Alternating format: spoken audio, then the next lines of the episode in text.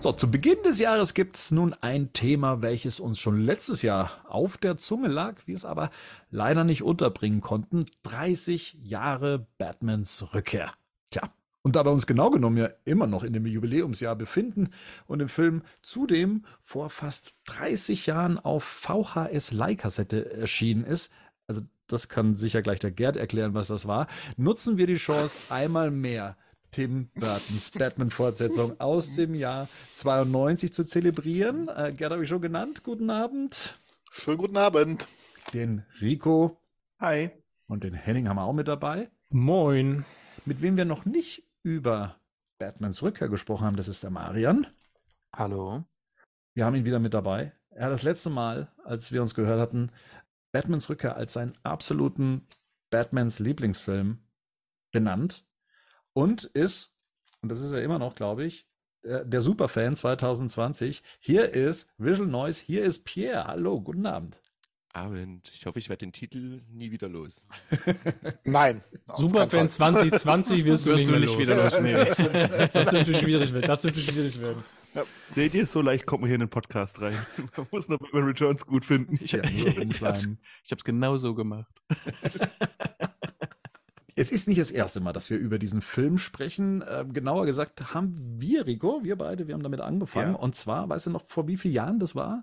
Wenn du so fragst, vor sechs. Naja, vor acht. Vor acht Jahren. Äh, also zumindest, wenn ich richtig gezählt habe. Das war, wir haben rausgebracht zu Weihnachten 2014. Schon lang her. Ausgabe 7.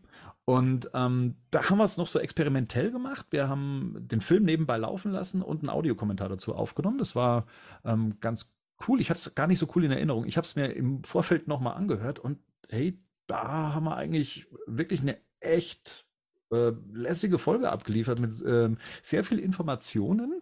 Ähm, von, von dem her bin ich gespannt, was wir da heute draus machen. Aber wir haben ja hier tatkräftige Unterstützung. Und mit Gerd und Henning haben wir auch nochmal drüber gesprochen. Das war dann so in unserer Batman in Deutschland Reihe. Das war die 90er Jahre Ausgabe und haben da natürlich auch Batmans Rückkehr naja, mehr als gestriffen. Da haben wir auch über den Film gesprochen, die Eindrücke von damals. Und auch das wird natürlich heute bei uns ein großes Thema sein, weil, wie gesagt, wir haben ja auch zumindest zwei mit dabei, von denen wir die Meinung dazu noch gar nicht kennen. Wir aber auch jetzt schon gesagt haben, Batmans Rückkehr, 30 Jahre her, gilt in Fankreisen oder galt in Fankreisen lange Zeit als so der Empire Strikes Back Film, also so der Film, den jeder besser fand als den Erstling oder wenn nicht sogar den besten Film aus der Reihe.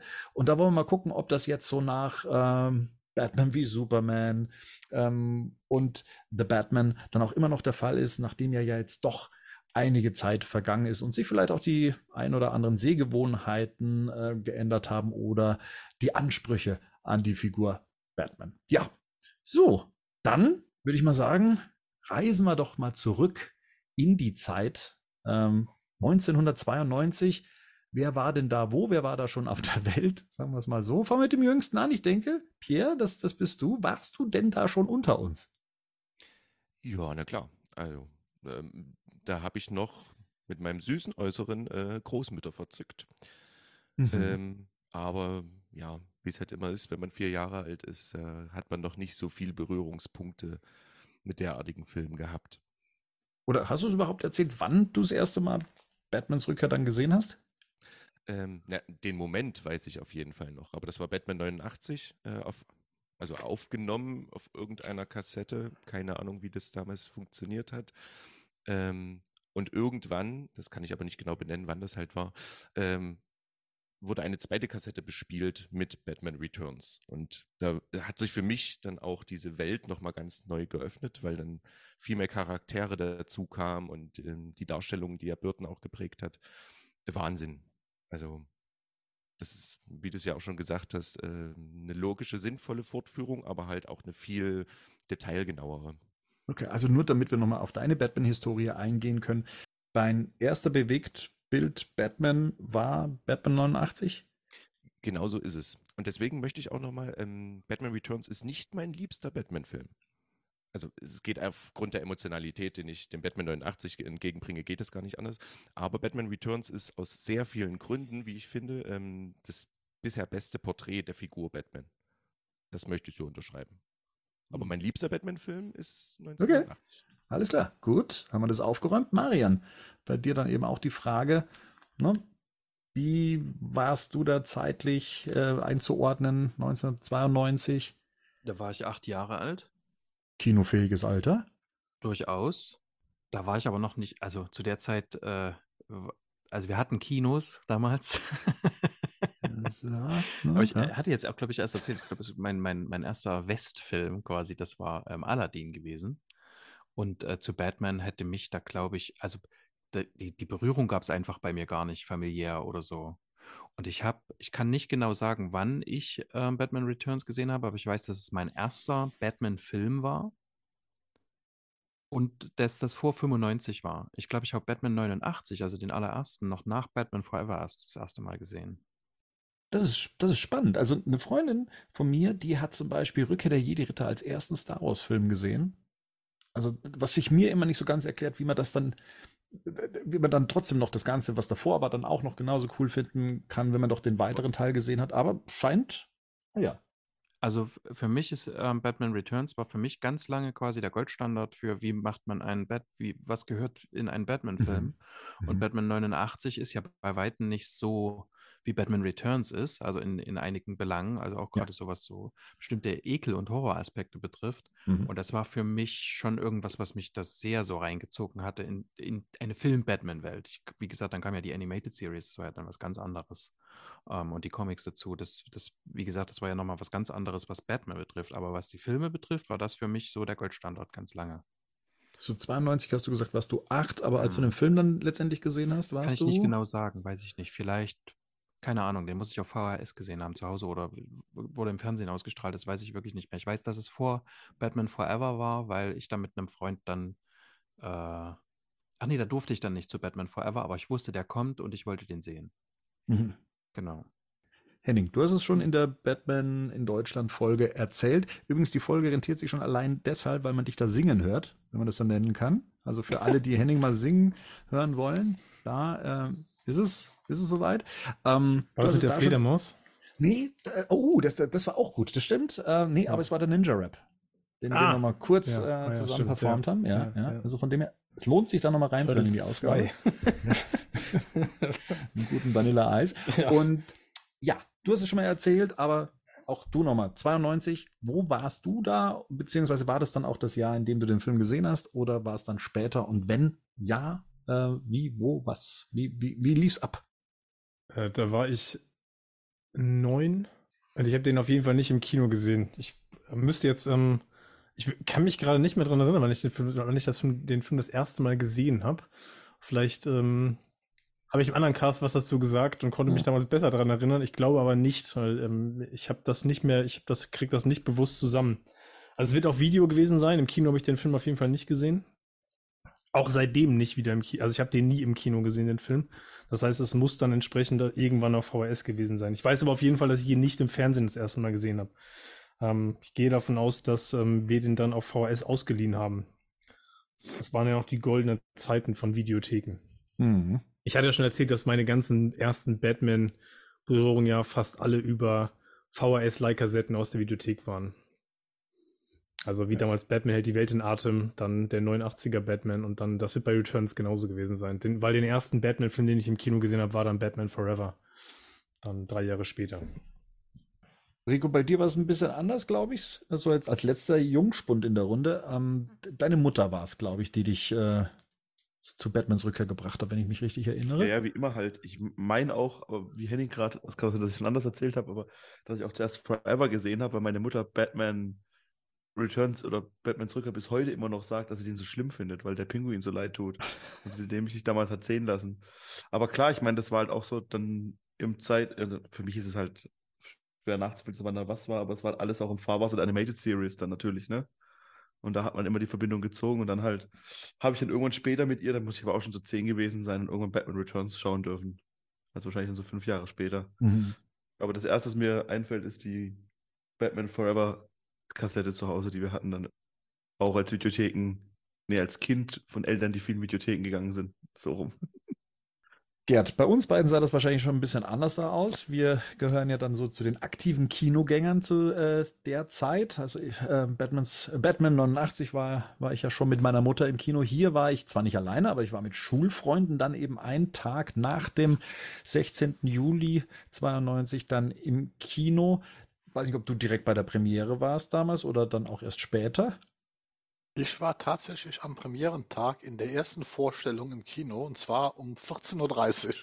Naja, so, gut zu wissen. Das war, so kann ich mich noch sehr gut dran erinnern, weil ähm, das Interessante war ja, dass Batman Returns in Deutschland kaum Werbung bekommen hat. Der ist ja im Gegensatz zum ersten fast unbemerkt. Also ich glaube, drei Wochen vor kam die Cinema, wo zum ersten Mal Artikel war und ich hatte im 91er Cinema Jahrbuch, die machten ja damals so Jahrbücher, wo sie so Filmvorschauen für ein Jahr machten. Da war auch so eine kleine Erwähnung, dass halt eine Fortsetzung von Batman gedreht worden ist. Ne? Und deswegen war ich dann halt sofort am ersten Tag drin. mit meinem Freund, mit dem ich auch Batman 89 gesehen hatte. Der da also 1992, wie, wie, wie sah es denn da aus? Also ich kann vielleicht schon mal sagen, ähm, äh, Hennings Lieblingshit äh, aus den 90er Jahren war da auf Platz 1. Jetzt bin ich gespannt. Rhythm is a Dancer von Snap. Ach, ja, ja, gut, okay. Ja, aber da auch so Lieblings Euro, eher Eurodance, würde ich Eurodance, sagen. Eurodance, ja, so, ja. so kann man es nennen, genau. It's My Life von, von Dr. Alban auf Platz 2. Ähm, und, äh, aber auch Knocking on Heaven's Door von Guns N' Roses. Das habe ich sogar noch äh, gut in Erinnerung, dass das so damals die Zeit war, als man ja ähm, so klassenmäßig dann ja auch eher Popper war oder, oder Metaler war. Gerd, du warst ja damals äh, so richtig hart drauf, was das ja anging musikalisch. Ne? Das ging ja dann äh, gleich in ganz andere Richtungen oder warst du dann eher so bei äh, Metallica hier mit Nothing Else Matters, die äh, da ja auch rauskam. Ugly Kid Joe äh, sehe ich gerade noch. Crisscross mit Jump. Nein, ich habe 92 dann eher so Bands gehört wie Dark Throne, Mayhem, also so die ganz harte Ecke. Also da war Metallica fand ich schon ja, Kindermetal damals. Kindermetal. Shame, wirklich Shame, Alter. ja, ich hab, äh, der Flo hat ja das letzte Mal gesagt, äh, dass er ja auf äh, Batman News gab es ja den Artikel zu 30 Jahre Batman und äh, die Einleitung war ja auch so, ne, es waren so durchschnittlich 20 Grad in Deutschland, es war ja Sommer, ähm, es lief glaube ich so irgendwie gerade erst mal die 40. Folge von Gute Zeiten, Schlechte Zeiten auf äh, RTL Plus, wie es ja damals noch hieß. Ähm, ja, das, also ich, ich kann mich tatsächlich noch recht gut dran erinnern, weil ja auch Batman 89 so mit der erste Film war, mit dem ich mich dann so filmisch auseinandergesetzt habe, dass ich mich dann auch auf die Fortsetzung freuen konnte. War dazwischen allerdings mal so out of order und war bei den Turtles gelandet, die ja ähm, 1990 dann ins Kino kamen und ich war dann erstmal nach Batman 89 so auf die Turtles fixiert und dann stand ich irgendwann im, Moment, ich kann sogar ganz genau nachgucken, weil es steht hier drauf, am, äh, äh, äh, äh steht hier nicht drauf. Das ist ja blöd. Aber ähm, auf jeden Fall im Juni ähm, 92 stand ich im Zeitschriftenhandel und habe diese Pop Rocky im Regal gesehen und guck mal, was hier drauf steht. Da steht hier Batman 2, geile Küsse von Catwoman. Na? Also dieses oh. Thema geil und Sex, das wird uns äh, oder hat die ganze Promotion des Films auch mitbegleitet, gerade im deutschsprachigen Raum. Das ist so der Sexpinguin, habe ich so hier und da als Formulierung gefunden. Die 90er. Hm. Die 90er hier, hier habe ich auch noch ein Magazin, die Kinohit, Sexkatze gegen Batman. Ja, also es war aufgeladen alles hier mit. Also auch wenn man hier so durchblättert, ist so das ein oder andere. Ja, ne? Also es war immer irgendwie so auch hier ein Bild von Otto, auch äh, sexuell aufgeladen, auch. wenn man so möchte, wie er die Hose hier nach vorne zieht. Was so ein Geier ist. Da stand der Liebesfilm. Da stand der Liebesfilm im. Äh, Ach, ja. Ähm, aber das war es dann mehr oder weniger. Also recht viel an Promotion gab es da gar nicht. Einen Monat vorher startete äh, so mehr oder weniger die redaktionelle Begleitung zum Film. Ein Trailer habe ich nie im Kino gesehen. Ich habe zwar einen Werbespot ähm, in, in einer Werbepause mal gesehen. Ich habe äh, den Trailer, den es auch tatsächlich gab, und es wurde ein eigens deutscher Trailer produziert, den ich wirklich echt gut fand, ähm, auch wie er gemacht war. Äh, den, den habe ich letztendlich auch nur im ORF mal gesehen, weil die den auf, als Aufhänger für ein Special äh, benutzt haben. Aber ansonsten hielt sich's echt in Grenzen. Ich glaube noch nicht mal, dass die Schauspieler nach Deutschland geladen wurden, um da auf äh, Promotour zu gehen. Lag halt mit daran, dass der erste Teil halt in Deutschland nicht die Erwartungen erfüllt hat, wie man sich's gerne gewünscht hätte. Ich glaube, knapp 1,8 Millionen Zuschauer. Das würde sich heute der ein oder andere Film ähm, wünschen, aber damals war das einfach etwas, was mit ähm, dem Hype und mit der Marketinglawine, ähm, die da losgetreten wurde, ja, einfach ja, das klaffte auseinander, das Ergebnis mit, mit dem Einsatz, sagen wir es mal so. Und dementsprechend klein startete der Film damals in, ja, ich glaube so über, über 400, ne, es waren genau 458 Kinos. Und ja, wie gesagt, ich war drin und habe äh, den mit Klassenkameraden geguckt und war letztendlich voll ins Weggeblasen. Also auch das Thema Turtles war dann ähm, vom Tisch. Äh, ich war ab dem Moment dann äh, Batman-Fan. Ich fand den Film von vorne bis hinten sensationell äh, mit meinem 13-jährigen Ich. Und ähm, ja, also mich haben damals nicht die Sachen gestört, die mich heute stören würden, auch im direkten Vergleich als Fortsetzung zu Batman 89. Ähm, aber ich habe mich einfach äh, von dem Film praktisch überrennen lassen und ähm, fand auch tatsächlich diese, diese Horror-Elemente, die jetzt hier schon angesprochen wurden und auch diese, dieses Düsternis und auch wie äh, Batman dargestellt wurde, die, die, als diese dunkle, mysteriöse Gestalt, die ja schon 89 so etabliert wurde, aber hier nochmal auf die Spitze getrieben wurde, auf eine ganz eigene Art und Weise, fand ich faszinierend. So, jetzt ist ja zwischen 89 und den, 9, und den 90er Jahren, da ist ja oft ja auch mal so spürbar so eine Art, ja, wie soll man sagen, äh, Zeitenwende wäre zu hoch gegriffen, aber dass man dann doch merkt, Filme verändern sich. Man kann ja mal kurz aufzeigen, was so in der Zeit damals zwischen 89 bis dann eben 92 an äh, Filmen rauskam. Das, also Pretty Woman, ähm, guck mal, wer da spricht. Werner Beinhardt, Ghost Nachricht von Sam, äh, Ghostbusters 2, Stirb langsam 2.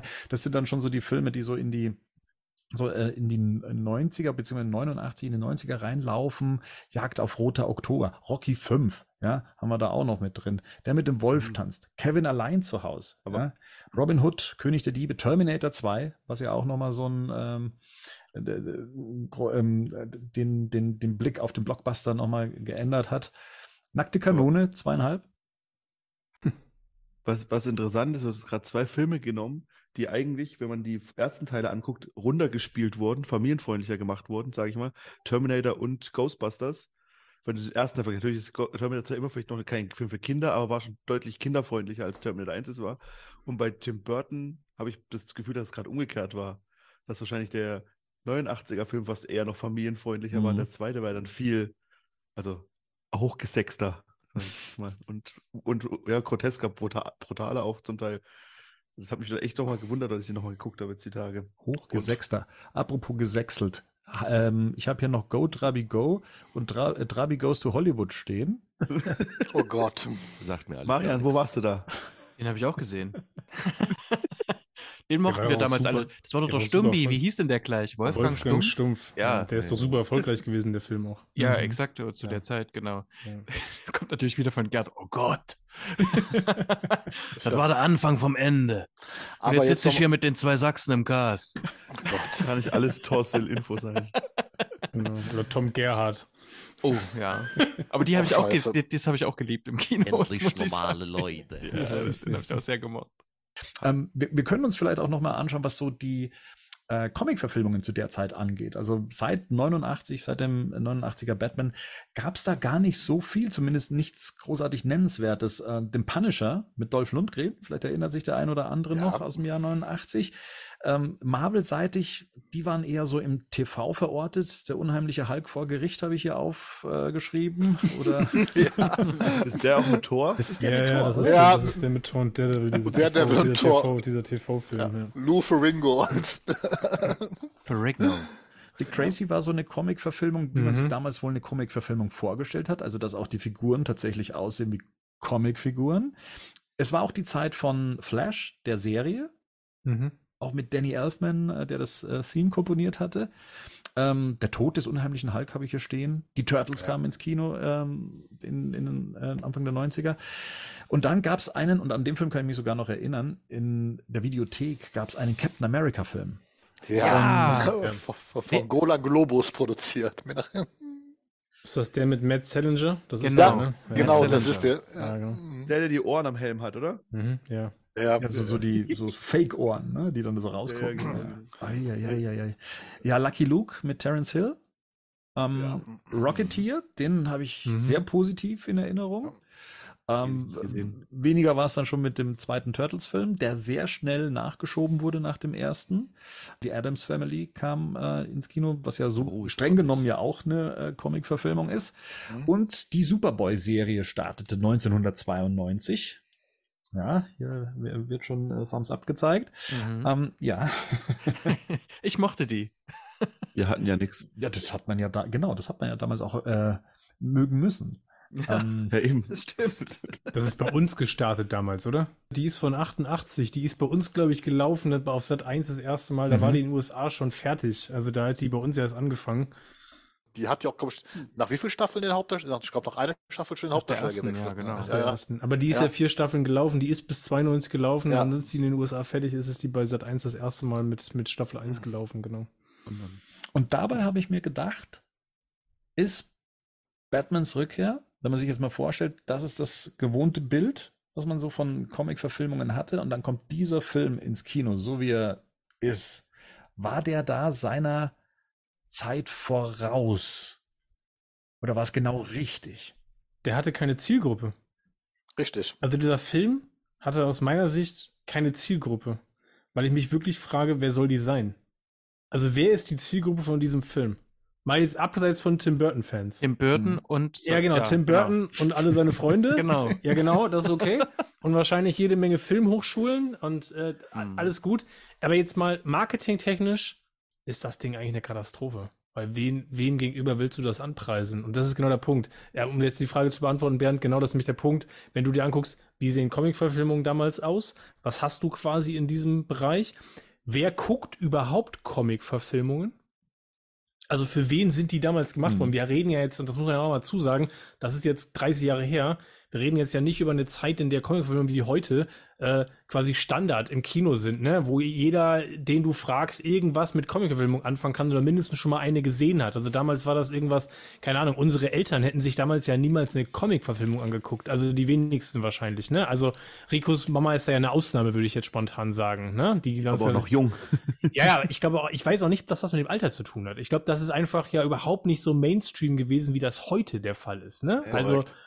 Selbst damals warst du ja, ähm, ich sag mal, abseits der Batmania, die war kurz gefühlt irgendwie äh, für Kinder.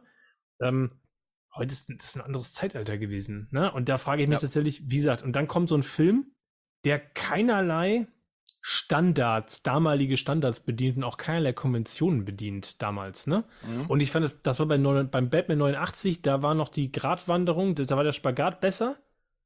Ey, hier ist, also wenn du den Film anguckst, der passt ja heute noch in keine Schublade, aber damals schon gar nicht. Also von der seit seiner Zeit und die Frage war, ob der seiner Zeit voraus war, ne? Ja. Aber das hat man auch im Kino schon gemerkt. Das ist ja das Interessante, was du gerade sagst. Es war ja in der allerersten Vorführung und ich habe es ja damals, habe ich glaube ich schon mal damals jetzt schon mal erzählt in dem anderen Cast. Und da waren halt sehr viele Mütter mit ihren Kindern, weil der Film Ja, war ja. ab zwölf freigegeben. Ja, genau. Und natürlich hat man das bei der Zwölffreigabe nie so ganz genommen. Also ich würde mal sagen, waren einige Kinder, die jünger als zwölf waren, mit ihren Müttern. Und einige haben den Saal verlassen, weil dieser Film auch für, weil der war ab zwölf freigegeben und der war ja also übermäßig brutal. Also ich erinnere nur an diese eine Szene, wo Pinguin in den einen in die Nase beißt, das Blut da rumspritzt. Dieser Film war halt verstörend für Kinder. Und das ist genau das, was die Erwachsenen damals gedacht haben von Comicfilmen. Das ist halt was für Kinder. Da gehe ich mit meinem Kind rein und dann kriegen die das da vorgesetzt. Ne? Und das äh, passt überhaupt nicht in dieses Schema rein. Ganz im Gegenteil. Ne? Also das, glaube ich, ist das größte Problem von dem Film, was du ansprichst. Man weiß nicht genau, für wen er eigentlich gedacht ist. Ja, vielleicht schon, also- aber die Gruppe gibt's nicht. Ja, Und die, oder, oder, oder die reicht so, auf ne? jeden Fall, die reicht auf jeden Fall nicht, die reicht auf jeden Fall nicht, um einen Big-Budget-Film in der Größenordnung rentabel zu machen oder ne, ihn eigentlich irgendwie groß werden zu lassen. Von daher ist es, glaube ich, klar, dass der kontrovers war. Ja. Ähm, ich Deswegen weiß aber nicht, Hm. ob er seiner Zeit voraus war. Das habe ich mich gerade gefragt. Ich glaube, das ist ja eines der oder eine der großen Besonderheiten dieses Films, dass der immer schon irgendwie outstanding war und es selbst heute ein Stück weit ist. Also ich weiß gar nicht, ob der seiner Zeit damals voraus war. Der passt doch heute nix rein, was du sonst siehst in dem Genre, finde ich. war, dem, dem, dem möchte ich mit einer Sache widers also widersprechen, gerade weil du jetzt eben sagst, für wen ist das eigentlich gemacht? Ja, es hat ja eine Zielgruppe gefunden. Also, ne, wir haben hier ganz am Anfang gesagt, das war, also für Gerd ist es noch und äh, für, ähm, für Pierre ist es auch immer noch so. Und ich fand den auch ganz lange, war das mein, die, der, mein Standardfilm quasi. Der hat eine Zielgruppe erschaffen. Weißt du, wie ich meine? Ja, Und insofern könnte man vielleicht sagen, damit ist er seiner Zeit voraus. Also der hat ähm, äh, quasi Sachen abgefragt oder, oder ja, äh, Vorlieben abgefragt, die es bis dahin so noch nicht gab in diesem, in die, sowohl in diesem Genre als auch beim, ähm, beim Standard-Kino-Zuschauer. Also insofern könnte man das vielleicht mit Ja beantworten, also in Klammern. Ich glaube, er hat, ich glaube, und jetzt müssen wir, jetzt ist die Frage, weil wir schon vorgreifen wollen, weil ich glaube, jetzt müssen wir, können wir, Mhm. kommen wir nicht umhin, um, um äh, ohne über die, also jetzt kommen wir nicht umhin, darüber zu sprechen, auch Mhm. was den Film halt ausmacht im Zweifelsfall, ne? Und Mhm. ich glaube, dass allein die Optik, die heute immer noch atemberaubend gut ist. Ne? Ja. Also alles an diesem Film, das ganze Design, das ist ja, das ist ja Wahnsinn. Ja. Das ist ja die größte Stärke dieses gesamten Films, egal was man von dem Rest halten mag, aber das ist ja, ich glaube, da sind wir uns alle einig. Und ich, ähm, dass das immer Publikum finden wird und auch Liebhaber finden wird, das ist für, steht für mich außer Frage. Was ich damit meinte war, ähm, diese, weil du sagst, die Zielgruppe wurde erschaffen, genau, weil die gab es letzten Endes noch Ja, nicht vorher. Ne? genau. Du kannst diesen Film rausbringen und wenn ich mir jetzt überlege, äh, wir würden jetzt hier zu sechs sitzen und damals hätte uns ein Sechser-Gremium, wir wären gefragt worden, wie wollen wir diesen Film vermarkten? Ja. Äh, gar nicht. Das Ja. hat ja Bernd auch Also, schon ne? gezeigt Ja, genau. in seinen Zeitschriften. Es geht Genau. halt um Sex, die Sexkatze. Wenn das das ist, womit man den Film irgendwie Genau. in der Zeitung promoten kann, dann ja, dann war man sich anscheinend wirklich nicht einig, was können wir da anbieten. Ja, aber es ist eins der Themen von dem Film. Das ist also gar nicht, ich, ich weiß nicht, Ja, ob die das das wirklich, bew- ich weiß gar nicht, ob die das wirklich damals bewusst gemacht haben oder weil das ihnen nichts anderes angefallen ist. Weil eines dieser Themen ist definitiv sexuelles Erwachen, nämlich Selina Kyle Catwoman. Es geht um Geilheit, Pinguin, Ja. der und so weiter. Und es werden jede Menge Spiegelbilder aufgemacht. Du hast zum Beispiel dieses Spiegelbild Selina Kyle und dem Pinguin. Die eine Selina Kyle ist unschuldig und der Pinguin will Catwoman bumsen. Die will aber ihn nicht bumsen. Also die hat man jetzt ganz platt ausgedrückt. Und darum geht es tatsächlich unter anderem in diesem Film. Das ist also eines der großen. Und bevor jetzt irgendjemand ähm, ähm, Ja, ich nehme es zurück. Nee, Sorry. überhaupt nicht. Nee, nee, bevor jetzt alles. ne, genau, bevor jetzt nämlich genau, bevor jetzt nämlich da draußen irgendjemand äh, ähm, mit mit sanftem Gemüt sagt, also das geht überhaupt nicht, Gerd. Ähm, der Pinguin sagt's die ganze Zeit. Also Ja, okay, danke. der ist, der ist ja inhaltlich schon, nicht nur frivo- zu Catwoman. schon schon sehr frivol. Genau, was er zu Catwoman sagt, geht ja zum Teil noch. Der, der ist ja die ganze Zeit permanent übergriffig. Exakt. Gefühlt allen gegenüber in jeglicher Form. Und da kann man auch ruhig Also- mal Bumsen sagen. So. Ja, genau. Ja. Der Bumskopf. Ein Punkt noch. Ich glaube, dass, wenn wir gerade mal den Schritt zurück machen und weil wir gerade gesagt haben, was gab es an Comic-Verfilmungen und wie sahen Ja. Comic-Verfilmungen damals aus und wie wurden auch Comic-Verfilmungen auch rezipiert? Und ich glaube, da kommen wir hin, was dieser Film damals ausgelöst hat, nämlich bei einer Zielgruppe, die vielleicht bis dahin mit Comic-Verfilmung gar nicht viel anfangen konnte, weil wo kommen wir daher? Ne? Also nee. das, was wir gerade, das ist ja alles cartoony, also richtig cartoony, ne? Wenn ich mir jetzt gerade, weil du sagst, Dick Tracy Ja. zum Beispiel, der ist ja, der ist ja sowas von drüber, auch visuell sowas von drüber, ne? Und auch Returns ist in seiner ei- ganz ureigenen Art, hat ja auch ganz viele cartoony-Elemente, ne? Mhm. Die sehen halt nur nicht so aus, aber sie sind da. Ähm, aber gleichzeitig hat der unfassbar viele Layer, was, was gleichzeitig auch ein Problem dieses Films ist. Ähm, der hat unfassbar viele Ebenen, ne? Der ist an ganz vielen Stellen, rollt der Sachen so halb aus, führt sie da nicht weiter aus, aber er bietet Anknüpfungspunkte an ganz, ganz vielen Stellen in der Tiefe, die du das, wie du sie damals, glaube ich, bei Comic-Verfilmung nicht hattest. Hm. Richtig. Was dann auch gleichzeitig das kaum. Problem des Films ist, ne? Mhm. Auch, ja. Also war. wenn, wir, wenn, wenn wir das mit den äh, jetzigen Superheldenfilmen vergleichen, die sehr oft an einem dritten Akt kranken, äh, hat Burton ja auch schon im 89er Batman ähm, geschafft, seine Antagonisten irgendwie speziell und auszuerzählen. Also schaffen, äh, gerade wenn wir dann vielleicht nochmal auf den Film zu sprechen kommen, ähm, dass Cobblepots Origin im Grunde in fünf Minuten ohne Worte erzählt wird. Ja. Dann ist die Figur etabliert und dann kann mit der was gemacht werden. Und äh, ganz viele Filme schaffen es nicht, einen Antagonisten auch in zwei Filmen nicht äh, überzeugend rüberzubringen. Und der Film selber, und das ist vielleicht nochmal, vielleicht nochmal für der Metaebene, bevor wir da richtig einsteigen, ich finde, dass dieser, dass der Film auf der Metaebene selber genau das ist, was ja auch seine Figuren sind. Nämlich Richtig. ein Outsider. Ja. Also dieser Film inszeniert sich ja Mhm. selbst am Ende so, dass er ja praktisch auch selbst heute noch in all- in der ganzen Reihe von Verfilmungen, die wir gekriegt, die wir gekriegt haben, ist das immer noch so ein Kind, was so außen steht und irgendwo nicht reinpassen will. Ne? Also auf der Metaebene ist der Film, wie gesagt, selber ein Außenseiter in dem Genre. Und das macht den Film natürlich interessant, auch für Leute, die vielleicht sich ansonsten mit solcher, mit solchen Filmen gar nicht beschäftigen. Und es hat natürlich immer diesen Außenseiter-Bonus, den, glaube ich, Batman Returns auch ganz oft hat. So dieses, ne, das ist so ein Outsider und das hat, das hat einen gewissen Charme und das, das, das erweckt eine gewisse Sympathie. Deswegen glaube ich auch, dass man bei Returns ganz oft über viele Dinge auch eher hinwegguckt, als da, als man das bei anderen Filmen tun würde. Denn ich glaube, wenn wir den, wenn wir Batman Returns so auseinanderpflücken würden, wie wir das bei anderen Filmen schon getan haben, dann ähm, wird es hässlich, ähm, weil der bietet auch genauso viel Angriffsfläche. Tut man aber nicht, weil er sein, weil er Charme hat. Der Film kommt halt vor den Schumacher-Filmen. Und das hilft halt auch nochmal dazu, weil danach kommen halt zwei Schumacher-Filme. Absolut. Ich glaube, das hat schon in der Nachbetrachtung geholfen, Ja. dass da nochmal zwei Filme gekommen sind, die halt so wenig damit zu tun hatten und so kontrovers besprochen wurden, dass man dann auch immer über, dass man dann auch eher dann zu Return zurückgegangen ist, den ich auch gut finde, aber wo man immer sagt, okay, der ist dann schon deutlich besser gewesen. Hätte jetzt Burton nochmal einen dritten Knaller-Batman rausgehauen, könnte ich mir vorstellen, dass es heute anders gewesen wäre, vielleicht. In, ich ich meine, das, was Henning sagt, ist, äh, ich hatte Returns ähm, zuletzt nochmal gesehen. Ähm, wer, da waren wir mitten in unserer Dark Knight Rises Besprechung und ich habe mich gerade erst reingefunden, wie man Filme quasi analysiert, Stück für Stück. Und da hat der Film unglaublich für mich verloren. Also, das weiß ich noch in dieser Wiederholung. Mhm. Ja, also, es Mhm. ist schon, das geht schon in die Richtung, ja. Da vielleicht auch mal, was damals denn auch die Kritiken gesagt haben. Also ich habe ja hier so ein Heftchen, das ist praktisch so Batman News in der Urform. Ich habe hier äh, sämtliche damals mir zugrunde liegende Ausschnitte hier reingepappt und da sind dann eben auch die Bewertungen zum Film mit drin. Also Ist es quasi die Hardco- Hardware-Version, die Hardware-Version von Batman News? ist es was? die analoge Version von, von Batman News, die, die allererste, aber in Farbe und bunt. Oh. Ähm, und hier wird zum Beispiel bewertet ähm, der Film als langweilige Ausstattungsorgie. Ja.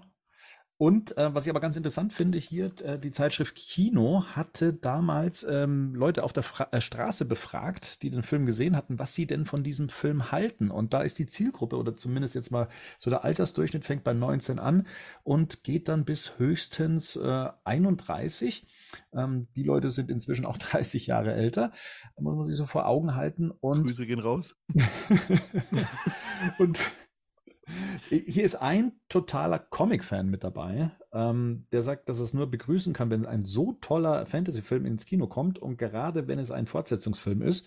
Der Batman-Comic hat ja auch eine Menge Folgen. Der Titelheld erlebt schließlich in seinen Comics auch unendlich viele Abenteuer. Wieso dann sowas nicht auch mal filmisch umsetzen? Man muss dazu sagen, hier wurde auch die Grundfrage gestellt, ob denn Fortsetzungen, die damals äh, recht äh, präsent waren, ähm, denn ähm, äh, überhaupt ein, ein Publikum erreichen. Anders als heute. Hier sagt eine Martina, dass der Film ein, ein ziemlich, äh, ziemlich belanglos wäre, dieses ganze Spektakel äh, um nichts. Hier meint noch jemand, dass das jetzt der Film zum T-Shirt wäre. Langsam könnte sich die Filmindustrie mal was anderes einfallen lassen, als äh, uns immer wieder denselben Salat, nur anders verpackt fortzusetzen. Oder von erfolgreichen Filmen, die oft nur aufgrund ihrer vorherigen PR so gut besucht werden. So auch Batman halte ich im Grunde nichts. Es sieht meist so aus, als ob der Folgefilm lediglich zum Abklatsch des Erstlings gedeiht. Und sowas sollte dem Publikum nicht äh, zugemutet werden. Liest du gerade Twitter oder die Zeitung? Ich würde auch gerade sagen, das ist doch, das ist doch Twitter gegen jeden MCU-Film, oder? Mhm. Aber da sind schon ganz schön heftige äh, ähm, Behauptungen dabei. Also das, das, das hört sich ja, also es macht, es löst was in mir aus, Ja, pass auf, hier, dir das ja. gerne aus der Hand wegnehmen. froh sein, dass Also, es damals kein Internet gab. So. Also der Älteste schreibt hier und noch so ein Ding. Jetzt hängt es mir wirklich langsam zu den Ohren raus. Langsam könnte sich die Filmindustrie mal was anderes einfallen lassen. Oder hier auch ähm, was Positives. Mit solch überzeugenden Schauspielern, die sich ja auch äh, schon in ernsteren Rollen bewiesen haben, kann man immer gute Filme machen, selbst wenn es das gleiche Thema ist. Also so, so zieht sich das äh, hier durch, was zumindest so Privatmeinungen anging. Und wie gesagt, das war jetzt eine Zielgruppe, die so nochmal ein, ein Stück äh, über uns drüber war. Ähm, und ja, die jetzt mit dem Film nicht äh, unbedingt aufgewachsen sind, ähm, sondern halt den Film zu einer Zeit erlebt haben, in der man, in dem man auch schon anderes gesehen hatte. Das muss man auch dazu sagen. Was war der Oscar-Film des Jahres? War das, also ich habe hier JFK stehen, Basic Instinct, äh, ein Hund namens Beethoven, einer von denen. Wahrscheinlich. Weil das ist halt auch immer interessant, wenn du mal dann guckst, was in so einem Jahr für Filme so irgendwie irgendwelche Awards Schweigender Lämmer haben. gewesen sein. Ja, das kann gut sein, ja. Ja? Ja. Mhm. Muss, also, weil der, der ist von 91, das müsste dann, der müsste dann 92 den Oscar gekriegt haben. Genau. Jetzt Weil- müsste man gucken, was halt- noch ein Jahr später wäre. Dann müsste man von 92 dann die Oscar, also für die Filme von 92. also es ist Schweigender Lämmer für 92. Erbarmungslos ist ein Jahr später auf jeden Fall. Ja. Der ist von Okay. 92, der hat auch den Oscar gewonnen. Und wie gesagt, Schweigender Lämmer und ähm, Anthony Hopkins und Jodie Foster, die haben da alle abgeräumt. Der, genau. Ich möchte noch mal ganz kurz, Bernd, äh, du hattest vorgelesen, dass solche talentierten Schauspieler in ernsteren Rollen, Mhm. was war da genau? Also, äh, kannst du das nochmal vorlesen? Was mit Kannst du mal vorlesen? Mit solch überzeugenden Schauspielern, die sich ja auch schon in ernsteren Rollen bewiesen haben, kann man Okay, okay. immer gute Filme machen, selbst wenn es das gleiche Thema ist. Also nochmal auf Sequels dann eben Aber bezogen. mit ernsteren Rollen, das, das, das unterstellt ja auch, dass das Klamauk wäre oder irgendwie so. Mhm. Sowas in der Richtung. Also, ich finde, gerade Batman Returns fühlt sich zumindest ernsthaft an. Aber es ist eine Comic-Verfilmung. Genau. Mhm. Naja, und ich finde schon, also der hat auch schon Sachen, die man vielleicht ernst sehen kann, aber zum Beispiel, meine Freundin hat sich über den Pinguin nur beömmelt. Wie er da Ja. also wie er da so rumläuft und so rumwatschelt und so, das ist halt einfach, weil das so weg, weg von jeglicher Re jeglicher Realität ist. Ich finde, der hat- auch viel Slapstick. Hat Ja, er eben, auch. Also Mike, und Michael Keaton sagt, glaube ich, selber in irgendeinem Interview tatsächlich zum damaligen Zeitpunkt, ne, dass irgendwie es auch quasi eine schwarze Komödie ist. Also das ist schon, das ist da auch schon drin angelegt. Also Ja. das ist nicht so. Der Film nimmt sich schon ernst. Na klar, mit den humoristischen Unterton, aber Das ist das, was ich vorhin gesagt habe. Ich glaube damals Comicverfilmung, Filmkritiker und noch eine Fortsetzung. Ja. Also da kommt alles zusammen, ja, was damals okay. nicht zusammengepasst hat. Also das war ja damals, also damals hat niemand von Filmkritikern hat irgendwie eine Comicfilm wirklich ernst genommen. Also das ist so, ich glaube, das gehörte fast schon zum guten Mhm. Ton im Feuilleton, eine Comicverfilmung einfach mal grundsätzlich schon nicht gut zu finden. So, ne, weil man findet die halt nicht gut. So, das sind keine ernstzunehmenden Kunstfilme und schon gar nicht Kunstwerke. So, deswegen glaube ich, heute würde man das anders machen und heute würde so ein Film völlig anders wahrgenommen werden. Aber das ist halt eine Ära, da kommen wir erst Anfang der 2000er hin. Ich würde sagen, da sind wir erst bei X-Men und alles, was Mhm. danach kommt, Spider-Man. Und dann mit spätestens mit den Nolan-Batman-Filmen sind wir so weit, dass Comic-Verfilmungen so hochgehoben worden sind, dass sie auch im Feuilleton ernst genommen worden sind, aber nicht 92. Also kann Ja. ich tatsächlich nur von Glück sprechen, dass ich das nicht so wahrgenommen habe oder wahrnehmen musste. Du warst ja auch vier. Ja, genau, Ja. deswegen Es- äh, bin ich froh, dass der Kelch an mir vorbeigegangen ist. Und ich glaube, Es- dazu kommt noch diese ganze drum, drumherum sich bewegende, und das war bei Returns ja auch nicht besser, also äh, genauso krass vielleicht, ich will das gar nicht bewerten, aber ne, Kommerzialisierung. Also das ist ja auch Mhm, noch so ein ja. Punkt, was jetzt Ja. natürlich bei Filmkritikern, glaube ich, jetzt auch nicht gerade äh, zum damaligen Zeitpunkt jetzt äh, ein gutes oder ein positives Merkmal war. Ne? So dieses, eigentlich war das ja so ein, ich glaube, viele von denen haben sogar, okay, das ist so ein Vehikel, um Spielzeug zu verkaufen. So, und das, Ja. da hat ja Batman 89 voll drauf eingezahlt. Bei Returns ist es voll schief gegangen, aber nichtsdestotrotz war es ja trotzdem, der Versuch ist ja da gewesen, ne? Das Ding halt von A bis Z zu kommerzialisieren in allen seinen irgendwie Elementen. Und ich glaube, so erklären sich diese Kritiken dann auch. Ne? Das ist aber auch damals, das muss man auch mal so sagen, äh, damals die Kritiken, die deutsche Filmkritik besonders, die hat sich dem Film fast komplett verweigert, auch seinen Einflüssen. Die ersten Kritiken, die ich gelesen habe, die die Verwandtschaft zum deutschen Stummfilm, zum Expressionismus, zum Kubismus und so Ja. weiter feststellen, die kamen aus Frankreich. Die deutsche Filmkritik hat sich diesen Themen das ist Thema für diesen Film, also das sind die Vorbilder von Burton für Batman Returns, komplett verweigert und haben das ganz weit von sich äh, geschoben, dass er in diese Richtung geht, dass er das zitiert. Da habe ich die ersten Kritiken, die den Film dann äußerst positiv dargestellt haben, die kamen aus Frankreich. Also die Franzosen haben erkannt, was Tim Burton da teilweise zitiert hat, wo das herkam, was in Deutschland ja kein Thema war oder sogar klein geredet worden ist. Ne? Und also, Bevor wir zu lange bei der Meta-Sache bleiben, und dann hast du wahrscheinlich auch wieder so diesen, was, was hat Comic in einer bestimmten Kultur zu bedeuten? Ne? Da, Mhm. häng, voll. da hinken wir ja Frankreich, Belgien bis heute stark hinterher. Ne? Ganz genau, ganz genau.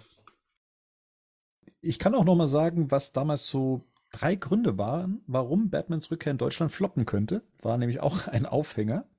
A. Das negative Image des ersten Teils hält ein potenzielles Publikum ab, ins Kino zu gehen. B. Das Sommerloch gähnt tief und Otto der Liebesfilm ist ein zu starker Konkurrent. Und auch im zweiten Anlauf wirkt Michael Keaton wie ein langweiliger Partylöwe, den man lieber sitzen lassen sollte.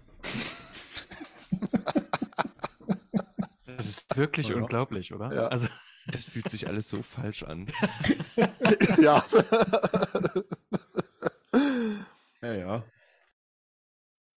Gut, dann ähm, lasst uns doch mal in, in den Film einsteigen und ihn auch noch mal ähm, anhand seiner Aspekte abklopfen. Äh, kommen wir mal zur Story. Und auch hier möchte ich die gar nicht selber erzählen, sondern so, wie sie die Bravo damals interpretiert hat oder zumindest zusammengefasst hat. Also, die Story. In einer dunklen, gespenstischen Nacht eilt heimlich ein reiches Ehepaar mit einem Kinderwagen durch die schneebedeckte Stadt. Auf einer kleinen Brücke bleibt es stehen. Vater und Mutter heben den Kinderwagen hoch, werfen ihn in eine dreckige Brühe, die in die Abwasserkanäle fließt. Sie hören noch den Schrei ihres Babys. 33 Jahre später.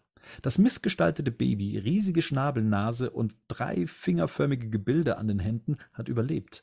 Der Name Pinguin. Dieser Zwerg hat sich unter der Stadt ein Imperium aufgebaut. Er befehligt eine Armee höriger Pinguine und die Red Triangle Circus Gang. Irrwitzige Typen, die für ihren Meister alles erledigen. Pinguin schnappt sich den Wirtschaftsmogul Max Schreck, geht mit ihm eine höllische Allianz des Terrors ein. Pinguin will wissen, wer seine Eltern waren.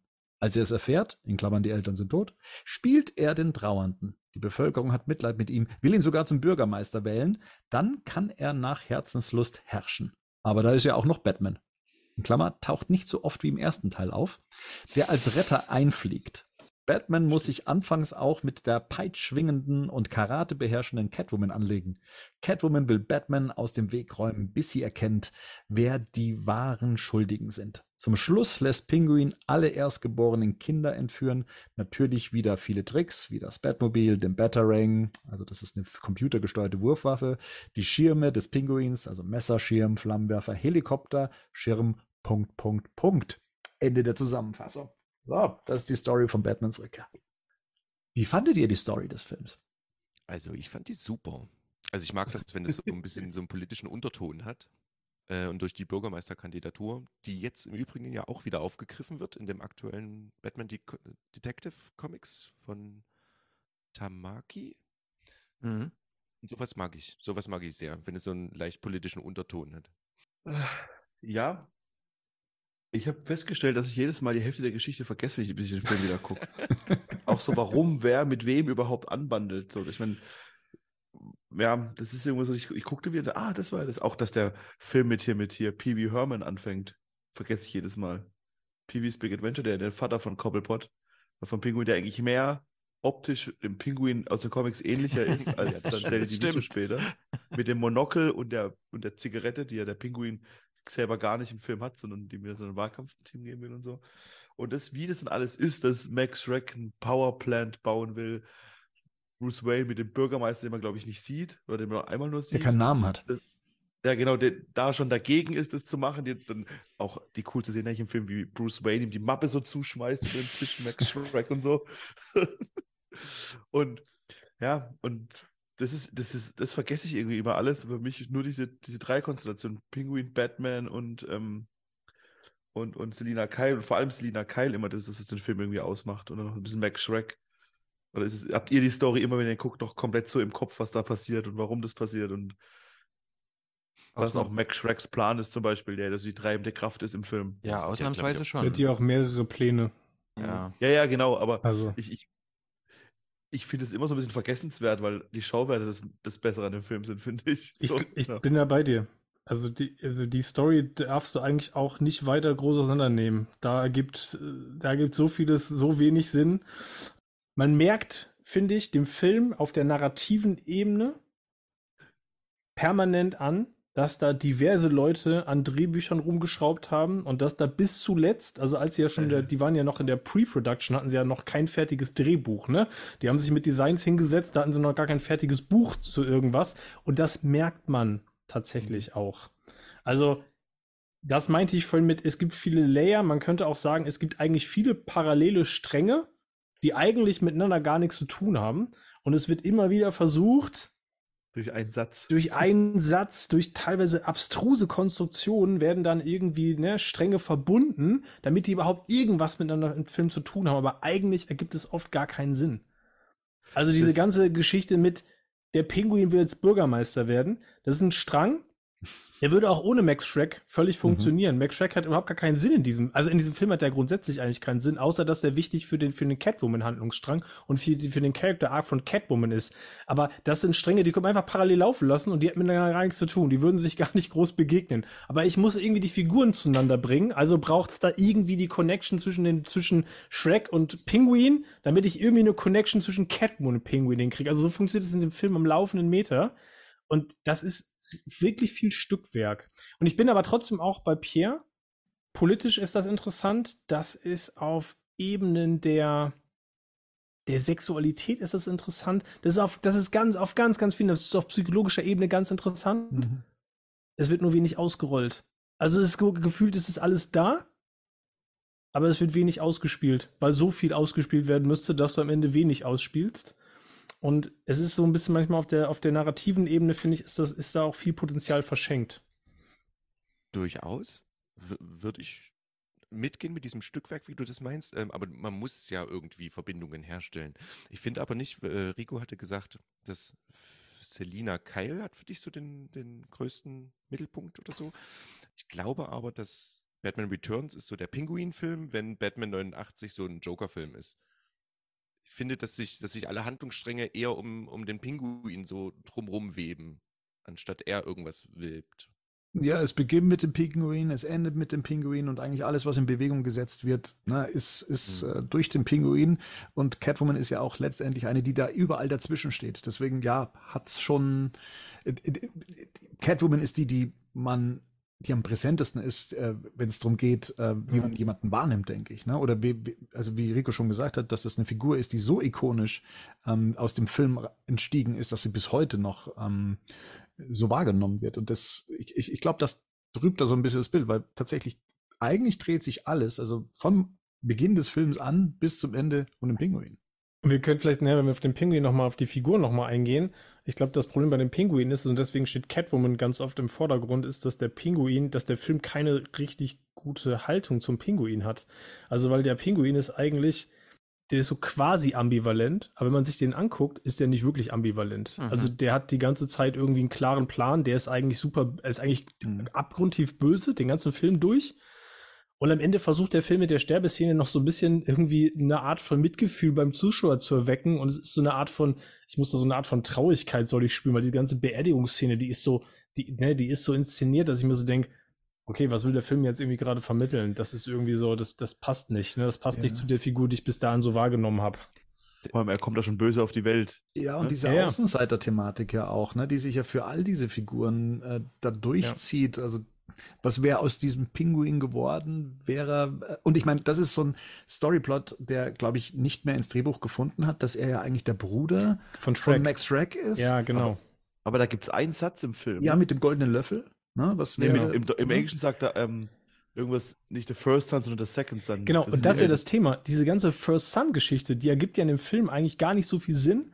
Die ist durch diese, dadurch, dass sie diese, diese Geschwistergeschichte weggelassen haben, weil nämlich Pinguin der Erstgeborene ist und Shrek der Zweitgeborene der Familie sein sollte. Und ne, den Pinguin haben sie weggegeben und Shrek hat quasi alles gekriegt und äh, Couplepot hat nichts gekriegt. Und da kommt so sein Hass auf diese, auf diese Erstgeborenen-Geschichte her. Das ergibt im Film ja zum Beispiel auch Mhm, nicht so stimmt. viel Sinn. Ne? Ja, also das ja, ist auch rausgenommen worden, weil du dich die ganze Zeit fragst, was ist denn jetzt eigentlich überhaupt seine Motivation irgendwie? Mhm. Er will jetzt alle anderen Erstgeborenen bestrafen, weil er selber als Erstgeborener bestraft worden ist. Aber das ist irgendwie so, mm, ja, also ich weiß nicht, das ist von der Motivation her. Das, hätte- also diese Geschichte mit dem, mit der, mit dem, bei dem Brüderpaar, das wäre spannend gewesen. Ich glaube aber, dass da definitiv sogar Tim Burton das Hauptproblem gewesen ist, weil erstmal hat Henning da vollkommen recht, auf der narrativen Ebene, diese ganzen Storystränge, die passen nicht wirklich so, die sind halt sehr arg konstruiert und Tim Burton hat mal in einem Interview gesagt, ihm ging es halt vor allen Dingen um diese spiegelbildliche Darstellung der ganzen Figuren. Batman, Catwoman, Max Shrek, Bruce Wayne, die er gegenüberstellt und so weiter. Und ich glaube, das macht der Film ja auch die ganze Zeit. Und das ist, wie du schon sagtest, es wird viel angespielt, aber nicht ausgespielt von diesen Spiegelbildern, weil es halt too much ist halt dementsprechend. Und deswegen leidet dann auch diese, diese Grundhandlung, die tatsächlich irgendwo auch ein bisschen vergessenswert ist. Und gibt dir auch recht, am Ende, auch mit dem Pinguin, das ist nämlich tatsächlich die einzige Figur, die von Anfang bis Ende wirklich so konzipiert ist, dass sie vollständig ist, dass sie also keinen Gegenüber braucht, außer vielleicht mit, dieser, mit diesen Momenten, wo er halt äh, unbedingt mit Catwoman was anfangen will. Ähm, und deswegen passt auch diese Beerdigungsszene nicht wirklich da rein am Ende, diese Sterbeszene, wo plötzlich, jetzt sollen wir Mitgefühl mit dem Pinguin haben, der halt zwei Stunden lang als ziemlich grausamer Verbrecher rüberkommt, Leute kalt macht, äh, wirklich widerwärtig von Anfang bis Ende ist und dann plötzlich und da habe ich manchmal den Eindruck, das ist so eine Produzentenentscheidung. Hey Tim, wir müssen jetzt irgendwie noch ein bisschen positive Vibes in diesem Film. Also äh, es wirkt aufgesetzt am Ende ein bisschen, finde ich. Ein bisschen, ist ein bisschen schräg halt äh, in dem Moment. Marian sieht das nicht so? Ja, Im Wesentlichen schon, aber ob das jetzt nur so produzentenseitig, also dass es jetzt quasi von Wirkt. außen kommt, ja, ja, ist schon klar. Aber das Aha. ist so, nee, ich meine, er ist dort, dort, doch dort aufgewachsen. Also auch so unter den Freaks und ähm, unter den Pinguinen. Und mit denen hat er ja, ich meine, er hält eine große Ansprache den Pinguinen gegenüber. Ähm, und sie haben eine tiefe Verbundenheit, da können sie ihn auch beerdigen. Natürlich ist es auf der Fra also auf der Ebene de, de, der Regisseursmotivation, was will er bei uns jetzt damit auslösen, quasi. Ne? Das, die Frage, die vollziehe ich natürlich auch komplett nach, aber so inhaltlich würde ich das gar nicht ablehnen. Dass Mhm. es dann Mhm. so ist, würde ich gar nicht Nee, genau, darum ging es mir auch nicht. Ne? Mir ging es genau darum, was, was, was quasi in der Inszenierung eigentlich dem Zuschauer quasi, was der Zuschauer in so einer, Ja. in der, in der Szene, was, wo will ich den eigentlich haben in dem Ja. Augenblick? Ich zelebriere quasi eine, eine Traurigkeit, die sich bei mir als Zuschauer ein Stück weit nicht einstellt, weil ich mir so denke, ja, okay, du bist irgendwie eine, du bist irgendwie eine, eine komische, eine komische Figur, in Mhm. Anführungsstrichen. Der schon Ne? als Baby Katzen isst. Und Ja, Gut, das ist aber als ein Baby, ne? Also das ist ja eben dieses Ding, ne, der wird böse geboren. Ich kann mir immer bei Tim Burton nicht so vorstellen, dass der quasi so, dass er so abseitige Figuren quasi erstellt, ohne selber Mitgefühl dafür zu haben. Weißt du, wie ich meine? Also Ja, voll. Hat er da tatsächlich immer so eine Aber- gewisse aber hast Agenda. Warte, Moment. Und äh, ich glaube nicht, dass Tim Burton quasi davon ausgeht, ähm, dass Menschen oder menschliche Wesen in irgendeiner Art und Weise böse geboren werden. Ne? Also im Sinne von, Nee, das glaube ich auch nicht. Also ich glaube auch, dass es ja die ganze Zeit, es geht ja bei dem Film die, oder bei, beim Pinguin ja die ganze Zeit auch darum, Anerkennung, Liebe, das alles will ich haben. Ich kann nicht dazugehören und ich gehöre nie dazu, aber das ist eigentlich das, was ich will. Aber ich krieg, ich kann eigentlich nicht das, was ich tun müsste, um dazuzugehören.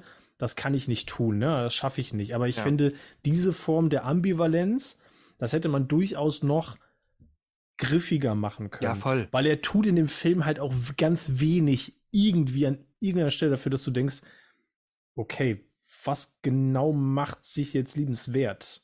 Also Aber- außer deine Andersartigkeit vielleicht Ja, ja. an sich, aber sonst nicht viel, weil das Verhalten, und darum geht es mir, ums Verhalten, das ist halt das der Punkt, ne? So. Mhm.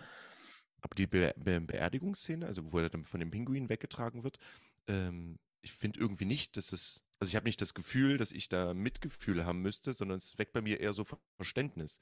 Cobblepot wird von seiner Familie verstoßen, er versucht es in der Öffentlichkeit, in der Gesellschaft, da kommt er nicht an und er findet tatsächlich nur Ruhe äh, in seiner kleinen In seiner. Familie. Genau. Unter Und, seinesgleichen quasi, Seiner ja. Ziehfamilie oder wie Mhm. auch immer. Und das löst bei mir kein Mitgefühl aus, aber ich kann es nachvollziehen, dass er so dann wenigstens noch seine Ruhe findet.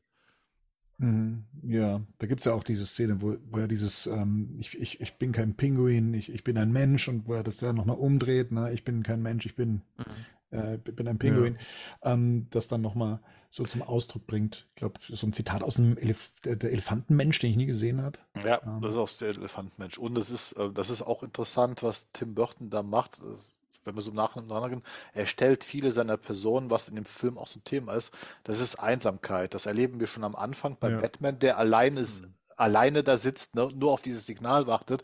Wir erleben das bei Selina Kyle, die allein im Apartment ist. Und wir haben das auch Mhm. tatsächlich bei Cobblepot, wie er allein in der Bibliothek sitzt äh, und diese Ahnentafel.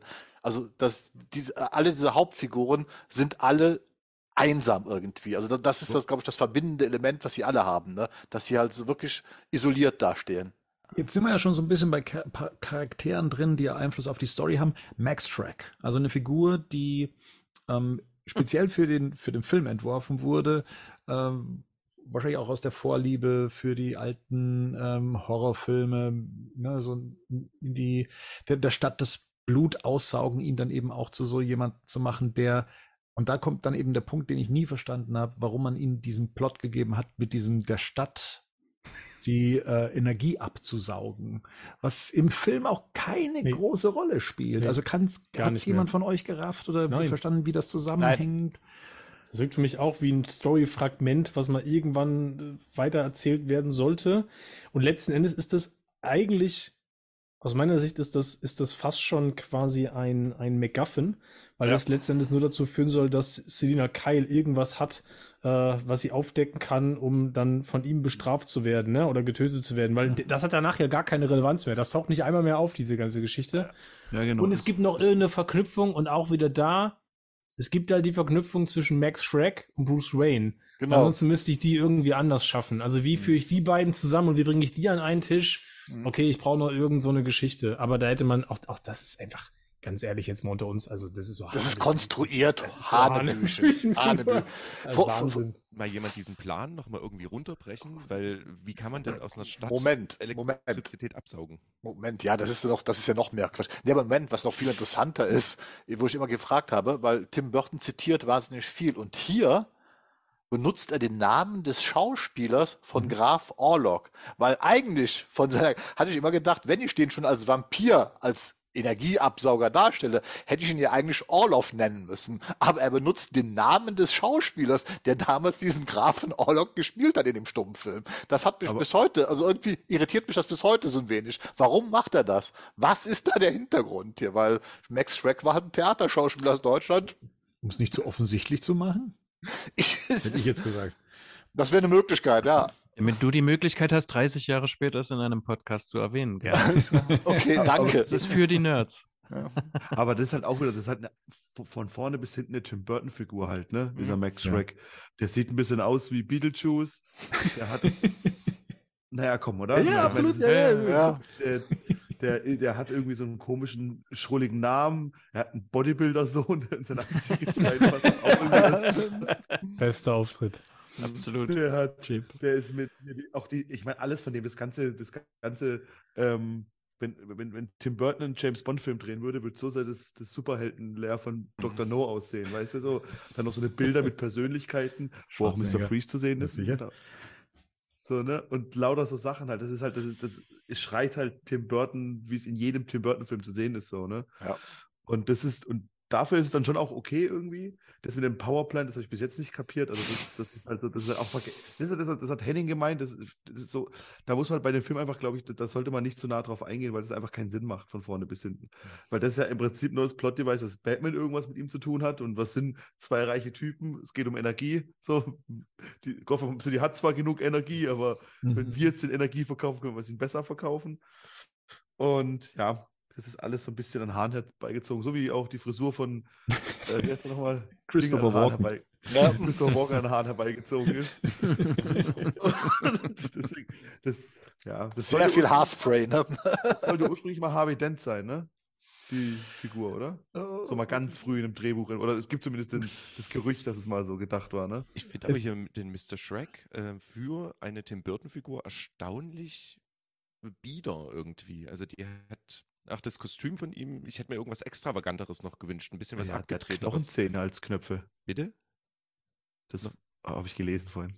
Christopher Walken wollte, dass sein Anzug, dass das, das, ist, das hat er bei irgendeinem anderen, bei einer anderen Figur, ich glaube aus The Great Gatsby hat er das ja gehabt, dass die Knöpfe an seinem Anzug aus äh, Backenzähnen gemacht werden sollen. Alles klar. Ich glaube, eine biedere Figur, ich glaube, eine biedere Figur ist der, äh, das ist das, das wirklich Böse für Tim Burton. Ja, genau, das Trademark für Tim Burton, Das oder? kann Genau. sein, ja. So, äh, so bis der Burns immer einer, der auch so macht. Exakt, der hat noch gefehlt, genau. Ja, genau. Also das ist, das ist, das wird, deshalb meine ich ja, dass wir, wenn Tim Burton einen James Bond Film machen würde, wäre das der Dr. No Exakt, quasi. Dieses, von allem, mit auch dem Ausblick auf dieses, auf das Dings, auf dieses, ja, von vorne bis hinten. Ich meine, manchmal denke ich auch, dass Burton das auch irgendwo selbst ins Lächerliche zieht, weil ich finde immer dieses Modell von diesem Kraftwerk oder was immer was das ist, das Mhm. sieht so, das sieht so total bescheuert aus, wenn das auf diesem Tisch steht mit diesem Schornstein, wo ich die ganze Zeit gefragt habe, ey, was soll, was soll das darstellen, verdammt nochmal, ne? Und da denke ich manchmal, vielleicht hat Burton das auch gemerkt und zieht es dann auch irgendwie un, unbemerkt auch ein bisschen ins Lächerliche, weil dieses Modell ergibt genauso wenig Sinn wie diese Story, also die, die Aber- darum gebaut wird. Aber gerade dieses Schwarz, Rot, Weiß, das ist halt schon was, wenn du mal auch die Tim Burton seine Artworks Mhm. anguckst, das ist da immer zu sehen. Mhm. Auch irgendwie irgendeine Kugel, die so Mhm. weiß-rot geschwungen ist und so Sachen, das hat er eigentlich immer überall drin. Und Das ist so, das, das, das, ich meine, das ist genauso sein Ja, Trademark. irgendwie. Und ich, und ich glaube, am Ende ist es im englischen Original, ist es ja, ein- hast du zumindest noch einen Anhaltspunkt, wofür diese, der ganze Blödsinn, halt, sag ich jetzt ganz ehrlich, auch da sein soll. Weil im Dialog zwischen Bruce Wayne und Max Schreck geht es dann die ganze Zeit um Power. Mhm. Mhm. Und Ja, das ist ja, okay. natürlich dann relativ schön, weil das eine gewisse Zweideutigkeit hat, ne? Weil dann Mhm. sagt er irgendwie, naja, es gibt halt ein Power Supplies und so und dann sagt Shrek ja sinngemäß, wie soll das funktionieren, ne? Man kann überhaupt irgendwie, ne? One never can have too much power, so, ja, ne? My life has a meaning und bla bla bla. Also da ist noch diese Doppeldeutigkeit drin, die so Mhm. im Deutschen komplett irgendwie hinüber ist, weil du dann denkst, okay, die reden jetzt irgendwie über Energie, so, das ergibt einfach gar keinen Sinn mehr. Und was soll dieser Plan halt irgendwie sein? Also, ne? Aber es ist letzten Endes ist es ein reines Konstrukt, ein Behelfskonstrukt. Ja. Zur Power, es sollte am Ende noch eine Szene geben, äh, wie sie ursprünglich geplant war, die Endsequenz mit Selina Kyle bzw. Catwoman. Ich glaube, man sieht eigentlich ursprünglich Wayne Manor. Und äh, das Bat-Signal erscheint am Ende des Films, ja. Und das sollte flackern, um zu zeigen, ne, dass Aha. es um den Energiebestand von Gotham City doch nicht so gut ist, äh, steht. Das hätte alles erklärt. Das hätte alles. Grundsätzliche Frage. Äh, Was haltet ihr denn bei Comic-Verfilmungen oder jetzt auch speziell bei Batmans Rückkehr über solche recht präsenten Figuren, die aber überhaupt gar keinen Comic-Ursprung haben? Man hätte ja sich jetzt auch aus dem ne, äh, Rupert Thorne oder sonst irgendwelchen ähm, Unternehmern äh, bedienen können, um sie da zu platzieren. Jetzt erfindet man eine ganz eigene Figur, die ja sich auf nichts bezieht und hat äh, einen bestimmten Raum einnimmt. Wie, wie empfindet ihr das? Ist das äh, was Frisches oder ist das eine vertane Chance? Grundsätzlich habe ich damit kein Problem, wenn, wenn Figuren irgendwie neu kreiert werden, wenn sie gut sind. Beziehungsweise überhaupt auserzählt oder auch Ja. irgendeinen Anreiz geben. Ne? Genau. Also neue äh, Figuren haben ja den Vorteil, man weiß nicht, wo die Reise hingeht, Genau. aber dann muss die halt auch gut erzählt sein. Und Genau. bei Max Shrek ist halt einfach, da ist er, der ist böse, tschüss. genau. Leider Nee, der, nicht. der Ja. erfüllt aber seinen Zweck. Das ist, glaube ich, die einzige Grund, warum diese Figur geschaffen worden ist, um ihren Zweck zu erfüllen. Deswegen kann man sie auch nicht mehr weiterverwenden, weil sie hat ja am Ende ihren Zweck erfüllt und wie du schon sagtest, damit ist sie hinfällig geworden, weil sie ja auch nichts Ikonisches macht. Also es gibt ja nichts ikonisch Böses, was Max Shrek in diesem Film macht, was man zum Beispiel mit anderen Batman-Bösewichten halt in Verbindung bricht. Sei es Joker, der mit Gas irgendwelche, mit Lachgas irgendwelche Leute tötet oder sonst was. Das fehlt ja alles bei Max Shrek. Naja, er hat immerhin seine Assistentin aus dem Fenster geschmissen. Ja, das, äh, Das findet Gerd halt nicht so böse. Das findet Gerd jetzt nicht so böse. ähm, Nee, ich finde es nicht so ikonisch, sagen wir es mal so. ikonisch böse. So, ähm, und das ist das, was ich vorhin noch meinte, das wird an Max Shrek ja super deutlich, dass das was mit Anspielen und nicht ausrollt. Ne? Ich habe jetzt diese ganze politische Ebene, die ich total bespielen könnte. Also das, ne, was, was Pierre vorhin auch sagte, das könnte ich jetzt total bespielen. So mit Batman muss sich mit Korruption auseinandersetzen oder auch gegen Korruption kämpfen. Ne? Er muss sich mit dem politischen System irgendwie auseinandersetzen, dass er nur vielleicht auch nur bedingt kontrollieren kann oder als Batman-Persona gar, gar nicht irgendwie kontrollieren oder gar beeinflussen kann. Ähm, das wird hier angerissen und dann wird es fallen gelassen. Das führt ja auch zu nichts mehr. Ne? Also es gibt diese Auseinandersetzung zwischen Bruce Wayne und Max Shrek, wo sie in die Konfrontation gehen, wo dann auch irgendwie klar ist, dass Max Shrek sich jetzt quasi einen eigenen Bürgermeister sozusagen schaffen will, damit er das dann darum umsetzt, damit er das, seinen Plan dann so umsetzen kann, weil Bruce Wayne ihm ja klar macht, ich steige als Investor bei deinem Plan auf keinen Fall ein. Aber das führt ja zu nichts mehr. Also das wird ja einfach gar nicht mehr weiter verfolgt. Ne? Also klar, aus Gründen, weil am Ende lebt ja von denen auch keiner mehr. Aber am Ende, also das spielt danach halt gar keine Rolle mehr, das ist, was ich meine. Ne? Also dann plötzlich zaubert dann Max Shrek aus dem Nichts irgendwie, keine Ahnung, wie er auf die Idee gekommen ist, äh, was hast du vorhin, Marian hat vorhin im Vorfeld gesagt, er hat früher, wenn er, als er aufgewacht hat, gedacht, er hat eine gute Idee. Max Shrek ist, glaube ich, nachts irgendwie, konnte nicht schlafen und hat gedacht, boah, eine gute Idee, ein Bürgermeisterkandidat, nämlich mal den Pinguin, der ist bestimmt ein richtig geiler Bürgermeisterkandidat. Warum auch immer, schließt mir bis heute nicht, was genau jetzt an dem irgendwie so prädestiniert dafür ist, ihn zum Bürgermeisterkandidaten zu machen, aber das scheint Max Shreks Plan zu sein, so, und dann verfolgt er das halt weiter. Shrek wurde doch von Pinguin erpresst. Das stimmt. Ja, das stimmt, aber ja, okay. Mit der, mit der Hand meinst du jetzt, ne? Weil er ihm Äh, gesagt mit hat, den wenn- Dokumenten, Ja. mit der den Dokumenten, die er jetzt wieder zusammengebastelt hat. Ja, Über okay. diesen Plan, den wir nicht ganz verstehen. Ja, Nee, nee, das ist ja Pinguins Plan. Also Pinguin das ist Pinguins ja, Plan. nee, ja, nee, ja. ich meinte den dann Die Dokumente meint Die Dokumente meinte ich jetzt von dem, von dem Powerplant, was ja keiner versteht. Ja, deswegen hat wahrscheinlich auch Shrek das weggeschmissen. Jetzt ist der Film so aufgebaut, dass er für sich steht. Äh, Burton wollte ja auch keine klassische Fortsetzung drehen. Ja. Ähm, Wäre euch eine klassische Fortsetzung storytechnisch ähm, lieber gewesen? Also auch, sagen wir mal, von der Art der Erzählung. Ne? Der 89er, das ist ein geradlinig erzählter Blockbuster-Film, ähm, wie man ihn äh, kennt und wie man ihm gut folgen kann. Wie wir jetzt gerade schon festgestellt haben, bei Batman Rückkehr gibt es ambitionierte Themen. Dann dramaturgisch dann aber doch, ähm, sagen wir mal, nicht ganz auf der Höhe von Batman 89, was die Geradlinigkeit angeht, was die Dramaturgie angeht. Und, und das ist dann das, wo ich mich immer schwer tue, so gerne ich auch Batmans Rückkehr mag, ähm, sind die Bezüge zu Batman 89, die mir einfach fehlen, also auch inhaltliche. Ähm, wie geht's euch da? Also hättet ihr da eher so ein geschlossenes Universum, was sich äh, gegenseitig zitiert oder nochmal ähm, ja, noch darauf zurückkommt, was in, äh, in, also, was in dem Film davor war, zumal ja auch noch Gotham City komplett anders aussieht als in äh, Batman 89, es sich anders anfühlt und nur einzelne Elemente noch aus dem Vorgänger übernommen wurden. also ich finde es so, wie es gelöst wurde, super. Also der einzige Bezug, den es halt zum Vorgänger gibt, ist ja die Erwähnung von Vicky Vale. Und dann hört es ja eigentlich auch schon wieder auf. Aber ich finde es halt gut, dass zum Beispiel mit Vicky Vale nicht weitergemacht wurde, weil die halt, ja, ist halt ne, die schreiende, hysterische, äh, arme Frau, die da immer entführt wird, ähm, bekommt damit durch Selina natürlich eine ganz tolle andere autonome Persönlichkeit an die Seite gestellt. Ähm, mir tut's aber vor allem um Harvey Dent leid. Von dem hätte ich gerne mehr, oder seine Entwicklung hätte ich gerne noch gehabt aus dem Vorgängerfilm, ja. Aber das wird im Übrigen, ach nee, hast du jetzt den Comic eigentlich gelesen, Batman 89? Ich habe noch nicht gelesen, ne? Na gut, dann Mhm. äh, schweige ich mich aus. Mhm. Es war mir damals in Anführungsstrichen relativ egal, weil der 89er für sich ja auch schon auserzählt war. Der hatte ja ein vernünftiges Ende und äh, ich hatte zwar damit gerechnet, dass es eine Fortsetzung gibt, ähm, wie ich aber im Kino gesessen habe, da der Anfang ja schon so komplett anders ablief, also äh, mit dieser Pinguin-Entstehungsgeschichte, war mir klar, dass ich was ganz anderes zu sehen bekomme.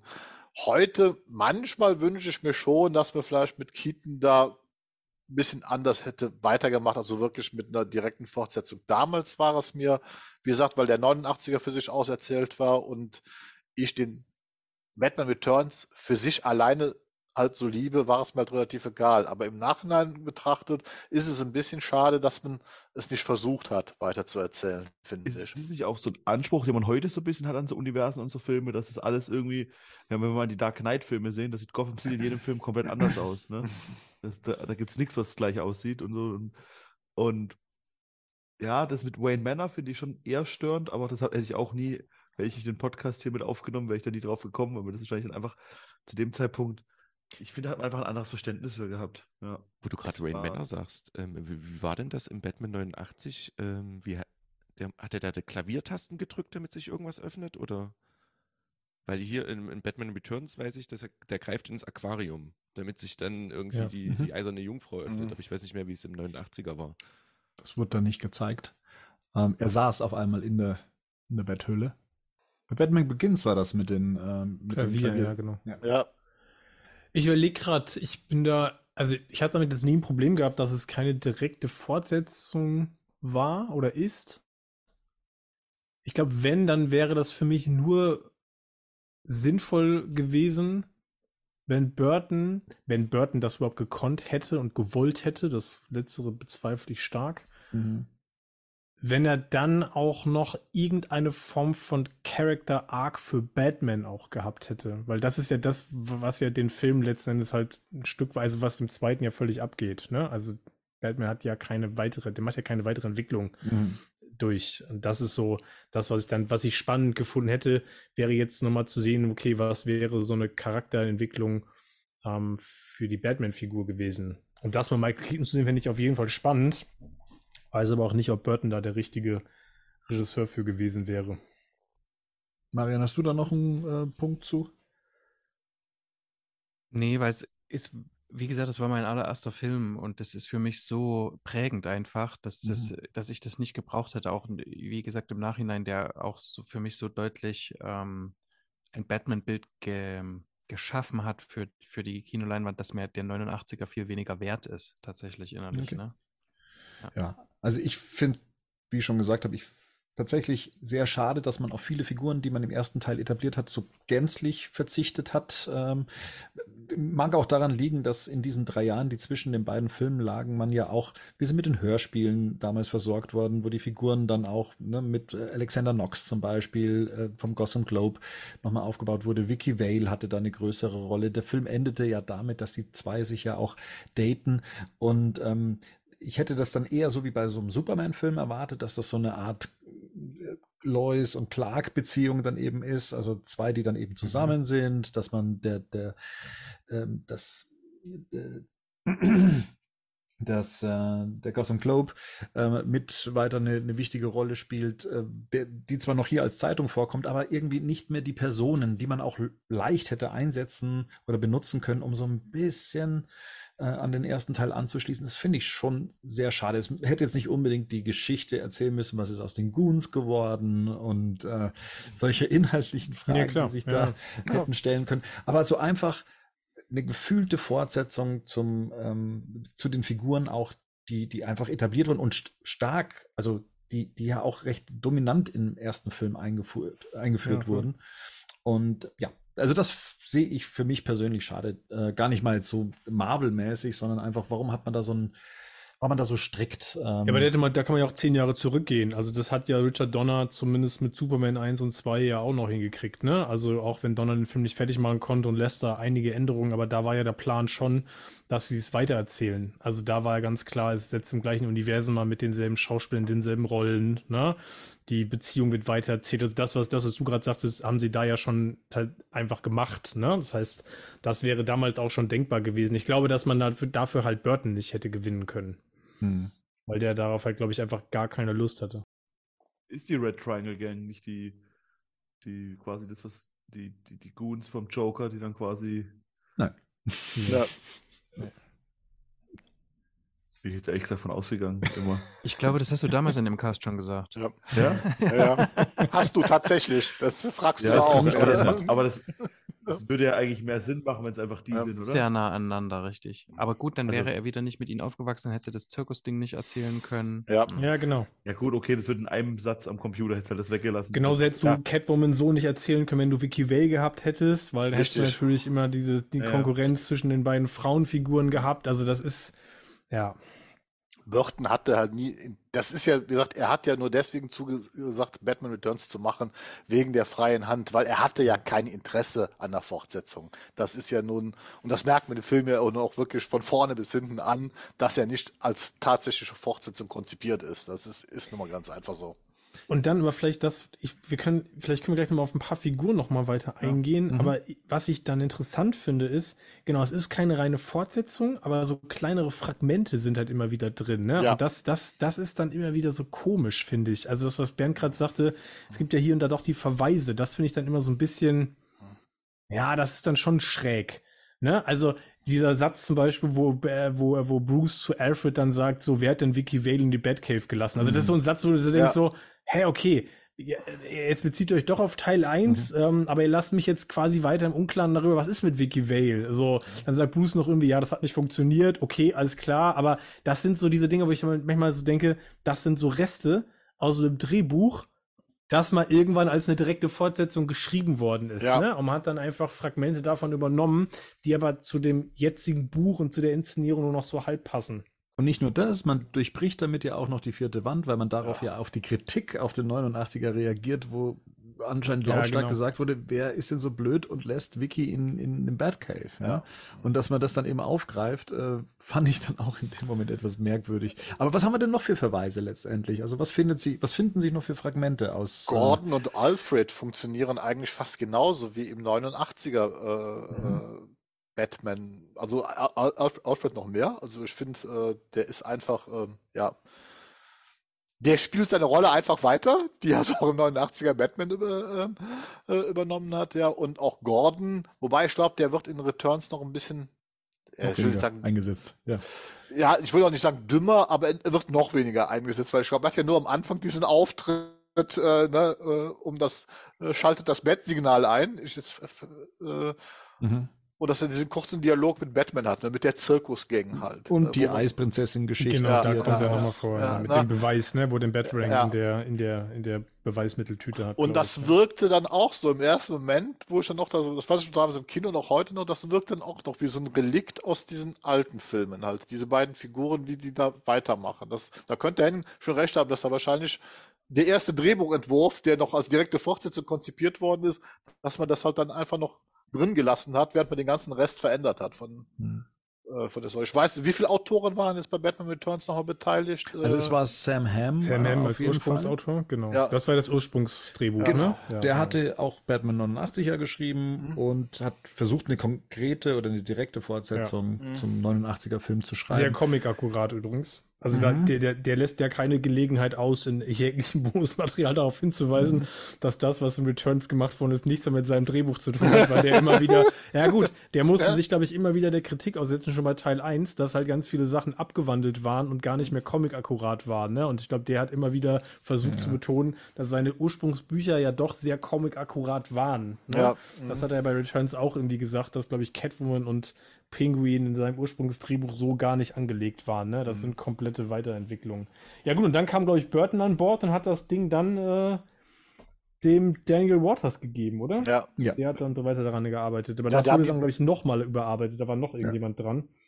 Ich glaube, Waters hatte so eine Drei-Stunden-Variante, glaube ich, geschrieben, ähm, die aber inhaltlich dem entspricht, was, was wir jetzt da bekommen haben. Da waren nur so merkwürdige Sachen wie ein ausklappbares oder zusammenfaltbares Batmobil drin, äh, was ich da mal gelesen habe. Ähm, Batman hatte weitaus mehr Dialoge und das wurde dann nochmal weiter zusammengefahren, ja.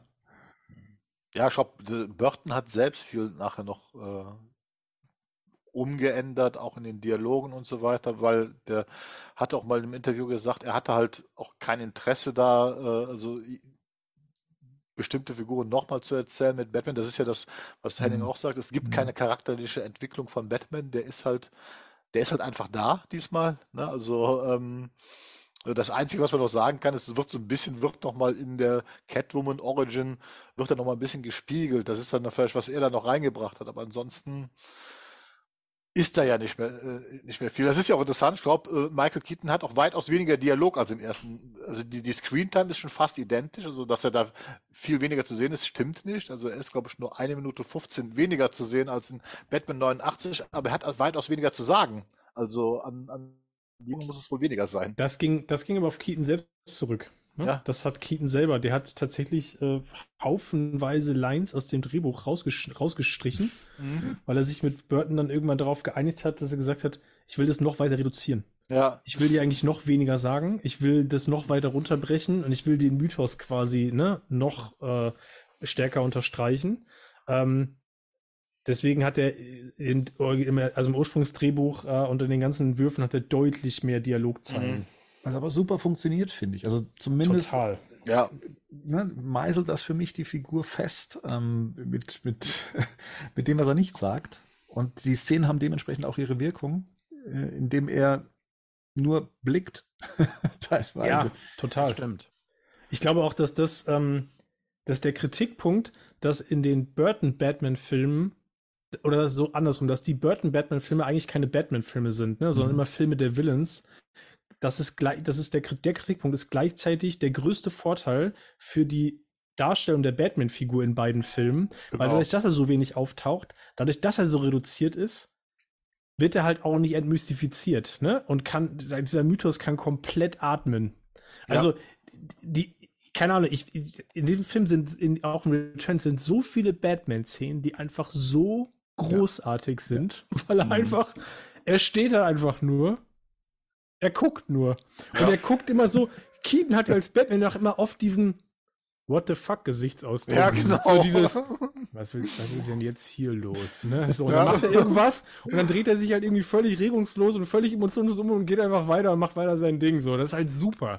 Ne? Also diese Szene, wo er am Anfang, am Anfang Selina Kyle rettet Ja.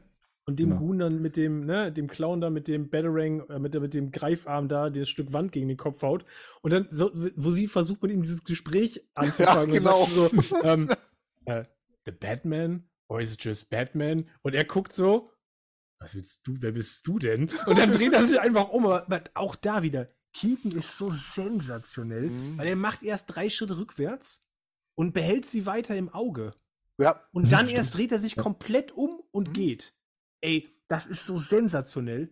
Oder auch, dass der, dass er sich darin kaum bewegen kann, diesem Suit, hat ja nur Vorteile. Dass er den Kopf nicht bewegen kann, weil er nur die Augen bewegt. Ja. Da gibt es irgendeine so eine Szene, wo er auf den Boden guckt, der Ja. guckt nur mit den Augen runter. ja. Der guckt immer nur mit den Augen runter und guckt wieder hoch. Das ist, ey, ganz ehrlich, da denke ich mir so, das ist mein Batman. Das ist, ja, das ist genau, das ist Mein genau Batman mein, kann sich nicht bewegen. Ja, das ist genau mein Batman. Deswegen will ich Batman auch nicht, glaube ich, deswegen will ich Batman auch nie rennen sehen. Aber der Witz für mit der Sache ist, Batman einfach nicht. Aber doch, ist, Er doch, wenn, schreitet. wenn Tom Cruise ihn spielt. Ja, okay, aber Nein. Batman schreitet.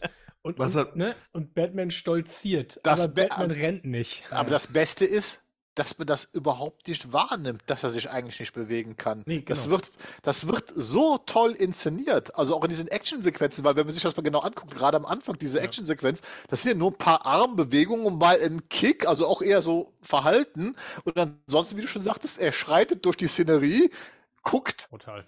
und, und du merkst gar nicht, dass es eigentlich nur daran liegt, dass er sich nicht bewegen konnte. Also das, das wird so gut kaschiert in dem Film nochmal. Oder was ich auch so toll finde, wie du schon sagtest, es reicht manchmal im Blick, wie er an der Bibliothek vorbeifährt, er da reinguckt, den Pinguin da drin sitzen sieht und dann über Funk Orphan mit dem, ich hoffe, dass er seine Eltern findet und weiterfährt. Und ich denke so, Alter, das musst du erstmal so einfach so, so, so und dann spürst du aber diese Traurigkeit, die er in dem Moment empfindet. Das ist ja das, was für mich Keaton bis heute immer noch mit zum besten Bruce Wayne und Batman macht. Dass in jeder seiner Szene ich spüre, dass da dieses kleine Kind ist, was seine Eltern verloren hat. Dass er das nie wirklich überwunden hat. Das bringt Keaton so sensationell rüber in seiner Darstellung. Aber, aber ich finde nur als Bruce Wayne. Und das macht für mich die ganze Performance eben noch stärker, weil als Batman hat er, ist er nochmal, eine, das ist eine ganz andere Persona. Ich finde, Richtig. die Batman-Augen, das ist jetzt gar nicht so das, wo die Traurigkeit durchscheint. Ne? Das finde ich bei ihm gar nicht. Das ist eher so dieses, ich finde, der kommt als Batman schon ziemlich badass rüber auch, ne? Also Ja, der voll. grinst auch immer recht fies Ja. zum Teil, ne? So, Genau. das, ähm, und als Bruce Wayne plötzlich ist das so eine, das ist eine komplett andere Persona. Mhm. Und das finde ich ja an der Performance so mega stark.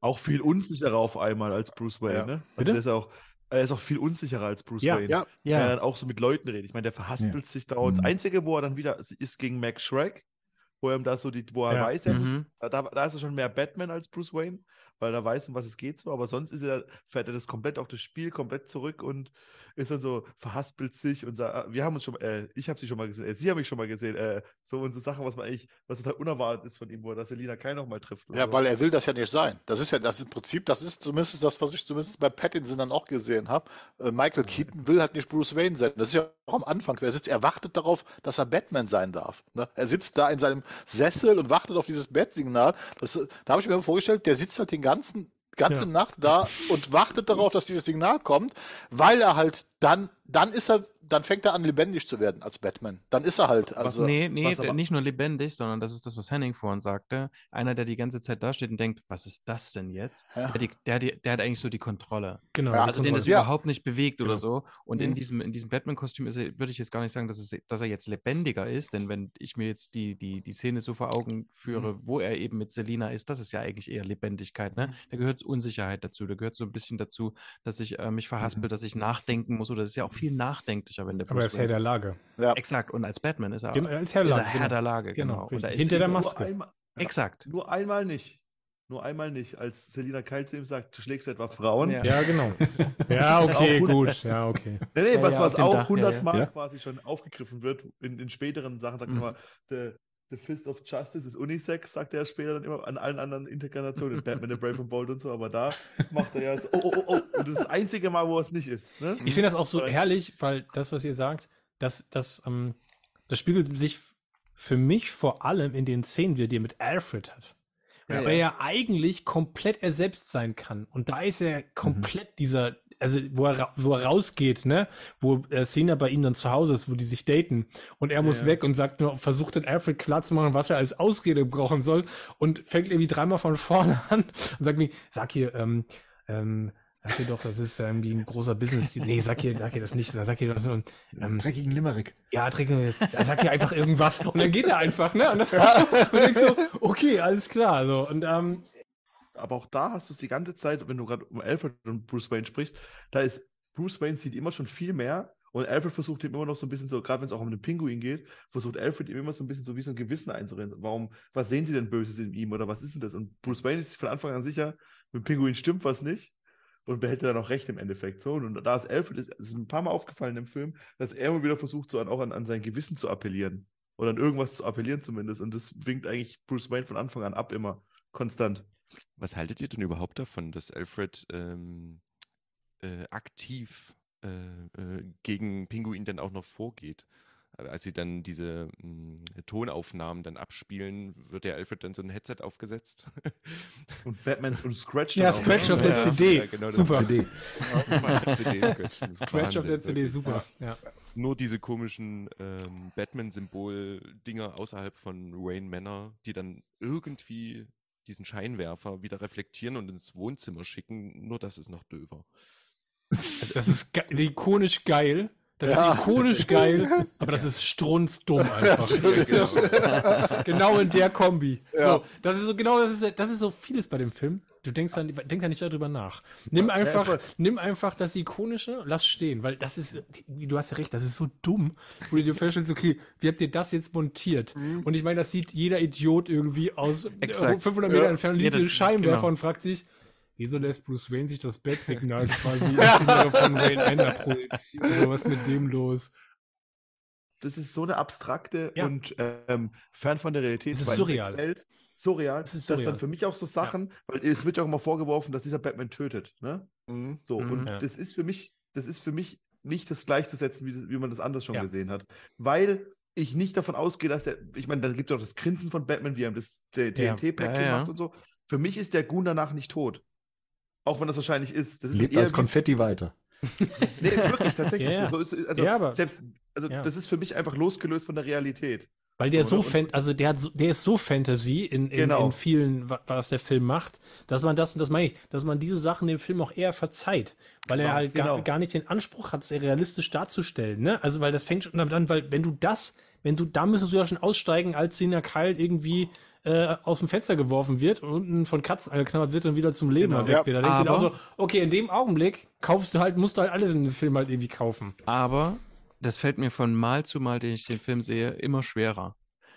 Ähm, das irgendwie, also Ja, das finde ich ja. immer blöder. Ich kann nichts dagegen tun. Das fand ich schon immer irgendwie hinterfragungswürdig. Mit der Bombe meinst du jetzt? Mit nee, das mit, der, mit Selina. Ach so, mit, ja, das, ja. Und das ist wirklich, also wirklich für mich ein riesengroßer Minuspunkt wirklich mittlerweile an dem Film, weil das auch dann, wo, wo, wo kommt dann jetzt diese, warum kann die dann plötzlich kämpfen und so. Also nach das, einem Tag. Ja, aber das gehört auch wieder zu diesem morbiden Grotesken von Tim Burton. ja, ma, Also, ja, ich kann mir das ja, also auf einer Metaebene kann ich mir das erklären, warum das, das oder wie Ja, man sich das entwickeln kann und so, aber das finde ich auch irgendwie so im, im Film, also ich, wie Du musst es gesagt, halt ausblenden können, ne? Genau, ja. müssen, ja, genau. Genau, müssen, ja. Es fühlt sich halt halt wie ein, wie ein dunkles Märchen an und da muss, Ja, genau. genau. muss Ja. man halt viel Richtig. kaufen. Genau. Das, das ist es für mich. Fairy Tale halt. In, Mhm. Der ganze Ja. Film ist eine Fairy Tale und da habt Henning und Marian vollkommen recht.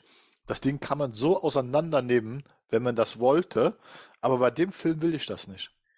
Ich würde das niemals machen. Das ist ganz interessant. Ich würde das niemals bei diesem Film machen. Also äh, den so bewusst auseinandernehmen. Weil, wie gesagt, der halt einfach so in meinem Herzen so drinsteckt, dass ich das gar nicht kann. Obwohl ihr vollkommen recht habt. Das ich ist finde, das, kann- ich finde, das kann man schon machen. Man muss, äh, aber dann halt im, also im- immer wieder hervorführen, was, das eigentlich, was der Film eigentlich sein will. So, ne? Und wenn man sagt, es ist ein dunkles Fantasy-Märchen, dann funktioniert es für mich schon, dass ich meine, wenn Spider-Man von einer Bi- Spinne gebissen Ja. hat, hat er Superkräfte, dann kann von mir aus, wenn irgendeine Frau von Katzen wiederbelebt wird, dann kann die dann auch Katzenkräfte haben und sich so ein bisschen rumschwingen Mhm. und so. Ne? Das, das, ich finde, das ist, das ist kein großer, das, das ist halt einfach so. Ne? Und das, das- das würdest du heute wahrscheinlich anders machen. Heute gäbe es dann drei Origin-Serien und nochmal eine, eine, kommt zwei Filme dazu und noch ein. Aber für das, was du da siehst, und das, was- das reicht mir vollkommen, um das zu kaufen. Ja, kurze Einschränkung. Die Katzen dürfen die gerne zur Superheldin hinschleckern, aber auch Thunfisch auf sich drauf. Genau, aber ähm, dann, dann, weil du gerade Spider-Man als Beispiel brachtest, der ist mir nämlich auch eingefallen, äh, dann hätte ich doch gerne, dass sie kurz für sich merkt, ach so, jetzt bin ich eigentlich auch ziemlich stark irgendwie. Aber ich kann jetzt plötzlich kämpfen oder so, weißt du? Aber da kommen wir wieder auf er Henning zurück, der meinte, dass der Film an sich ja schon so ein kleiner Außenseiter ist. Und wollt ihr wirklich auf Außenseitern rumhacken? Wollt ihr das? Ja. Nee, tu ich auch nicht. Es ist, ist ja kein Rumhacken, es ist, sondern sich so, dass man auch vor Augen führt, man, wenn man das jetzt nochmal guckt, und das ist, da, dann- das heißt, mir das halt auch aufgefallen, was einem jetzt das mit einem macht, wenn man das so Sachen jetzt nochmal Ja. guckt, jetzt, wo man halt irgendwie drei andere Batman gesehen hat, Hm. in dem Wissen, dass der Batman auch wieder zurückkommt, so. Und ob das auch heute noch mal so funktionieren würde. Ich meine, deswegen sind wir heute ja hier, so quasi das auch noch mit heute zu vergleichen. Und das, und da kann ich tatsächlich, da habe ich nicht so das Problem damit, aber das sti- stimmt schon, heute hättest du, oder zehn Jahre später, bei Spider-Man hattest du eine Szene, wo er gegen eine Wand schlägt und dann auf einmal ist die Wand kaputt, so, ne? Ja. Und das würdest du halt heute anders nochmal machen. Und da ist es halt so, ja, Katzen sind halt drüber gerannt. Ja, Ja, gut, es so. gibt, es gibt keine, es gibt keine richtige Origin, ne? Die Origins sind irgendwie genau. bei, bei Penguin, das hat ja Pierre vorhin schon gesagt, sind es irgendwie drei Minuten ohne Dialog und bei Catwoman ist es noch kürzer, ne? Aber ähm, Pierre, du hast recht, wir wollen nicht rumhacken. Ich finde es nur, der Fairness halber ist das so ein bisschen, wir haben halt bisher alle Batman-Filme echt ins Klein-Klein zer zerhackt zum Teil, ne? Und ich glaube, das ist so nur fair, dass wir hier zumindest die Punkte auch mal erwähnen, weil ich glaube, sonst werden sich irgendwann Leute fragen, warum wir dem Gerd Returns schüttelt schon wieder so den Kopf. nee, das stimmt. gnädig umgehen. Ist ja, voll, ist ja vollkommen korrekt. Das ist ja selbst mich. Es gibt ja zum Beispiel so viele alberne Szenen in dem Film, wo selbst Ja. ich sage, Oh, Ähm, ja.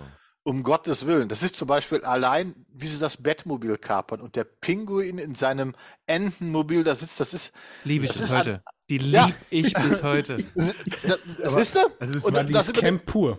Ja, das ist Ja. purer Camp. Ne, Ja, wo ich dann- pur Camp. Ja. Aber da sitzt er nicht im Endmobil, gell? Das nee, ist da sitzt er im. Bettmobil. im ja, im, im, Mini-Bettmobil. im, im, im Bettmobil, ja, im Mini-Bettmobil. Ja, genau. Ich, ich konnte jahrelang nicht an diesen Fahrzeugen vor Kaufhäusern für Kinder vorbeigehen, ohne dass ich im Kopf da den Pinguin drin gesessen habe und diesen wackelnden Van. Das ist einfach wunderschön. Aber was ich noch geiler finde, ist, wo hat Pinguins Gang eigentlich die Blaupausen fürs Bettmobil? Das frage ich mich bis heute.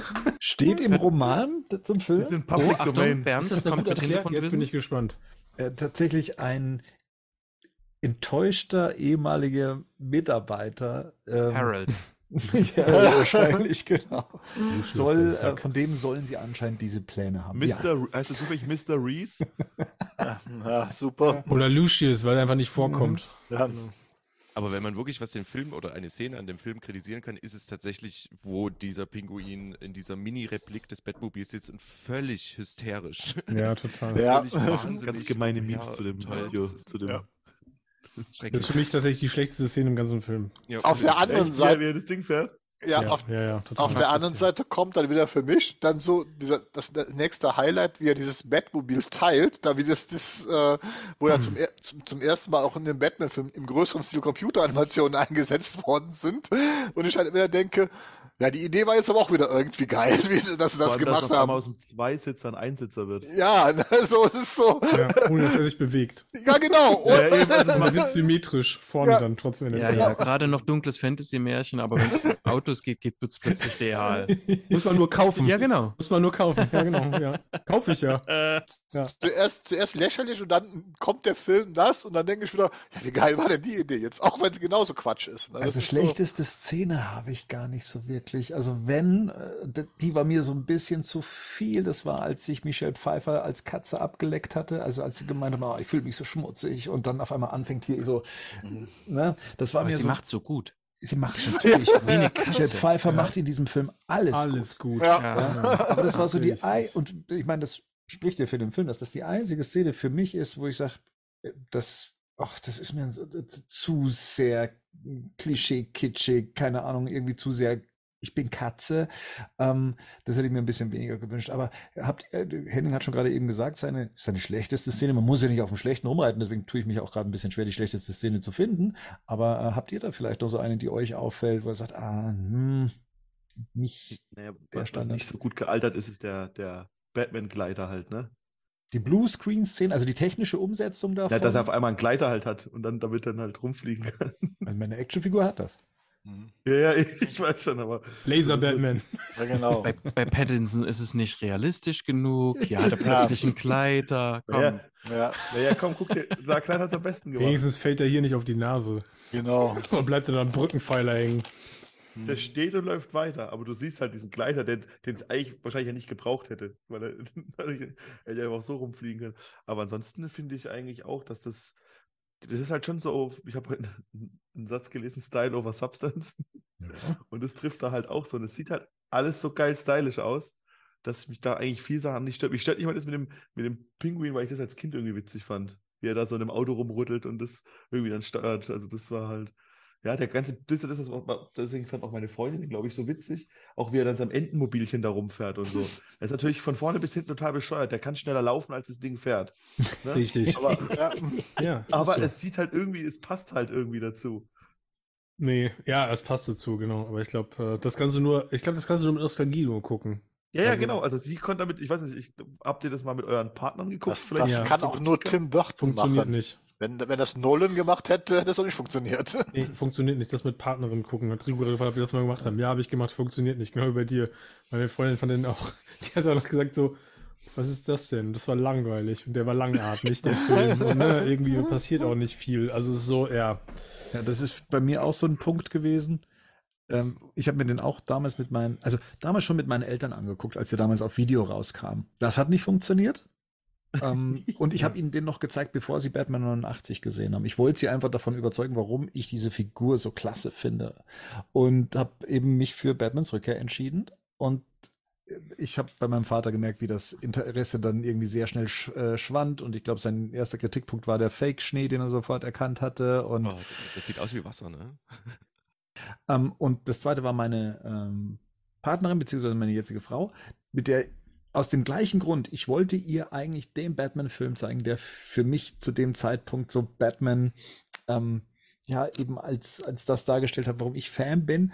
Und ähm, auf einmal hat mir auch der Film nicht mehr so gut gefallen, weil ich so aus meinem Körper rausgetreten bin und es aus ihren Augen gesehen habe. Also nicht mehr mit der Nostalgiebrille, nicht mehr als der 13-jährige Bernd, sondern nach heutigen Sehgewohnheiten den Film beurteilt habe. Und ähm, ja, das hat auch nicht funktioniert. Letztendlich. Aber Pierre, du wolltest auch noch deine schlechteste Szene, wolltest du noch Nee, äh, die schlechteste anbringen. Szene hatten wir ja schon. Ähm, das bleibt immer noch dieser hysterisch rumwackelnde Pinguin.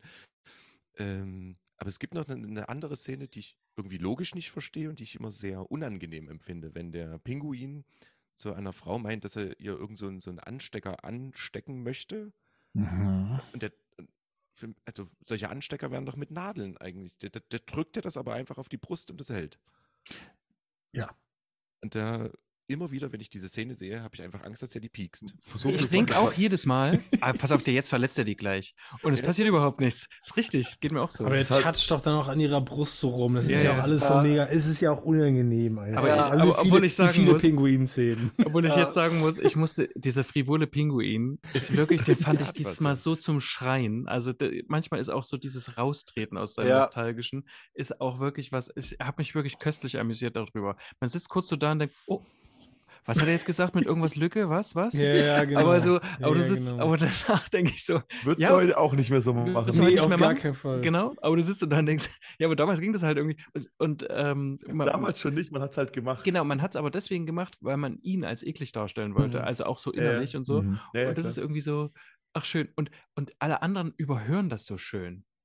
Also das finde ich so, auch der Max Schreck und so, der guckt ihn dann immer mal irgendwie so an, und, aber nimmt es irgendwie so mit und selbst die Michelle Pfeiffer überhört das irgendwie, weil es jetzt darum nicht geht und so. Das ist fantastisch. Kann da wirklich drüber lachen. Meine schlechteste Szene ist tatsächlich der Kampf. Der erste.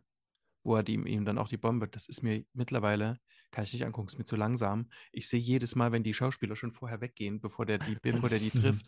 Das macht, das kann ich nicht, kann das nicht, kann schlechten Kampf kann ich mir nicht angucken. Ja, und wenn das, weil der nur so langsam ist, weil der so im Kostüm ist, das weiß ich nicht, kann ich kaufen. Ich glaube, im 89er finde ich die Kämpfe nicht so schlecht. Mhm. Die sind, Mhm. glaube ich, auch ähm, ein bisschen übersichtlicher choreografiert. Ja, und dann kommt das hier mit diesem, mit diesem ausklappbaren ähm, Battering aus ähm, Arkham Asylum Genau. und das Dann dauert eine. Stunde und dann diese, Und dann diese, fängt der Hund. genau, und dann ist ja auch noch, genau, und da, diese Pudeldame, die ist sowieso, die ist ja so affektarm, die macht mich sowieso auch jedes Mal fertig, die sitzt immer da und guckt halt einfach. Das ist irgendwie schwierig, ja. Äh, Und auch, äh, gut, aber jetzt lassen wir das. Also ich, da bei dieser Bedring-Szene, die, Ja. die, sind auf, die sind auf Kopfhöhe anvisiert, ne? Und die, der Hund fängt das Ding dann aber irgendwie, keine Ahnung, einen halben Meter über dem Boden ab. Also das ist so, Das ist egal, cool. ja, das musst du kaufen, genau. Aber ich glaube, Burton kann einfach insgesamt nicht gut Action inszenieren, weil das, weil das nicht sein Metier ist und weil er auch gar keinen Bock drauf hat. Und ich habe eine neue, ich habe eine neue Lieblingsszene. Ganz zum Schluss, als Max Shrek ähm, dem Affen den Schlüssel wegnimmt, guckt der Affe empört. Ja. ja, das stimmt. Das- ich, also bin ich wirklich in Gelächter ausgebrochen. Das ist, das ist grandios. Also Wie er ihn wie, wie, kriegt man, ne? wie kriegt man einen Affen dazu? Na, und er reißt auch so die Augen auf, so wie, ey, Alter, gib mir meinen Schlüssel zurück. Stimmt es, dass der Affe und der Pinguin keine Sehne hatten, weil der Affe Angst vor dem Pinguin hatte? Also, gelesen. äh, der Individuum hat erzählt, dass der Affe sich an seinen Hodensack festgekrallt hat. Ja. Am Kostüm. also doch. Aber, aber das, es war so, denn Devito erzählt in irgendeinem Making-of erzählte, dass sie es geprobt haben. Da war er nicht im Kostüm, dass alles funktioniert. Der Affe Mhm. ist runtergekommen, ist wieder hochgelaufen, alles wie es sein soll. Und dann kam beim Kostüm und dann kam der Affe runter, ist die Treppe halb runtergelaufen, hat den Devito als Pinguin gesehen, ist wieder zurückgelaufen, weil er Angst hatte. Ja.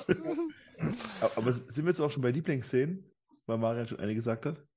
Also bevor wir zu den Lieblingsszenen kommen, dürfen wir eine Figur, glaube ich, nicht vergessen, die wir jetzt noch nicht ähm, so ausführlich wie, wir haben über Batman gesprochen, wir haben über den Pinguin gesprochen, Max Shrek und so weiter, Catwoman, Michelle Pfeiffer als äh, Selina Kyle und sie macht tatsächlich viele meiner Lieblingsszenen aus, ähm, schon rein schauspielerisch, ähm, finde ich, dass die perfekte Besetzung, ich kann mir Annette Banning nachträglich überhaupt nicht vorstellen, ähm, in diesem Kostüm, in dieser meinst- Rolle, in dieser? Performance.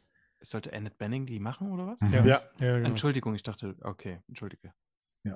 Macht Die wurde schwanger nämlich von äh, Warren Beatty und äh, musste dann kurzfristig absagen und dann hat man eben Michelle Pfeiffer mit an Bord geholt und wie gesagt, kann es mir heute nicht anders vorstellen. Ähm, auch weil wir ja vorher hier die Kritiken hatten von wegen ausgezeichnete Schauspieler und ich finde, sie liefert tatsächlich eine wahnsinnige Performance ab, besonders, also nicht nur am, am Ende, ähm, zum Finale hin, ne, die, die, der, der sehr dramatische Dialog zwischen ihr und Bruce und ne, wir könnten auf dem Schloss leben und sowas und schaltet im nächsten Moment um, um ihnen dann doch eins mitzugeben. Aber schon ihre Verwandlungsszene, also ich meine jetzt nicht die, die ist auch beeindruckend, wie sie dann eben äh, vom Max Shrek Gebäude runterfällt, aber wenn sie dann in ihrem Apartment steht, äh, so desillusioniert, ne, so aus sich zombieartig und dann eben dieser Anrufbeantworter praktisch so das, das, das der, der Tropfen auf den, das, Fass zum Überlaufen bringt in dem Moment und sie diese Milchtüte wirft. So ikonisch, wie sie diese Milchtüte wirft und tatsächlich dieses Telefon trifft, dabei noch so die Milch rausspritzt in dem Moment und sie schreit und, und Danny Elfman score dann auch noch drunter, der das Ganze auch nochmal aufwirbelt mit allem, was dann folgt, wie sie durch diese Wohnung ähm, wütet, äh, alles zertrümmert, mit ihrem Leben aufräumt und alles, was eben danach folgt. Ich finde, Michelle Pfeiffer ist tatsächlich für mich so die Catwoman schlechthin, Ja. auch heute noch. Es hat halt niemand mehr so, eine, so ikonisch Catwoman spielen können. Selbst Hal Berry nicht, die den ganzen Film bekommen Ja, hat. die Arme. Und ähm, auch das, was du sagst, auch der, die ganze, ich finde das ganze, die ganze Szene so. Ich meine, Tim Burton ist so das Gegenteil von Wes Anderson, was das Puppenhaus immer betrifft. So, das, sind auch immer alles, du weißt immer, das ist alles perfekt so und dann alles so da sein. Dann wird aus Hello there, wird dann Hell here und so, aus diesem Neon und so. Das ist schon richtig gut. Aber was sie auch macht, und das macht es auch als Spiegel zu äh, Keaton, ähm, sie hat so zwei Arten zu spielen. Sie hat einmal das Bevor sie Catwoman, wo sie das Unsichere eingefallen und so auch schon sehr überzeichnete, Mhm. so dieses, dieses Tipselein ist. Und dann, wenn sie dann quasi, warum auch immer, Catwoman ist, Ähm, und dann ist sie, sie steht auf einmal ganz anders im Raum, ne? Sie, sie ist Mhm. eine ganz, ganz andere Persönlichkeit, nachdem sie da ihren Durchdreher hat und so. Und das macht die schon gut. Und dazu kommt halt noch, dass das, Kostüm halt Ja. komplett auch wieder Burton schreit, aber es ist einfach das perfekte Catwoman-Kostüm, so, ne?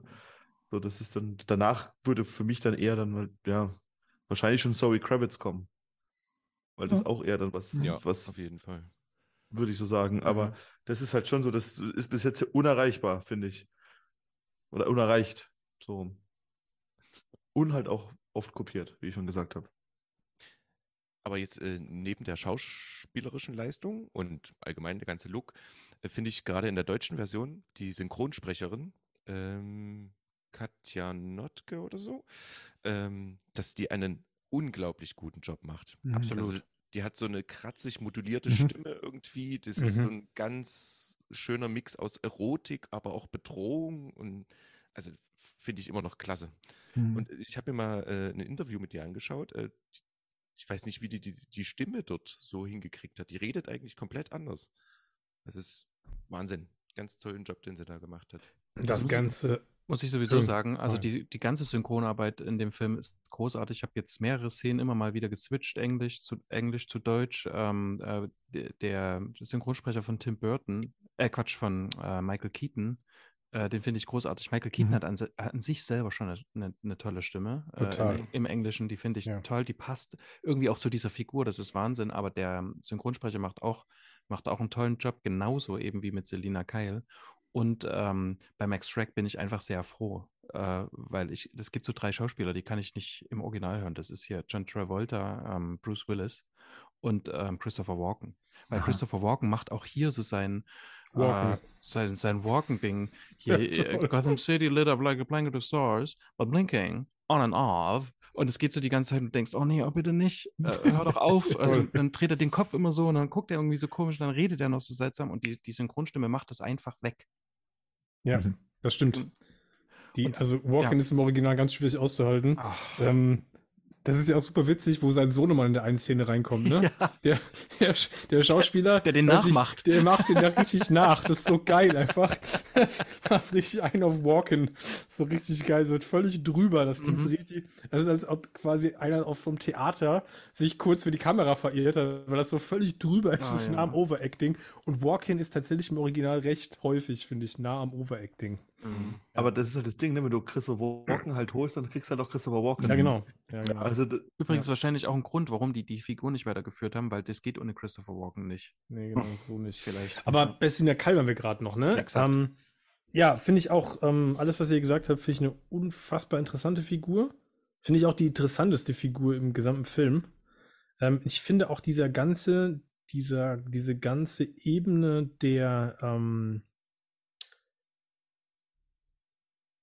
Selina Kall wird, ne, schon vorher merkt man, okay, sie wird nicht ernst genommen, sie wird gedemütigt. Letzten Endes wird sie dann aus dem Fenster geworfen, ne? Sie wird auf allen möglichen Ebenen in An- und Abführungsstrichen missbraucht als Frau. Und dann hat sie dieses Erweckungserlebnis und Catwoman ist dann ihre Persona und plötzlich ist es alles mit Selbstbewusstsein aufgeladen. Und es hat ja tatsächlich auch ein recht, eine recht feministische Ebene komplett, wie sich das durch den Film zieht, ne? Weil plötzlich übernimmt sie die Kontrolle in den ganzen Szenen, ne? Ähm, er wehrt sich auch, oder das ist ja auch ein Stück weit eine, eine sexuelle Selbstermächtigung, die hier auch stattfindet, ne? In der Form, wie sie dann plötzlich mit der mit diesem ganzen mit dieser ganzen Erotik auch mit den Reizen nach außen geht, die für sich nutzt, ne? Männer auch ausnutzt quasi, weil die darauf anspringen, ne? Und das ist das ist ja auch eine super interessante interessante Ebene und für 92 in dem Genre äh, hochgradig progressiv. Das ist halt so, also ich finde es ein bisschen dramatisch, dass tatsächlich dieser Befreiungsschlag, diese Emanzipation, die da stattfindet, Ja. tatsächlich nur durch den Tod erreicht Ja, werden kann. klar, natürlich, ne? Ja. Aber das ist Mhm. natürlich, das ist natürlich, also das ist ja dann ein besonders feministisches Statement, ohne dass ich mich dazu weit reinbegeben will, um Himmels Willen. Genau. Ähm, ne? die wird halt wiedergeboren. weiser Mann, aber es Ja. ist tatsächlich so dieses, also das Erweckungserlebnis kommt natürlich mit der größten, mit, mit der größten Brutalität, die du gegen eine Frau halt ähm, anbringen kannst, als vor allem mächtiger Mann, ne, quasi. Und dann kommt dieser, dann kommt die Wiedergeburt oder der Switch dadurch. Obwohl ich, wie gesagt, nach wie vor mit dieser mit dieser Katzensache äh, fremdel. Vor allem habe ich auch noch mal so gedacht, ähm, die kann ja auch froh sein, dass die quasi nicht von der deutschen Hauskatze abgeleckt worden ist, weil Ja. dann hätte sie ja nur sieben Leben gehabt, dann wäre der Film viel eher, also dann hätte das mit Genau. dem Ende nicht Oder funktioniert. Ratten wären schneller gewesen. Ja, oder so. Ratcatcher. Verdammt. ja. Aber ja, also genau, das also, also ist aber eine, eine wahnsinnig äh, interessante Figur Exakt. und Spiegelt sie bekommt hier ja auch noch mal eine komplett, also Pinguin haben wir ja auch gerade, sie bekommt, bekommt ja hier auch eine komplett neue und eine ganz eigene Origin, ne? Also Catwoman hatte ja doch gar nicht so oft eine Origin.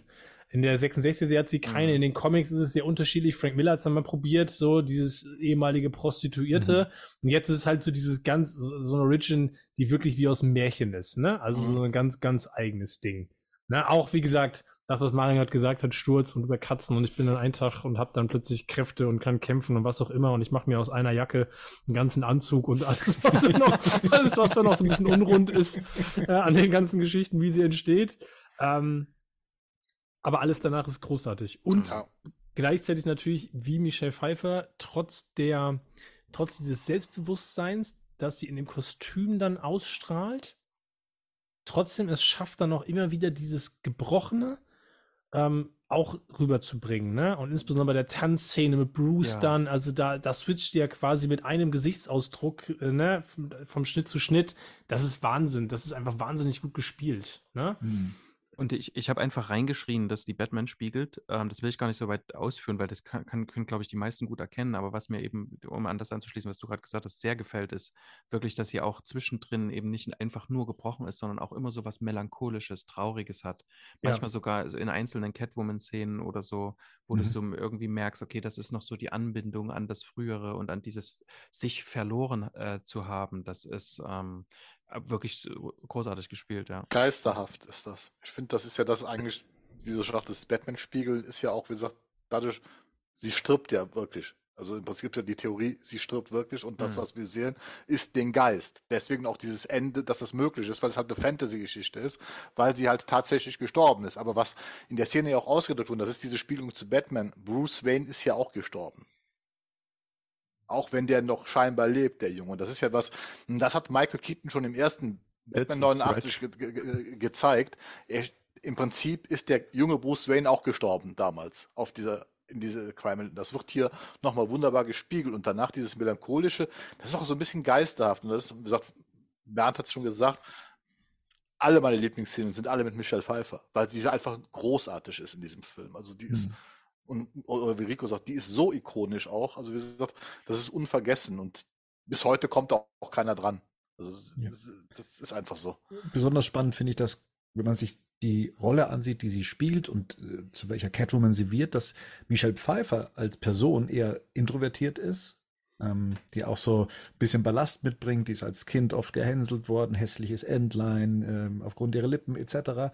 und eher so der ruhige Cha- Charakter ist und für das, wie sie da explodiert auf dieser Leinwand, ähm, mit, mit all dem, was sie selber gemacht hat, mit dem Vogel aus dem Mund fliegen lassen, was kein Trick war, sondern sie es Ja. einfach gemacht hat, die äh, Transformationsszene mit dem, mit dem Augenflackern ähm, und, und allem drum und dran, die Stunts etc., ähm, finde ich das wahnsinnig beeindruckend. Und die Tanzszene am Ende ist für Ist mich Hammer. das, das Ja, stärkste beste. überhaupt. Also das ist für mich die stärkste Szene. Diese gegenseitige Erkenntnis, das ist so ein Ja. unvergessen, unvergessener Augenblick einfach. Und Und das Und- über den Dialog. Also Ja. das ist ja auch eine, ich finde das auch eine unfassbar clevere Art, äh, dass du uns den auch immer mal in Frage stellen kann, ähm, warum Batman da eigentlich drauf eingeht, muss er in dem Augenblick gar nicht. Der könnte auch einfach das äh, stehen lassen, aber er will es ja trotzdem, auch weil er die Verbindung halt will zu ihr. Ne? Mhm. Ähm, Wahnsinn, weil ich das Wahnsinn finde, wie danach sie sofort nochmal, ne, sie gehen ein Stück voneinander, entfernen sich voneinander kurz, starren sich irgendwie an, der Moment der Erkenntnis, dann kommen sie wieder enger zusammen und Mhm. dann sagt sie ja zu ihm, Müssen wir äh, wieder kämpfen. heißt das, dass wir wieder kämpfen müssen. Mhm. Ne? Ja. Mhm. Wahnsinn, super starke Ja. Line. Also Ja. super starke Line, so dieses, müssen wir jetzt wieder kämpfen. Ne? So dieses, wir sind ja, wir, also auch da wieder so ein bisschen, die komplette Kontrolle haben wir ja gar nicht Mhm. über die anderen Personas. Ich finde das wahnsinnig stark, das ist unfassbar tief. Ich finde es auch vom Pacing her oder vom Ja. filmischen Gemachten her unglaublich stark, weil du plötzlich als Zuschauer merkst, die fangen an, auch so umeinander so rum, zu, drum herum zu tanzen und es muss, und man kriegt irgendwie plötzlich so ganz schnell das Gefühl von, ah, okay, die müssen sich jetzt entscheiden. Also, Mhm. Ja. äh, wie machen wir jetzt weiter oder so? Es Ja. gibt quasi keinen, man hat keine Zeit mehr und so. Ich meine, dann kommt ja der Pinguin später, aber das Genau. wa- wissen die ja vorher nicht, ne?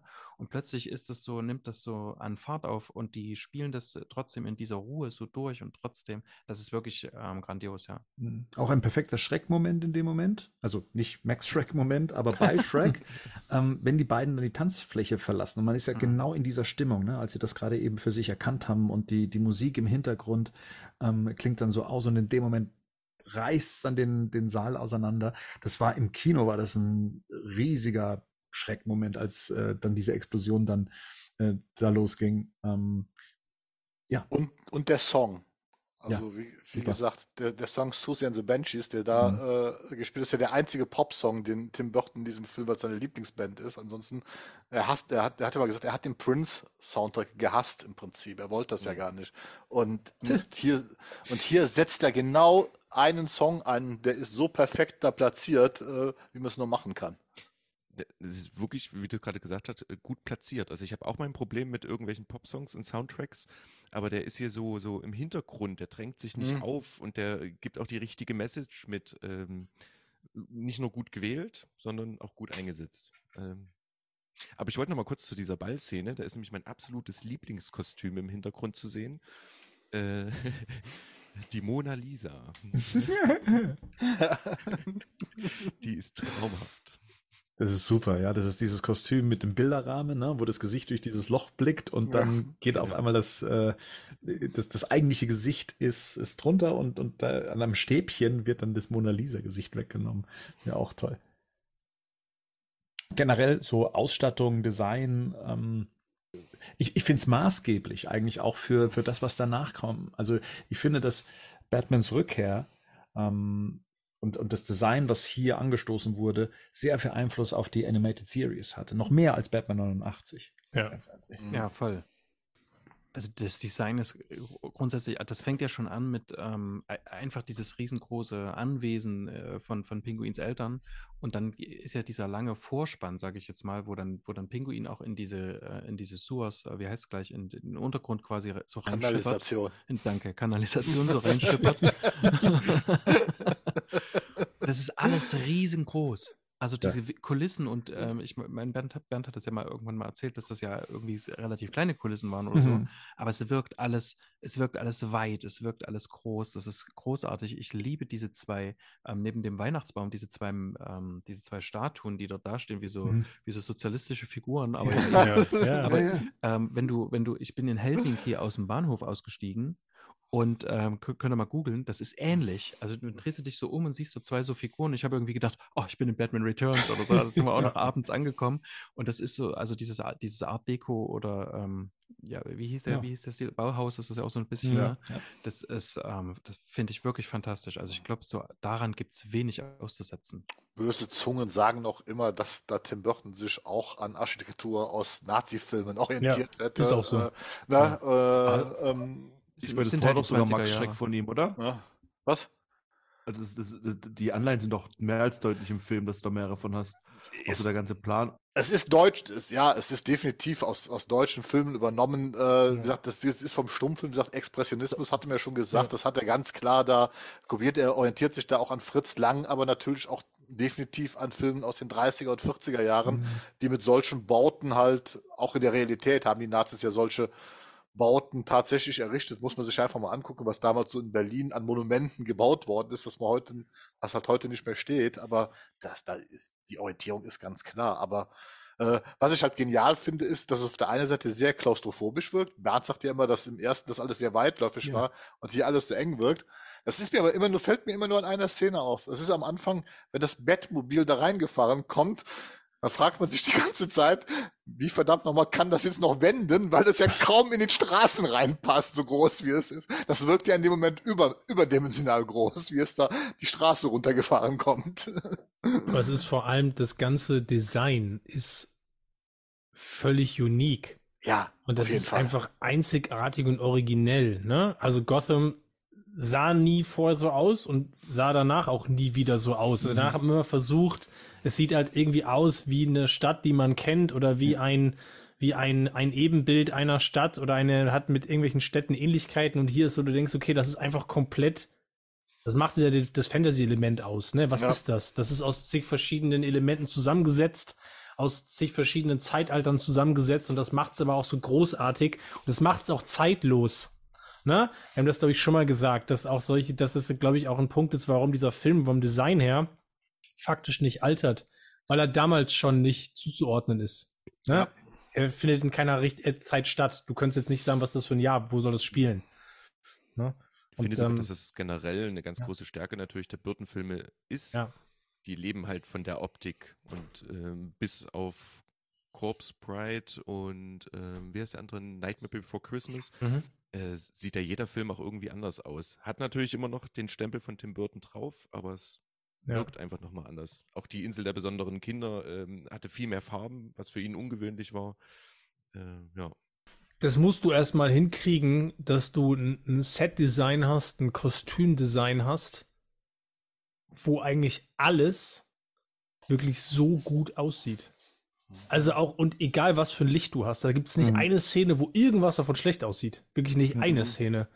Also wir könnten jetzt einen ganzen Cast so machen, wie geil dieser Batsuit einfach in jeder Szene Ja. aussieht. Also ist auch Wahnsinn. die, auch die Kaul, die, die Maske, das sieht immer grandios gut aus, egal wie in welchem Licht der steht. Das ist wirklich Wahnsinn, wie gut Keaton in diesem Batsuit einfach aussieht.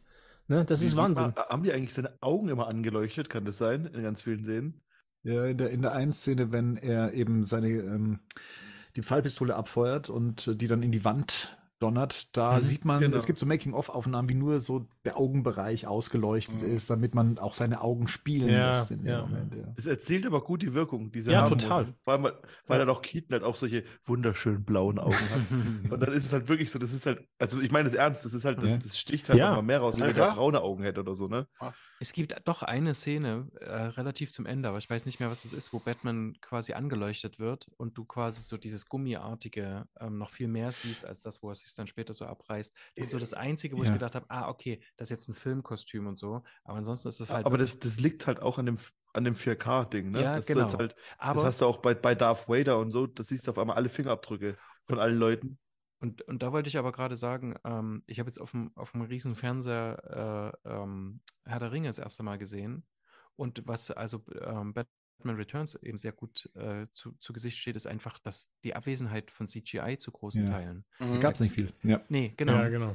Doom kannst du dir nicht angucken mehr. Also mit, mit so ein bisschen Blick für Filme Ja. oder so. Das Ja. ist nicht, das ist schwer. Also Ja, es und- gibt und so offensichtliche Bluescreen-Szenen in Batman Returns. Ja. Ähm, und eine, äh, zumindest für mich offensichtliche digitale Szene, oder beziehungsweise ich finde sie ganz gut umgesetzt. Das ist das, wenn der, das Schutzschild vom Batmobil ähm, sich öffnet und schließt, Ja, was ja. in Batman 89 mm, ja, unter ferner Liefen gut aussah.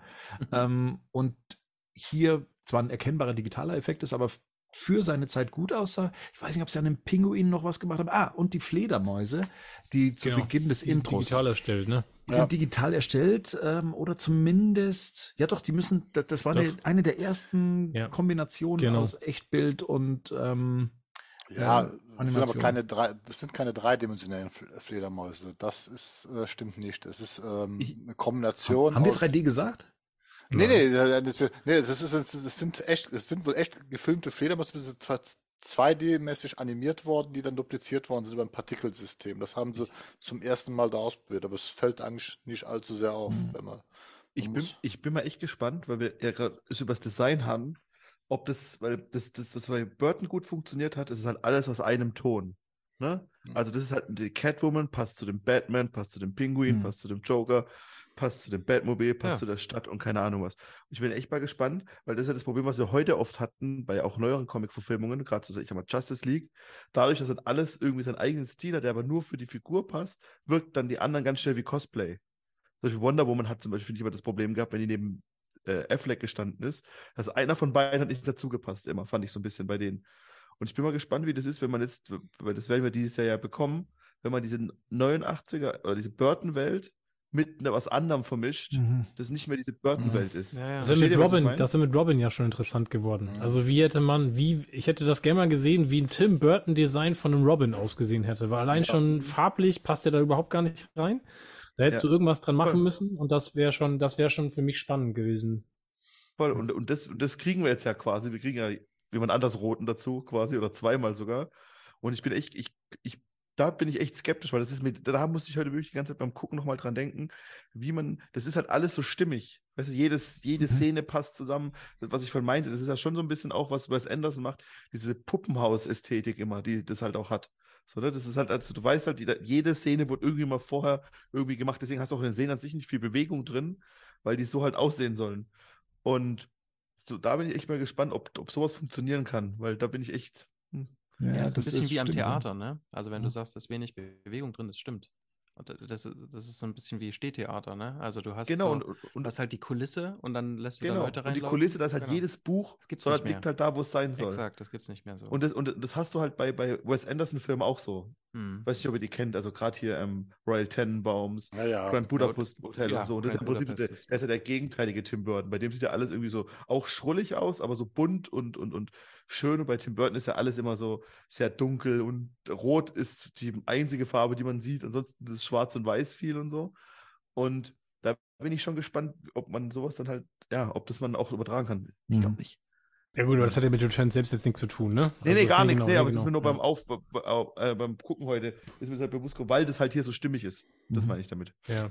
Was ich auch nochmal betonen möchte und was zu vielen für mich ikonischen Szenen und auch zu den, ich, ich sag mal, Lieblingsszenen führt, das ist die Kameraarbeit, Ja. ähm, Ja, ja. Ne, die sehr geschmeidig ist ähm, und, und Batman auch so einfängt, wie, wie Hennings gerade eben auch schon beschrieben hat. Er sieht nie falsch aus. Also es ist, ähm, und, und wenn er inszeniert wird, dann sieht es beeindruckend aus und sei es schon ähm, die erste, der erste Blick auf ihn, wenn das Batmobil reinfährt und die Kamera fährt äh, hoch zum Cockpit, das Dach geht auf, Batman steigt aus. Ähm, das sind einfach geschmeidige Kameraaufnahmen, die es im ersten Teil nicht gab. Ähm, aber hier sich genauso durchziehen, wenn Batman die Leiter hochgeht, ähm, um, ich, was war das, um, um Catwoman, glaube ich, zu folgen und kriegt dann Zu gleich ja, genau. ihren, ihren, ihren, einen Tritt ins Gesicht und so und die Kamera folgt Batman einfach bis nach oben. Ähm, das sind so Kleinigkeiten, aber das braucht's auch, um diese Figur im Kostüm auch entsprechend umzusetzen. Da habe ich noch eine Frage. Was schmeißt Batman Catwoman da ins Gesicht?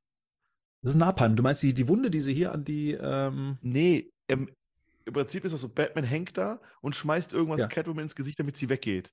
nee, Irgendwas Blaues. nee, das ist nicht ins Gesicht, das geht an ihren Arm. Das ist die Wunde, Okay. die sie ja hat, die äh, Bruce Wayne ja später aufdeckt, wenn sie auf dem Sofa fummeln. Genau. Ah, okay. Und was schmeißt er da? Napalm hieß es. Wirklich?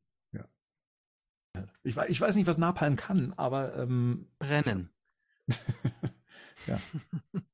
Haben die USA eine gute Historie damit? hm. Aber haben wir jetzt ähm, bei den Special Effects einfach die Pinguine übergangen? Wir waren noch gar nicht Ja. bei Special Effects. Wir waren noch bei Design. Ja, gut. Gehen wir jetzt zu. Special Effects. Pinguine wollte ich da noch hervorheben. die sind sehr gut. Das habe ich schon mal gehört. Ich habe jetzt, Ja. ich habe jetzt, ich habe ja immer, bin ja davon ausgegangen, dass die Pinguine halt so Animatronics oder sowas sind. Und aber gestern habe ich so gedacht, sind das vielleicht kleine Kinder? Also die den dann so, die Beerdigungsszene? Das ist an- halb, halb, ne? Ja, Nee, das, sind ja. drei verschiedene Techniken, die dort angewandt werden. ne? Aha. Erleuchtet mich. Ich habe äh, euren Cast schon lange nicht mehr gehört. Also es gibt tatsächlich, äh, entweder sind es Kinder oder Kleinwüchsige, das weiß ich nicht, Ja. in Kostüm. Ach doch, tatsächlich. Dann gibt Ja, es ja. gibt's ganz große Ani- Animatronics oder wie man das Mhm. nennt, Mhm. Ja. ähm, die, die fantastische Beweglichkeit haben, also wirklich gestaunt. Und natürlich unsere lebenden Pinguine. Hm. Ja. Und aus diesen, ach nee, da gibt es ja auch noch die animierten. Also im Grunde haben wir sogar vier Techniken, wie diese Pinguine auf die Leinwand kommen. Ja. Was Peter ja nicht so toll fand, weil sich ja, glaube ich, die, die Kaiserpinguine oder die echten Pinguine mit den Animatronics ähm, paaren wollten. Äh, Ja. ja. Ich glaube, wir können uns darauf einigen, dass Tiere am Set nie geil Ja. ist. Ja. Ich glaube, Tiere und Set und Film, das ist. Außer empörte Affen.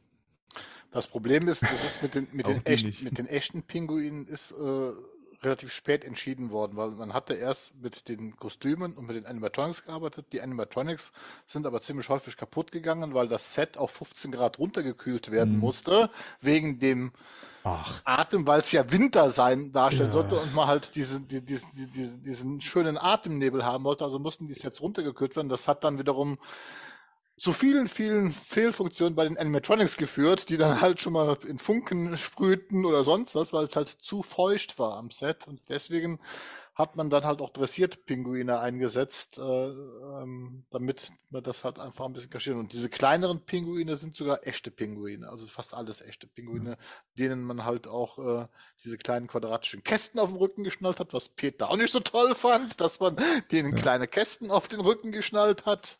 Und äh, die Tiertrainer haben damals damit gekontert, dass das äh, dass die quasi das beste Fischbuffet aller Zeiten gefüttert bekommen hätten und die so gut behandelt worden wäre, dass die Legequote bei den Pinguinen viel höher war, also an Eier, die sie gelegt haben, als in freier Wildbahn. Also das, damit hat man dann damals versucht, das zu entkräften, dass es dem Pinguinen nicht so gut gegangen ist am Set. Aber generell muss man natürlich, wie, wie Rico das schon gesagt haben, echte Tiere an einem Filmset äh, Die Kinder. Hat man, ha- haben da eigentlich nichts zu suchen. Und Gott sei Der Dank sind wir Vogel heute. war auch echt, ne? Ja, Der ja, Vogel, den Mhm. kennt Ja, man in den Mund nimmt. der ist auch echt. Der war auch echt. Der wurde darauf trainiert, dass er keine Panik kriegt. Genau. Sag ich mir auch immer, das wohl macht. ich habe den Film noch nicht in 4K gesehen. Ähm, sieht man denn diese Ambition des Atems, also warum man das, das Studio runtergekühlt hat? Ja, das sieht man das in irgendeiner Szene? Also ich habe es ja Sieht in man all den Jahren nicht wahrgenommen. Doch, also man, wenn man genau darauf achtet, das Problem ist, man sieht es natürlich, wenn du jetzt die, die, die, die Szene nach teilweise, wenn die da zum Beispiel am Ende in dieser Höhle stehen, ne, und in den Totalen, ne, da fällt Mhm. das kaum auf, aber man sieht es tatsächlich, wenn man genau darauf achtet, auf der 4K-Scheibe sieht man, dass die halt diesen Atem haben. Ja, das Mhm. ist also. Da gab es auch Beschwerden, dass es zu kalt war am Set, ne, für die Schauspieler. Ja, und ja, so. ja, ja, eben. Das ist, ähm, Und ich habe mich immer all die Jahre gefragt, ich sehe es halt nicht. Also ich habe es halt echt nicht wahrgenommen, dass da irgendwo ein, ein entsprechender kalter äh, Atem durch die, durch die Luft schwirren würde. Deswegen habe ich mich gefragt, war es denn das Ganze wert, das so runterzukühlen, jetzt außer natürlich, um es den Pinguinen angenehm zu machen. Hab gerade geguckt, man sieht's. Okay. Also vor allem in der letzten Szene, wo Catwoman, Batman und ja. Shraggy Boy da zusammen unten sind, bei, da sieht man es dann schon ein paar In Mal. den Großaufnahmen siehst du es auf jeden Fall. In den Totalen fällt es halt weniger auf. Ne? Das ist, ist, ist Ja, ganz klar. So, wenn wir schon so bei den, bei den Special Effects sind, so Action-Szenen. Na, Film hat nicht viele. Wir haben eine große Batmobil-Sequenz, äh, was das Batmissile angeht. Ähm, was haben wir denn sonst noch? Ja, die, das explodierende Shrek-Gebäude. Das Ende geht jetzt auch nicht gerade actionmäßig zu Ende. Da explodiert halt nur alles irgendwie äh, drumherum durch ein paar Raketen. So. äh, Ja, dahin halt ist es halt actionreich, ne? wo Batman so mit seinem Batboat Ja. rum, Mhm. rumcruist. Mhm. Da ist er dann so durch die Kanalisation, das ist er. Sehr schöne Mod Mod Model-Shots halt, die sie da Mhm. gemacht haben. Ja. Das muss man ganz Aber- einfach sagen. Generell ist ja noch viel mit Modellen da gearbeitet worden. Wie gesagt, CGI ist ja noch, war ja noch in den Kinderschuhen und ist ja nur ganz wenig eingesetzt worden. Vieles ist halt, äh, sind halt Modelltricks und die sehen halt, finde ich auch heute noch einfach fantastisch gut aus. Das lässt die, glaube ich, auch so gut altern, diese Kombination aus diesen verschiedenen, also real gebaut, tolle Kulissen, da ein bisschen CGI-Effekt oder Computereffekte mit rein. Ähm, das wirkt immer noch unheimlich lebendig Mhm. durch diesen Mix. Und deswegen Mhm. altert der Film halt einfach auch wesentlich langsamer als Batman 89. Und mir ist aufgefallen an einem, an einem Setpiece, das, ähm, woran man sieht, dass äh, Bruce Wayne tatsächlich ein Millionär ist, der damals für damals sehr große Fernseher, den, der- den der hat. Ja, Ja. Mir ist auch das erste Mal aufgefallen, aber das, man, hat, man weiß sofort, okay, der ist sehr reich. Mhm. Nicht nur das, dieser Kamin, ich weiß nicht, ob ihr mal dieses Hm, Setbild gesehen habt, äh, dieser Kamin, da, da gibt es ein, ein hochformatiges Setbild, wie er da davor steht, der ist, keine Ahnung, wie hoch das Ding ist, fünf Meter, sechs Meter, sieben Meter, also wirklich so, dass ich sage, boah, ich weiß nicht, wo das gedreht Der ist so worden groß wie eine Garage. Das ist im Prinzip, das ist, äh, äh, das, da gibt's auch, äh, in, in irgendeinem Making-of gab es ein Interview, das war so, was hat Tim Burton gesagt? Alle Sets sollten überlebensgroß wirken, im Mhm. wahrsten Sinne des Wortes. Und das tun sie Tun auch, sie. Ne? Mhm. weil sie auch tatsächlich alle immer ein Stückchen größer gebaut sind, als wie man es tatsächlich habe. Das sind auch, und dieser Fernseher mit diesen, das sind, glaube ich, die ersten Rückprojektionsfernseher, selbst die hat man noch mal größer gebaut, als es damals technisch möglich war. Einfach um das, dieses Überlebensgroße darzustellen. Ja, das ist, Kommen wir noch zur Musik, zum Score. Danny Elfman ja, ist zurück. Ähm, ich weiß nicht, er hatte ja damals noch Unterstützung durch äh, Shirley Walker, ne, die ja auch das, äh, die Batman Animated Series ja dann auch später weiter untermalt. Ich weiß gar nicht, ob das jetzt bei dem Film, also bei Batman's Rückkehr, dann auch noch der Fall war, dass sie mit an Bord war. Weiß das jemand von euch? Dann muss ich, sonst muss ich kurz mal den, den Soundtrack holen. Aber ihr könnt euch gerne schon mal drüber auslassen. Ich gucke das mal nach. Super Soundtrack. Es ist halt auch aus heutiger Sicht, was man von Elfman erwarten würde, finde ich. Mhm. Also äh, so, was er halt abgeliefert hat über die Jahre. Aber damals halt natürlich noch was Neues und spannend und gut. Und auch die verschiedenen Themen funktionieren, finde ich gut. Dieses eher psychomäßige von Catwoman ist cool. Also ich finde, Also- dass er sich äh, super zurücknimmt und halt nicht so, so, so, so sich direkt anbietet, sondern tatsächlich unterstützend auf den Film wirkt. Ich finde ihn aber schwierig, äh, den ohne Bild zu hören. Weißt du, was Oh. ich meine? Also das, ich finde, der geht nicht so gut äh, ins Ohr wie der von Batman 89. Der ist irgendwie nicht eigenständig, der gehört zu dem Bild dazu. So ist mein Empfinden Es zumindest. ist, ist die Frage, hast du die, äh, diese normale CD, diesen normalen Soundtrack? Weil es gibt einen Complete Score von dem ganzen Film und da der fast der komplette Film mit Musik untermalt ist, also der Complete Score funktioniert tatsächlich, weil Danny Elfman hat mal gesagt, also Tim Burton wollte eine Oper haben. Das merkt man auch an diesem Score an. Das ist auch opernhaft inszeniert von den Themen und von den Musikstücken. Und denn den Complete Score, wenn ich mir den anhöre, habe ich so, sehe ich sofort den Film vor mir. Wie gesagt, weil der, ich glaube, es gibt ganz wenige Stellen, wo in dem Film keine Musik zu hören ist. Also ich Das glaube, ist dauernd Musik. das, ich wollte gerade sagen, der ist eigentlich, weil der Score gibt, glaube ich, auch 127 Minuten, dieser Complete Score. Das ist also, und deswegen, ich, also ich habe damals die erste CD gehabt, da war das halt abgehakt, weil halt nur bestimmte Themen drauf, drauf waren. Da kann ich das noch nachvollziehen. Aber seitdem ich den Complete Score habe, äh, empfinde ich das als genau das Gegenteil von dem, was du jetzt sagst. Also das ist sofort ein Film halt. Äh. Das ist doch mal ein guter Geheimtipp.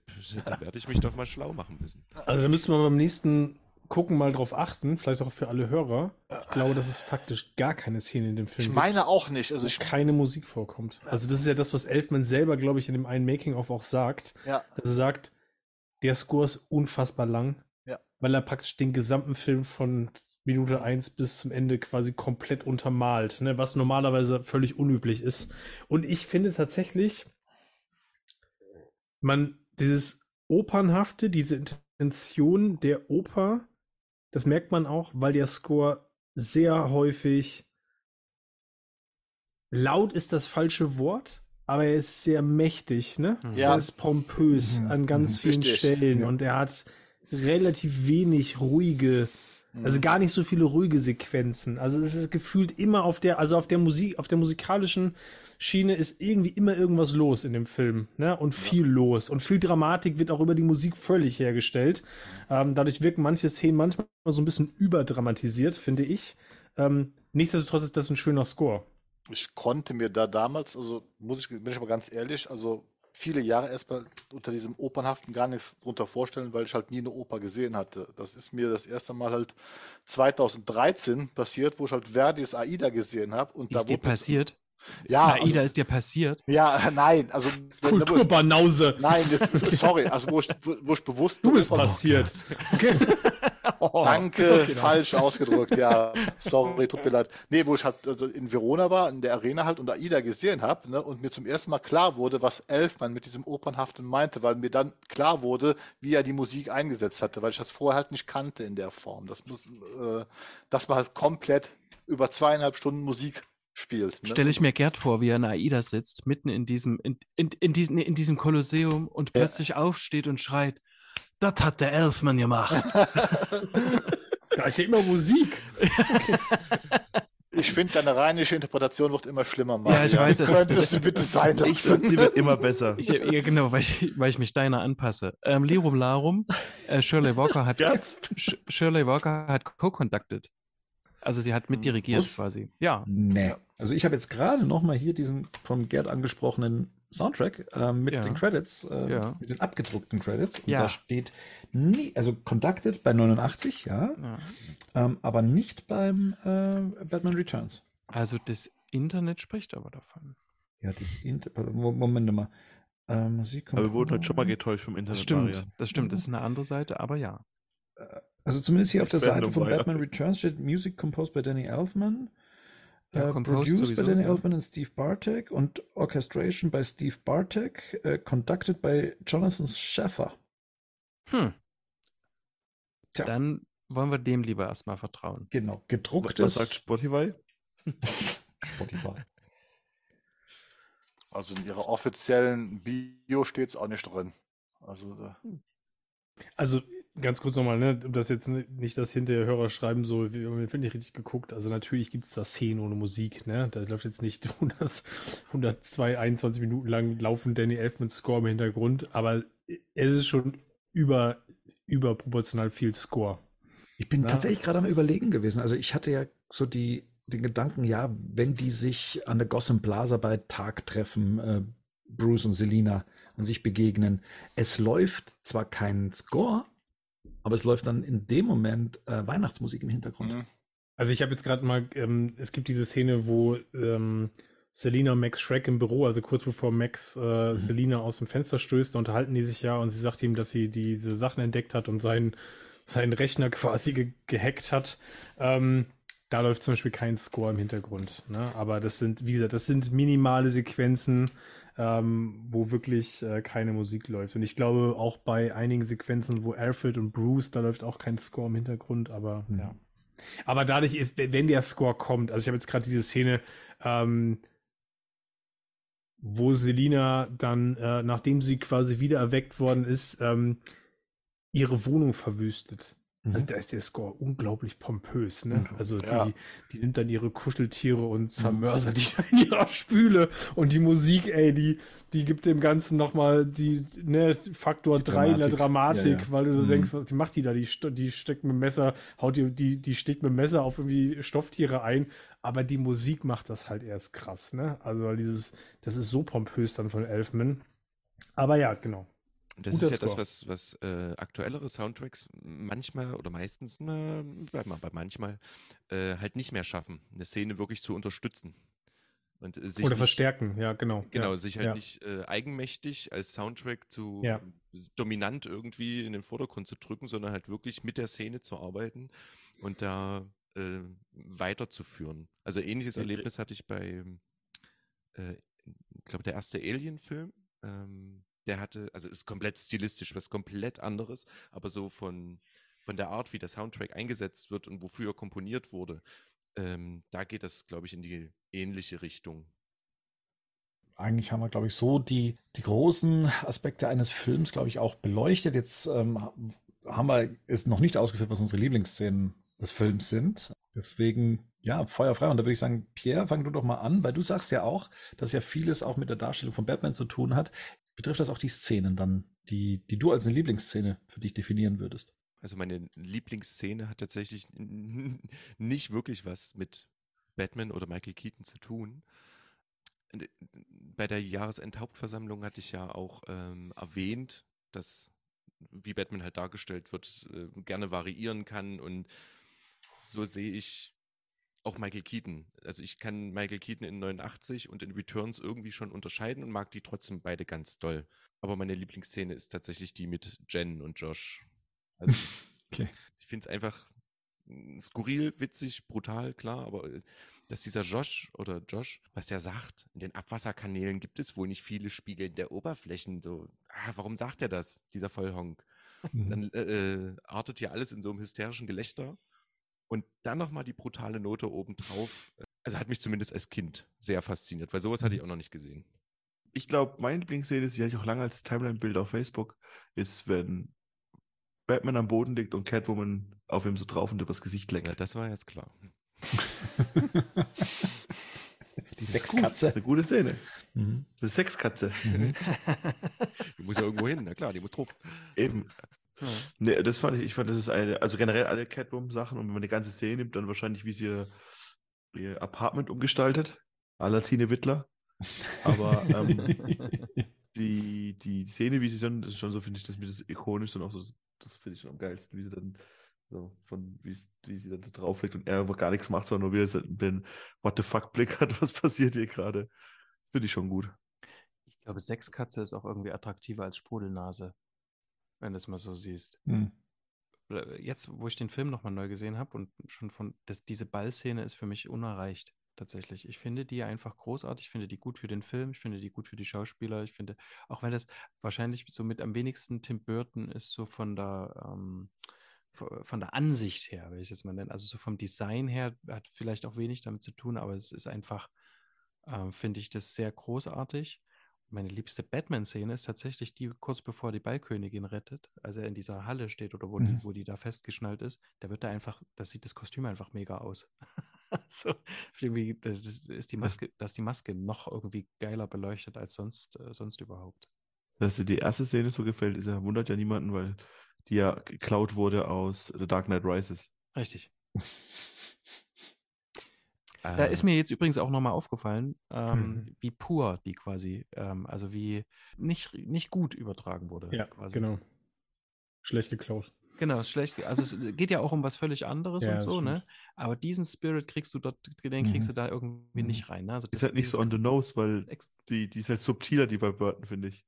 Vor allem, wie sie halt auch sagen, hier, dass das halt, ähm, dass halt alle ihre Masken, also im Prinzip tragen alle keine Masken. Ja, halt, wenn ne? du so eine Szene kopierst, musst du dich halt dann auch irgendwie damit messen lassen. Ne? Also Ja. Eben. subtil oder nicht, das ist ja dann egal. Also du, ja. Wir hatten es ja schon, ich glaube, die Dynamik zwischen den beiden Figuren ist halt auch, funktioniert auch anders, Anders, ne? Oder mhm. funktioniert halt nicht so gut wie in Returns. Ja.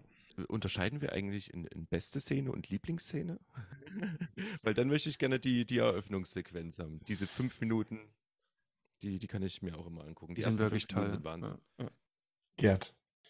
Ja, Lieblingsszene hatten wir ja jetzt schon mehrmals genannt, ist für mich halt auch die Verwandlung von Michelle Pfeiffer in Catwoman. Und zwar die Mhm. komplette Szene mit dem Runterfallen, mit den Augenflackern in der Wohnung, bis zum Schluss dieses Hell hier in der Wohnung äh, aufleuchtet, weil das mir einfach von dieser, von dieser ganzen Symbolik halt einfach ge äh, gefällt, ja. Und beste Batman-Szene ist bekloppt, aber ist tatsächlich am Ende, wenn er sich die Maske runterreißt. Auch wenn ich das nie Mhm. verstanden habe, dass er sie kaputt reißt. Aber klar, das ging ja gar nicht anders bei diesem Latex-Kostüm. Aber ich finde sie trotzdem einfach total beeindruckend, weil es tatsächlich die einzige Szene ist, die Michael Keaton hat, wo mir wirklich klar wird, dass Michael Keaton Bruce Wayne und Batman ist, weil das ist so getrennt von der Persönlichkeit eigentlich, wenn, wenn du siehst ihn ja entweder nur im Kostüm oder nur als Bruce Wayne. Und das ist das einzige Mal, wo man tatsächlich sieht, dass er tatsächlich unter dieser Maske steckt. Mhm. Deswegen finde ich das schon, das ist meine Lieblingsszene, meine Lieblings-Batman-Szene. Das ist wahrscheinlich der Grund, warum sie das mit dem Make-up, mit dem fehlenden Make-up in dieser Szene, urplötzlich sieht man, dass er kein Augen-Make-up trägt, dass sie das in voller Länge so ausgespielt haben. Also technisch war es wahrscheinlich damals nicht anders möglich, aber ich habe mir halt immer gedacht, ja, dann löst das doch durch einen Umschnitt, dass man das jetzt ab einem bestimmten Punkt halt noch nicht sieht, sondern vielleicht von hinten. Aber so wie du sagst, so dass man das auch ein, auf einmal mal erfasst, dass unter diesem Kostüm diese eine Figur steckt, ohne Umschnitt, ohne irgendwie eine Trickserei oder sonst irgendwas, dann müssen wir halt in Kauf nehmen, dass da mal eben die Augen nicht bemalt sind. Mhm. Henning. Ja, ich habe gerade überlegt, ähm, Tanzszene ganz bestimmt, wenn es um die Qualität, also wenn es um die Qualität der Szene äh, im Ganzen geht. Lieblingsszene ist, ist ähm, tatsächlich die, ähm, das Bettsignal. Welches davon? Ich, ähm, naja, die erste Szene, ja, also ich finde einfach, wir haben ja schon gesagt, es ist strunzdumm mit, mit diesen Projektoren. Ähm, Ach, geil. ich liebe das aber, wie er da sitzt, Ja. mit, mit, mit der, mit der, mit, mit dem Kopf auf seiner Faust irgendwie und hat einfach nichts zu tun Ja. und äh, sitzt da und grübelt. Ne? Ja. Es ist so ein bisschen, er grübelt, er wartet äh, so, dass die Nacht ihn ruft und dann kommt dieses Zeichen und dann, das ist halt einfach auch Burton, weil er es kann.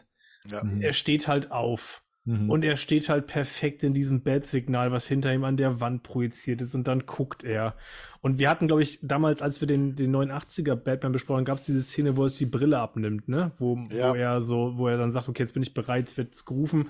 Das ist hier so mein, mein Äquivalent. Er guckt dann und du weißt ganz genau, okay, jetzt ist, er hat jetzt, seine Mission geht los, ne? Er wird gerufen. Ähm, Einziger Kritikpunkt an der Szene, ich weiß nicht, ob euch das schon mal aufgefallen ist. Ich weiß nicht, weißt du auch noch nicht, ich habe auch nicht rausgefunden, was, wa- woran das liegt. Danach wird die, gibt's eine andere Perspektive, ne? Ja. Und man sieht dann, wie er noch so einen Schritt vorwärts Schritt läuft. vorwärts macht. Und ja. das sieht ganz Mhm. komisch aus. Ich habe mich Mhm. schon gefragt, ob das irgendwie vorgespult ist, weil das sieht aus wie eine Animation, weil er geht ganz komisch. Also das ist so, es sieht aus wie eine Puppe. Es wird am ähm, Stock gehen. Genau, weil er sein Bein, das ist einfach Bein, das ist einfach steif, Mhm. ne? Das ist so wie soll, das sieht, du könntest denken, das ist Alfred. Also weil das so, das sieht ganz, ganz seltsam aus. Ähm, und Ich habe bis heute nicht verstanden, warum man das eigentlich überhaupt drin hat. Das hätte man gar nicht gebraucht. Also, weil das der Szene gibt es irgendwie gar nichts. Ähm, das, ähm, aber diese Szene, wo er, wo er, wo, wo, wo Keaton dann zu sehen ist, wie er da steht und angeleuchtet wird, Mhm. äh, sensationell. Ich finde das einfach super ikonisch. Ist ja nicht umsonst ein Meme. Ja, also ja. Ja. Sehr das ist, berühmt ist. Ne? Das ist für mich so ein bisschen ähnlich wie die Endsequenz von dem ersten, wo er da steht und neben Mhm. ihm das Zeichen. Das ist einfach, Ja. da, da hat Burton einfach ein, ein, wirklich ein krasses Händchen für gehabt. Mhm. Ne? Also so einzelne Szenen zu, zu kreieren, die einfach äh, ikonisch an sich sind. Ja. Also wenn es bei mir um die Lieblingsszene mit Batman geht, dann sind es alle. Ähm, Ja. das, Ja. Immer im Kostüm. Jede Drehung, jedes äh, Aufeinandertreffen, jede, ja, auch die Actionsequenzen im Batmobil, all seine Reaktionen, das, das ist für mich eben der Batman, der das für mich so ausgemacht hat, ne? so wie er da dargestellt wurde. Das ist so der Batman, in den ich mich äh, verliebt habe, sozusagen. Und ähm, ja, es, es, es gibt eine Szene, die, die ich nicht so gelungen finde. Das ist sein Spruch mit diesem Eat Floor, ähm, High Fiber. Ja, ich ja. weiß, ich habe, ich kenne die Bedeutung dieser Szene nicht, also was die auch mir sagen soll oder auf was für einen Witz die hinausläuft. Das ist so ein ganz merkwürdiger Dialog. Ähm, also gerade wo, wo wir vorher noch drüber gesprochen haben, dass ja eigentlich Michael Keaton alles rausgestrichen hat, was mit unpassenden Dialogen oder mit zu langen Dialogen zu tun hat. Da weiß ich nicht, warum er da auf einmal ne, so, ein- so einen Spruch dann da hinwirft, der auch nicht wirklich witzig ist. Aber das ist so das Einzige. Aber ansonsten wirklich alle Szenen mit Batman in jeglicher Form, alles, was mit einem breiten Cape zu tun hat, ähm, alles, was mit, auch, auch die, die Szene, wie er sich äh, die, die, die Maske abnimmt und auch das große Ende ähm, mit der Kamerafahrt nach oben, äh, das Bat-Signal erscheint, Catwoman kommt nochmal nach oben oder andersrum, erst Catwoman, dann das Bat-Signal und Ende, analog zum äh, 89er-Film. Ja, und das, was Henning gerade eben auch angesprochen hat. Also der Film hat tatsächlich so viele ikonische Szenen zu Batman, zur Figur Batman äh, beigesteuert. Das, also wie gesagt, alle. Es ist wirklich schwer, so äh, auch Abstand von dem zu nehmen, was einen so geprägt hat, finde ich, ne? Mhm. Also es, du, du wirst, ich frage mich ehrlich, also du wirst es ähm, ja schon inhaltlich, haben wir ja schon gehört, kannst es nicht jedem, kannst es nicht mehr jedem verkaufen, der damit Mhm. nicht quasi groß geworden ist. Ähm, aber Herr Henning sagte sowas schon mal in der Jahresendhauptversammlung. Ähm, äh, da ging es aber mehr um Pathos, aber hier geht es so diese I I Ikonografie oder weiß ich Mhm. jetzt gar nicht, ob es das richtige Wort ist, aber Ja, dieses ja, es ist- ikonisch, ja. ja, das würde ich mir tatsächlich auch wieder mehr wünschen, dass es wieder Mhm. mehr stattfindet. Und ähm, wie gesagt, ich denke auch bei Reeves ist es so, es gibt die Tür zumindest dazu, das, das tun zu können. Ähm, das würde ich mir tatsächlich mehr wünschen, dass, ähm, und wenn es schon uns nicht mehr äh, zu 100 Prozent erreicht, dass es quasi eine neue Generation gibt, die dann in 30 Jahren da sitzt und sagt, ähm, wisst ihr noch damals im ähm, in ähm, The Batman Returns oder irgendwie so. Also das ist, das würde ich mir grundsätzlich überhaupt mehr wieder für so Blockbuster mit so, mit so, mit so Fokus auf Figuren wünschen, tatsächlich. Also das ist schon, äh, oder, oder was, was ähnlich atmosphärisch ist. Ja. Und dann muss es aber, und dann ist es aber das Problem, sehe ich dann eher darin, dass es dann nicht mit CGI sein darf. Das ist halt Ja, das genau. Problem, ne? weil das ist dann genau wieder schwierig. Ähm, ne? Und ich meine, gut, bei Zack Snyder hatten wir das schon. Also das ist jetzt nicht so, ne, da- ähm, dann da geht es vielleicht, vielleicht ein bisschen verloren. Ich meine, der hatte diese Sachen schon. Ähm, da gab es viele ikonische Szenen. Ähm, aber ja, ich würde mir jetzt auch wieder mehr wünschen. Ähm, wir hatten das ja bei Matt Reeves, The Batman, so dieser äh, Mach den Cut da, wo er aus dem Auto steigt und zeigt nicht nur 30 Sekunden, wie aufs Auto drauf läuft. Dann hast du deine Ja. ikonische Szene des Films. Ähm, Nee, wie er runter geht noch im Kopf. ja, genau, das ist ja noch schlimmer, genau. Es geht ja schon, es geht ja noch weiter, habe ich schon verdrängt, guck. Aber genau das meine ich dieses, dieses Gespür dafür zu haben, Ja. wann muss ich einen Schnitt machen? Also wann habe ich, ne, wann habe ich hier das Bild so ikonisch, dass es eigentlich reicht und ich muss es nicht mehr weiter ausspielen, auch wenn ich es vielleicht kann, aber ich muss es eigentlich nicht, weil es in dem Augenblick nicht, nicht auch gar keinen Mehrwert mehr besitzt. Mhm. Vielleicht auch wieder mehr in Szenen zu denken, ne? Also, dass man sagt, okay, wie soll die Szene halt auch dann, oder wie muss das dann, was muss alles drin sein? Weil dann könnte es halt auch viel, dann kann auch ein Film vielleicht mal nur zweieinhalb Stunden lang sein. Und so. auch dann nochmal, was ich auch hier nochmal jetzt hatte, weil wir es gerade von Keaton nochmal hatten, dieses Mut ähm, zur Reduktion. Ja. Auch das ist was ähm, in allerlei Hinsicht. Länge von Film, Verknappung. Wir hatten das, glaube ich, in der Endversammlung auch wieder, ne? Vieles Mhm. ist zu lang, vieles ist zu ausgewalzt. Und wir haben jetzt hier einen Batman, der findet gar nicht so viel statt und der redet super wenig. Und trotzdem funktioniert er, oder vielleicht sogar genau deswegen funktioniert er halt, ne? Und ähm, klar, es ist ein völlig anderer Ansatz und er setzt halt auch super viel voraus. Ich glaube, es ist nicht ohne Grund, dass Nolan mit seiner Trilogie viele Leute abgeholt hat, weil er einfach viel auch erklärt und weil er die Figur natürlich viel mehr beleuchtet und viel mehr erläutert. Ähm, Burton setzt mit 89 schon sehr viel voraus und mit, mit Returns noch mehr. Also jemandem Batman Returns zu zeigen, der mit Batman keine Verbindung hat, ist faktisch unmöglich, weil er versteht gar nichts. Also du, ne, du musst die Figur eigentlich schon kennen. Ähm, aber trotzdem mehr Mut dahin zu haben, auch wieder Dialoge zu kürzer zu halten, zu verknappen, auf das Wesentliche zu reduzieren, weil es braucht gar nicht immer, ne, die Illusion, so wie ich jetzt gerade, das braucht es gar nicht. Manchmal ist Verknappung auch gut. Äh, davon kann ich ein Lied singen, aber dennoch. Langes. Ja, ein langes.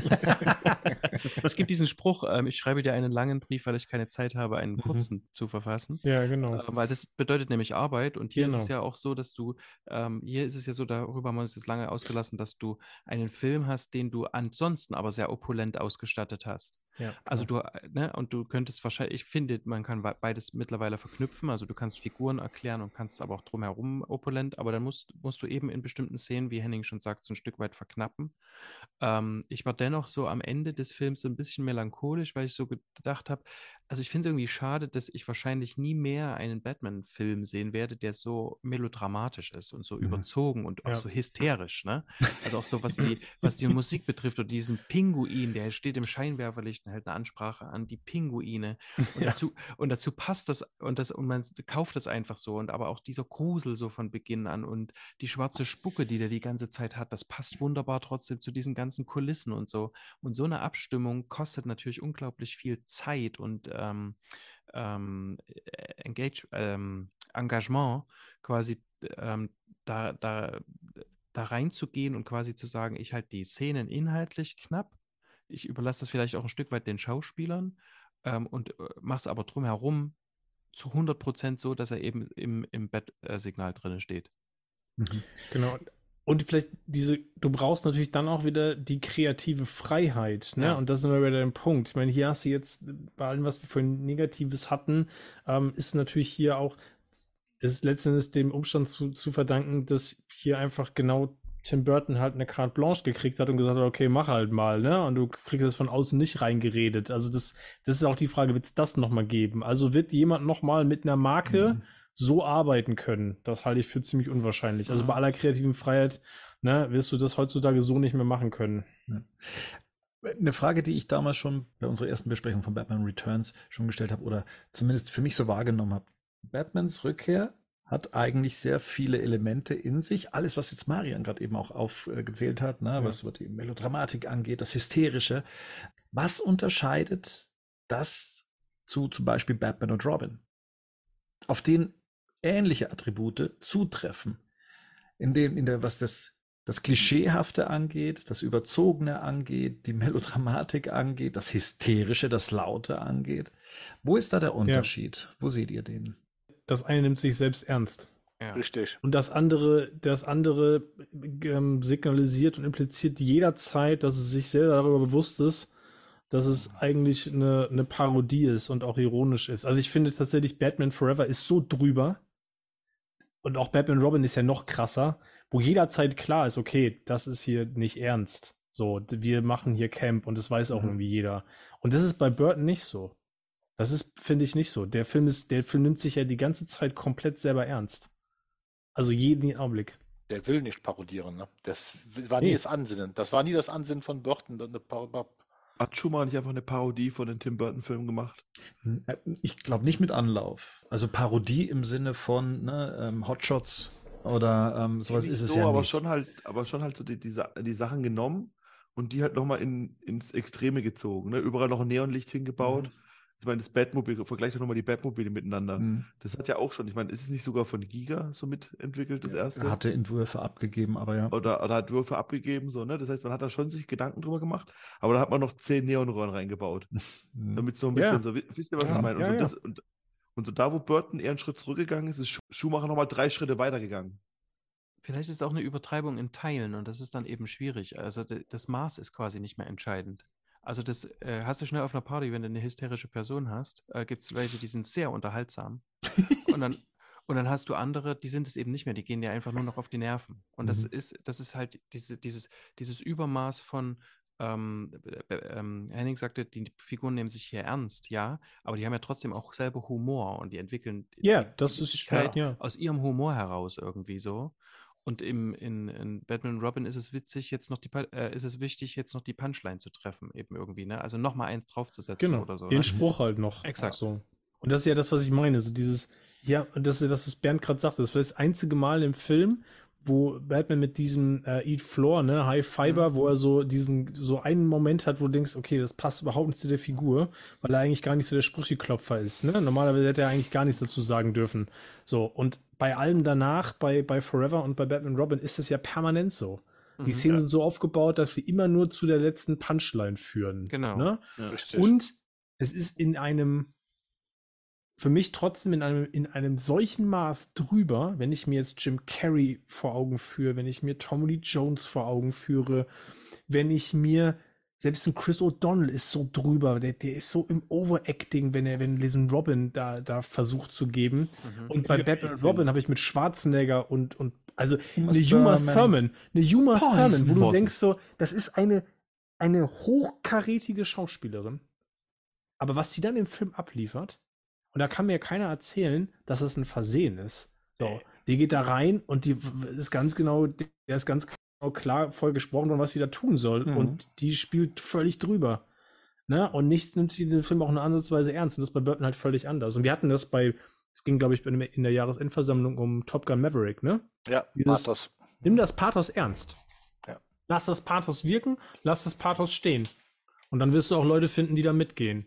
Und man musste auch, auch, auch mal sagen, so diesen Unterschied. Burton ist sich ja trotzdem bewusst, was er macht. Und da kann man sagen, was man will. Der ist ja auch immer ganz nah an der Parodie, aber immer nur ganz nah. Und das heißt, du bist schon so, so weit drüber, man kann es eigentlich nur mit dummen Witzen noch übertreffen. Weil das Problem ist, weil Burton ist ja auch schon in vielen Sachen eigentlich sehr weit drüber. Aber dann kommt dann Schuhmacher, wie du schon sagst, und dann versuchst du noch eine Punchline zu finden, dann muss dann noch die Bad-Credit-Card her, herziehen, wenn du eh schon so weit drüber bist. Ja. Also ich würde sagen, das, das Auto des Pinguin ist schon sehr nah an der Bettkredit-Karte. Ja, genau. Aber, aber es ist halt nicht insgesamt, es fällt nicht, in- es ist kein kompletter Ja. bunt greller Film. Und das ist ja bei, bei Ja, Ferrara genau, würde ich ja genau. noch Ja. Abstufungen machen. Ja. Der hat ja noch diese Reste, wo du denkst, ja, okay, da, das könnte mit einigen Elementen noch funktionieren.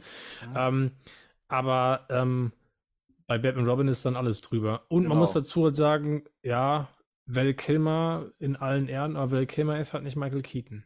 Das stimmt. Also selbst Val Kilmer hast du manchen Szenen das Gefühl, so richtig ernst nimmt er das Ganze auch nicht, ne? Also, aber äh, Pierre hat jetzt schon dr dritten Mal gezuckt. ähm, bevor gleich wieder jemand davor vorkommt, hau raus.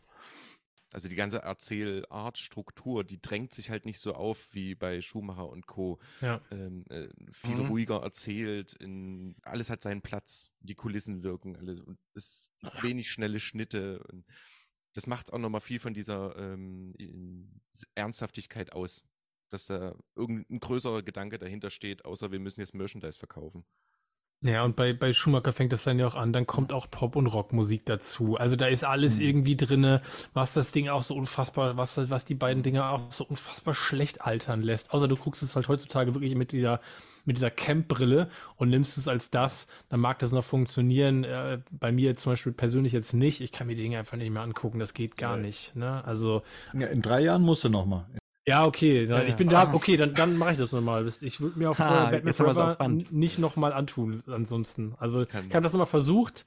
Der, wie gesagt, einige Szenen funktionieren, aber ich glaube, und grundsätzlich ist es, glaube ich, der Style, der Stil von Burton, ähm, mit dem ganzen Design und dieser gesamten homogenen Vision, die das einfach möglich macht. Was ich hier vielleicht auch noch für wichtig halte, ist, ähm, wie weit lasse ich meine Schauspieler machen? Ja, voll. Ja, Also ne, das, wir, wir kennen, ich glaube, das ist bei ähm, Nolan auch ein Stück weit schon der Fall gewesen und hier hatten wir es ja. Jetzt fängt Burton, ähm, Keaton an, die Sachen rauszustreichen Mhm. äh, und dann lässt du die beiden einfach aufeinander los, guckst, ob die irgendwie eine, ähm, eine Chemie miteinander haben und dann ähm, lässt du die einfach mal ein bisschen ausspielen und dann kommen ja eben solche wunderbaren Sachen zustande. Und ich weiß nicht, ähm, das kann nicht jeder Regisseur. Das Nein, stimmt. aber ich überlege, ja, total. Aber, aber im schlimmsten Kidman. Moment kriegst du dann aber auch halt Tommy Lee Jones, der halt dann ja. äh, komplett ja. seine äh, Rolle daneben anlegt, weil er halt für sich selber sagt, ich leg sie so an. Ne? Nee, nee, das meine ich ja nicht. Ich ja. meine, der, der, Tim Burton wird ja trotzdem die Leute da reinlaufen lassen und wird sagen, du musst dann aber genau hier stehen oder du, ich brauche dann das und das von dir und so. Hm. Und dann kenne ich ja auch ein Stück weit eben meine äh, Schauspieler. Ne? War das bei, ist es bei Tommy Lee Jones bei Batman Forever so mhm. Ja. Okay, ja. finde ich interessant. Weil der hat mal im Interview, der hat mal in einem Interview gesagt, ich weiß aber, es muss dann nach Forever gewesen sein, der hat im Interview mal irgendwann gesagt, dass er sich selber eigentlich im Prinzip nur als ausführenden Handwerker sieht. Ja. Und dass er im Prinzip eigentlich nur das macht, was Regie ihm sagt. Nach ja, dem Motto, ich bin eigentlich nur ausführender, äh, ausführende Hand quasi des äh, Regisseurs. Deswegen finde ich es ja. interessant, dass der ja. anscheinend dann seine Rolle da so quasi selber angelegt hat. Ich glaube, ich glaub, sich mal alle anderen Interviews von den äh, Beteiligten anhören, unter anderem von Jim Carrey, wie sehr mhm. ähm, dann nur äh, Tommy Lee Jones nur ausführende Hand war. Mhm. Ja, das ist wirklich ausführend und mhm. Hand. Ich glaube, mhm. das liegt aber das ist genau das Problem von Schumacher, also von Joel Schumacher gewesen, dass er halt äh, eben halt nicht so geführt hat. Burton hat viel im Vorfeld. Meine, interessant, bei, bei Batman Returns ist ja zum Beispiel Michael Keaton, war ja der Letzte, der unterschrieben hat für die Fortsetzung. Da war ja schon äh, Michelle Pfeiffer gesetzt. Der hat ja am, am, am, am längsten gezögert und ist ja dann von Burton überzeugt worden, das nochmal zu machen. Weil der wollte erst gar nicht mehr, also schon den zweiten nicht mehr machen. Der hat als letztes unterschrieben.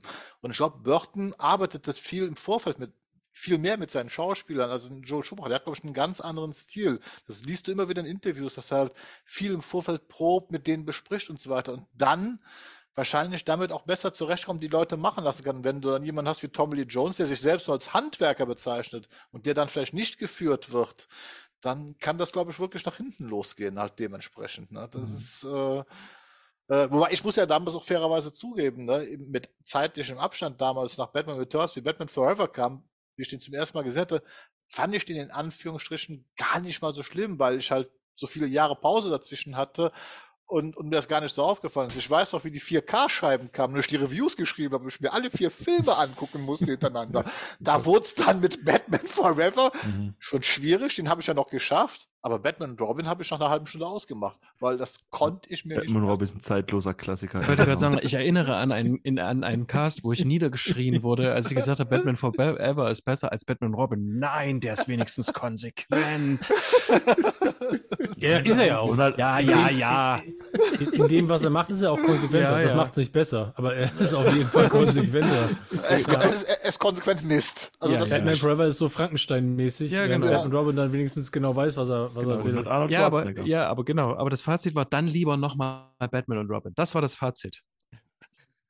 Apropos Fazit, Pierre, du hast ja ähm, gesagt, so der Film, der zeichnet für dich das Batman-Bild, was für dich so das äh, Stimmigste ist. Jetzt komm, jetzt hau noch mal raus. Was, woran liegt's?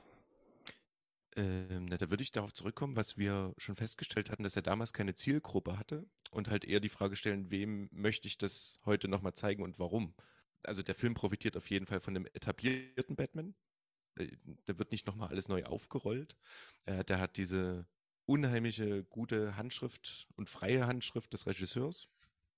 Es sieht einfach opulent aus. Die Musik ist wahnsinnig gut und das Batman-Bild, was sich dort zeichnet in Batman Returns, äh, sind halt die Nebencharaktere, die Batman halt immer haben sollte. Der sollte starke Nebencharaktere haben. Und das hat der Film auf jeden Fall. Mit Selina, sei es Couplepot. Ähm, und das macht den Film, glaube ich, so stark. Diese unheimlich starken Nebencharaktere. Und davon mhm. kann Batman halt nur profitieren. Hast du das auch für Batman selbst? Also, dass du sagst, es gibt auch Aspekte im Film oder Aspekte in der Darstellung von Batman, die dir da auch nochmal ähm, besonders gut gefallen für Batman? Wenn man jetzt irgendwas Spezielles sehen möchte, glaube ich, die 89er-Film äh, dann noch ein bisschen mehr hergibt. Aber das Konzept, was, was Batman halt für mich so besonders macht, das kommt bei Batman Returns mehr zu tragen, weil er sich halt ein bisschen mehr zurücknimmt. Und das macht für mich halt Batman auch ein bisschen auch aus, diese Einsamkeit und ja. Mhm. Also kommt immer drauf an, was man halt möchte. Ja. Wenn ich wissen will, wer Batman ist, dann gucke ich mir den 89 an. Wenn ich wissen will, was die Figur Batman ausmacht, wie ich die am besten porträtieren kann, dann brauche ich starke mhm. Nebencharaktere und das finde ich auf jeden Fall in Batman Returns. Was ja zu jedem Batman-Film auch dazugehört, und wir haben ja vorher auch schon gesagt, na, wenn, wenn Hollywood da einen Film groß rausbringt, das ist Merchandise.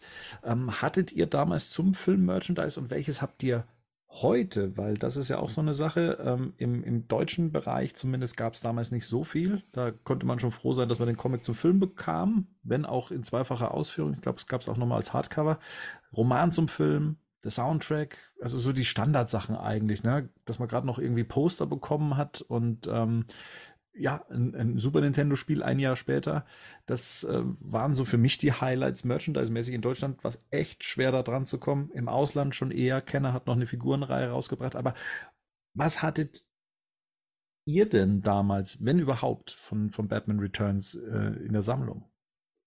Nur den Soundtrack, das war das ein, also das war das erste, was mir in Deutschland noch offiziell kaufen konnte mhm. und den Roman und den Roman zum Film und den Comic halt zum Film. Und der Comic zum Film war ja auch schon wiederum enttäuschend, weil der lange nicht mehr so gut war wie der ja, ja. Comic zum ersten Film, interessanterweise. Mhm. Ne? Das ist ähm, äh, war dann auch so ein, ein bisschen schade eigentlich. Ne? Das ist äh, und ansonsten wie gesagt, es gab ja so kein Merchandising. Das Spiel, das war gut. Das ja, Spiel, Super Nintendo, das, super. Das, war, das, das Super Nintendo-Spiel war toll, das hatte ich auf jeden ja. Fall. Das war eins der besseren von den ganzen, ne? Das, das danach hat ja scheinbar hat ja noch Marian durchgespielt, Batman Forever.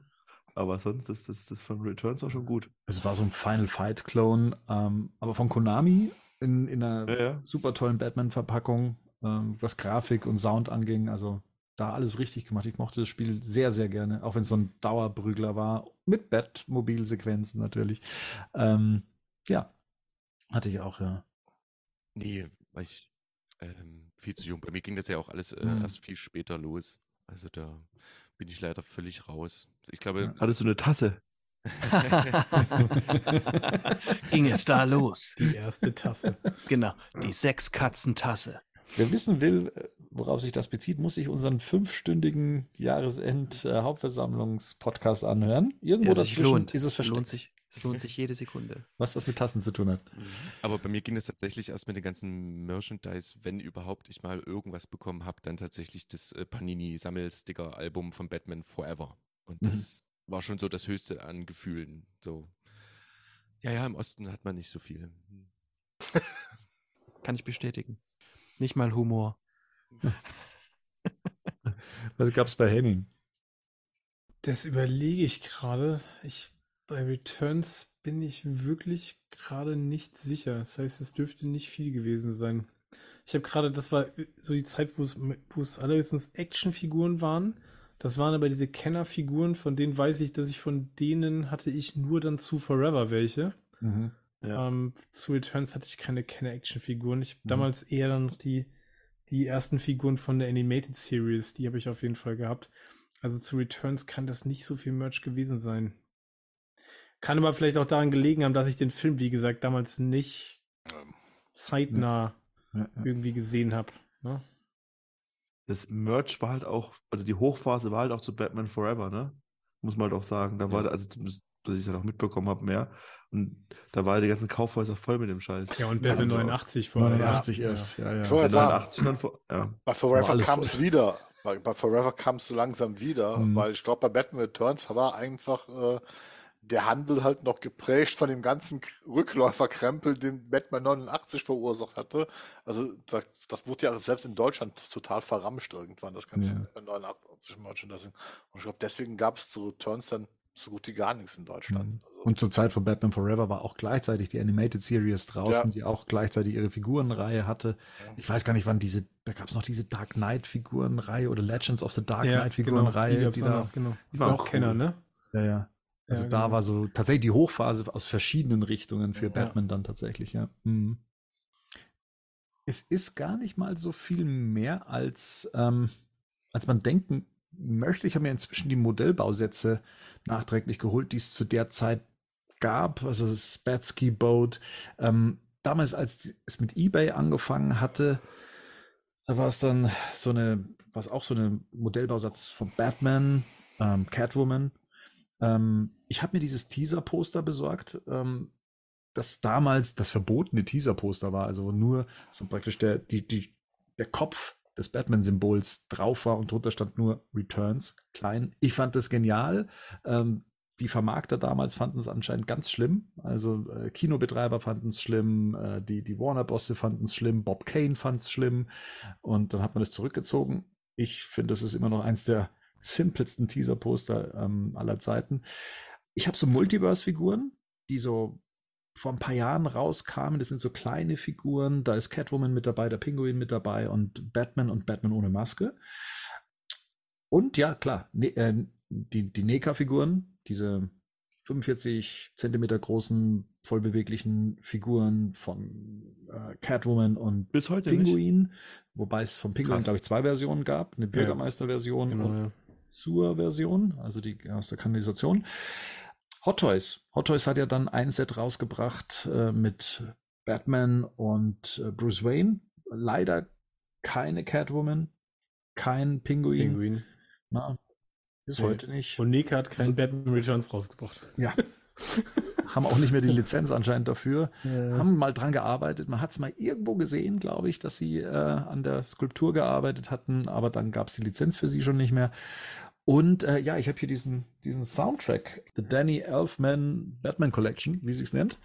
Ist das die Complete-Edition, Ja. die Gerd von meinte, ne? Genau. Die nur noch für unverschämt, unverschämt Ja. hohes Geld irgendwie zu haben ist. Ich wollte gerade sagen, das ist schweineteuer inzwischen. Und ich habe mir tatsächlich, und ich weiß nicht, warum das jetzt aus dem Hedke Verlag ist, das Batmans Rückkehr Hardcover Comic dann mal besorgt, aus reinem Interesse, ob irgendwie was anders oder besser ist. Ist es nicht. Also Ähm, schwaches Artwork auch, oder? Es ist schwächeres Artwork, es Ja. ist sch äh, schwache Kolorierung. Ja, genau. Äh, lustigerweise, ich blätter es gerade auf. Hier, Batman, guck mal in der Finalszene mit Selina Kyle. Ja. Hat keine bemalten schwarzen Augen, sondern ist hautfarben unter der Maske. Also, das ist jetzt, glaube ich, aber eher Zufall. Naja, und das war es dann eigentlich schon. Keine Also, Funko Pop.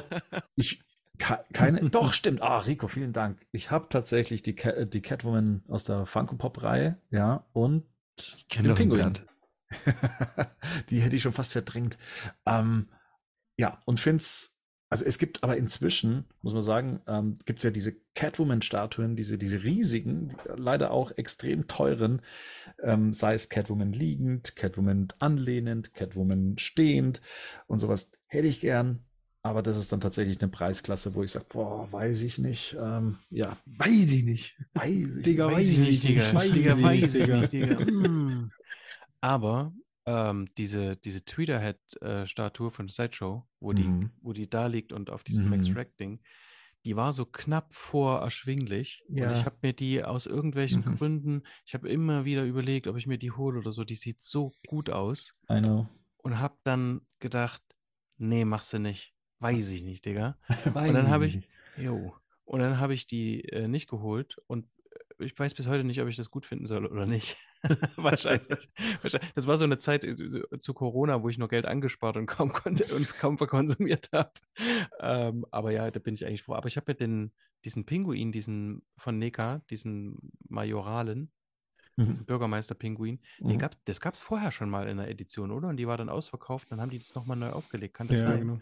Und da habe ich mir das nochmal geholt, weil ich dachte, okay, da war ich wirklich traurig, dass ich den mir nicht geholt hatte. Bei der Catwoman wäre ich bis heute am Zweifeln, aber. Und den habe ich schön Gruß an Lukas noch nicht mal ausgepackt. Nur wenn er, auch für, wenn er einen würdigen Platz findet. ich weiß nicht, ob das gilt, aber gab es nicht auch für Arkham Knight diese Returns, in, äh, wo man so rund fahren konnte? Stimmt. Mhm. Ja auch Äh, Merch, ne? Arkham Knight war das ja. Da konnte man mit dem Batmobil ähm, in, ich glaube, einem zusammengemixten Parcours fahren. Oder waren das doch zwei getrennte? Batman 89 und Batman Kann Returns? sein, ja. Gab zwei verschiedene Strecken und man hatte dann auch dieses Batmobil-Skin dann dafür. Hat sehr viel Spaß gemacht, weil man dann auch durch diesen verschneiten äh, Park, Vergnügungspark dort gefahren ist. Rico hat es vorher schon ähm, angesprochen, ne? was das so Legacy-mäßig, vermächtnismäßig ja auch bedeutet, Batmans Rückkehr. Also wir werden es mit einem, sagen wir mal, aus Batmans Rückkehr entlassenen Michael Keaton ja dann zu tun bekommen in The Flash. Haben dann auch ein Kostüm, was dann konsequenterweise sich ähm, aus der Basis heraus weiterentwickelt hat. Ich frage mich da aber auch, ne, funktioniert der Tim Burton Batman ohne Tim Burton in einem The Flash-Film? Das muss man halt abwarten. Michael Keaton selber sagt, ja, doch, sehr viel hat ihn daran erinnert, wie es damals mit ähm, Tim Burton der Fall war, auch was Das heißt viel. Ikonografie angeht und so weiter. Ähm, das ist so ein bisschen meine Hoffnung und habe aber auch gleichzeitig, das habe ich schon öfters mal gesagt, so ein bisschen Angst davor, ähm, dass das nicht übereingeht. Aber das muss der Film dann diesen Sommer zeigen.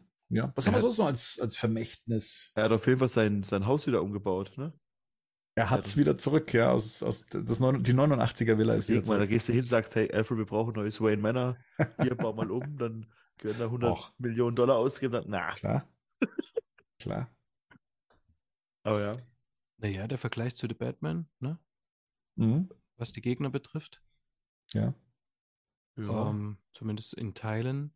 Und ähm, hier war mir ja auch nochmal aufgefallen, der Alfred hier, der hier auch ein bisschen mehr mit anpackt als der gute alte Michael Caine zum Beispiel, ne?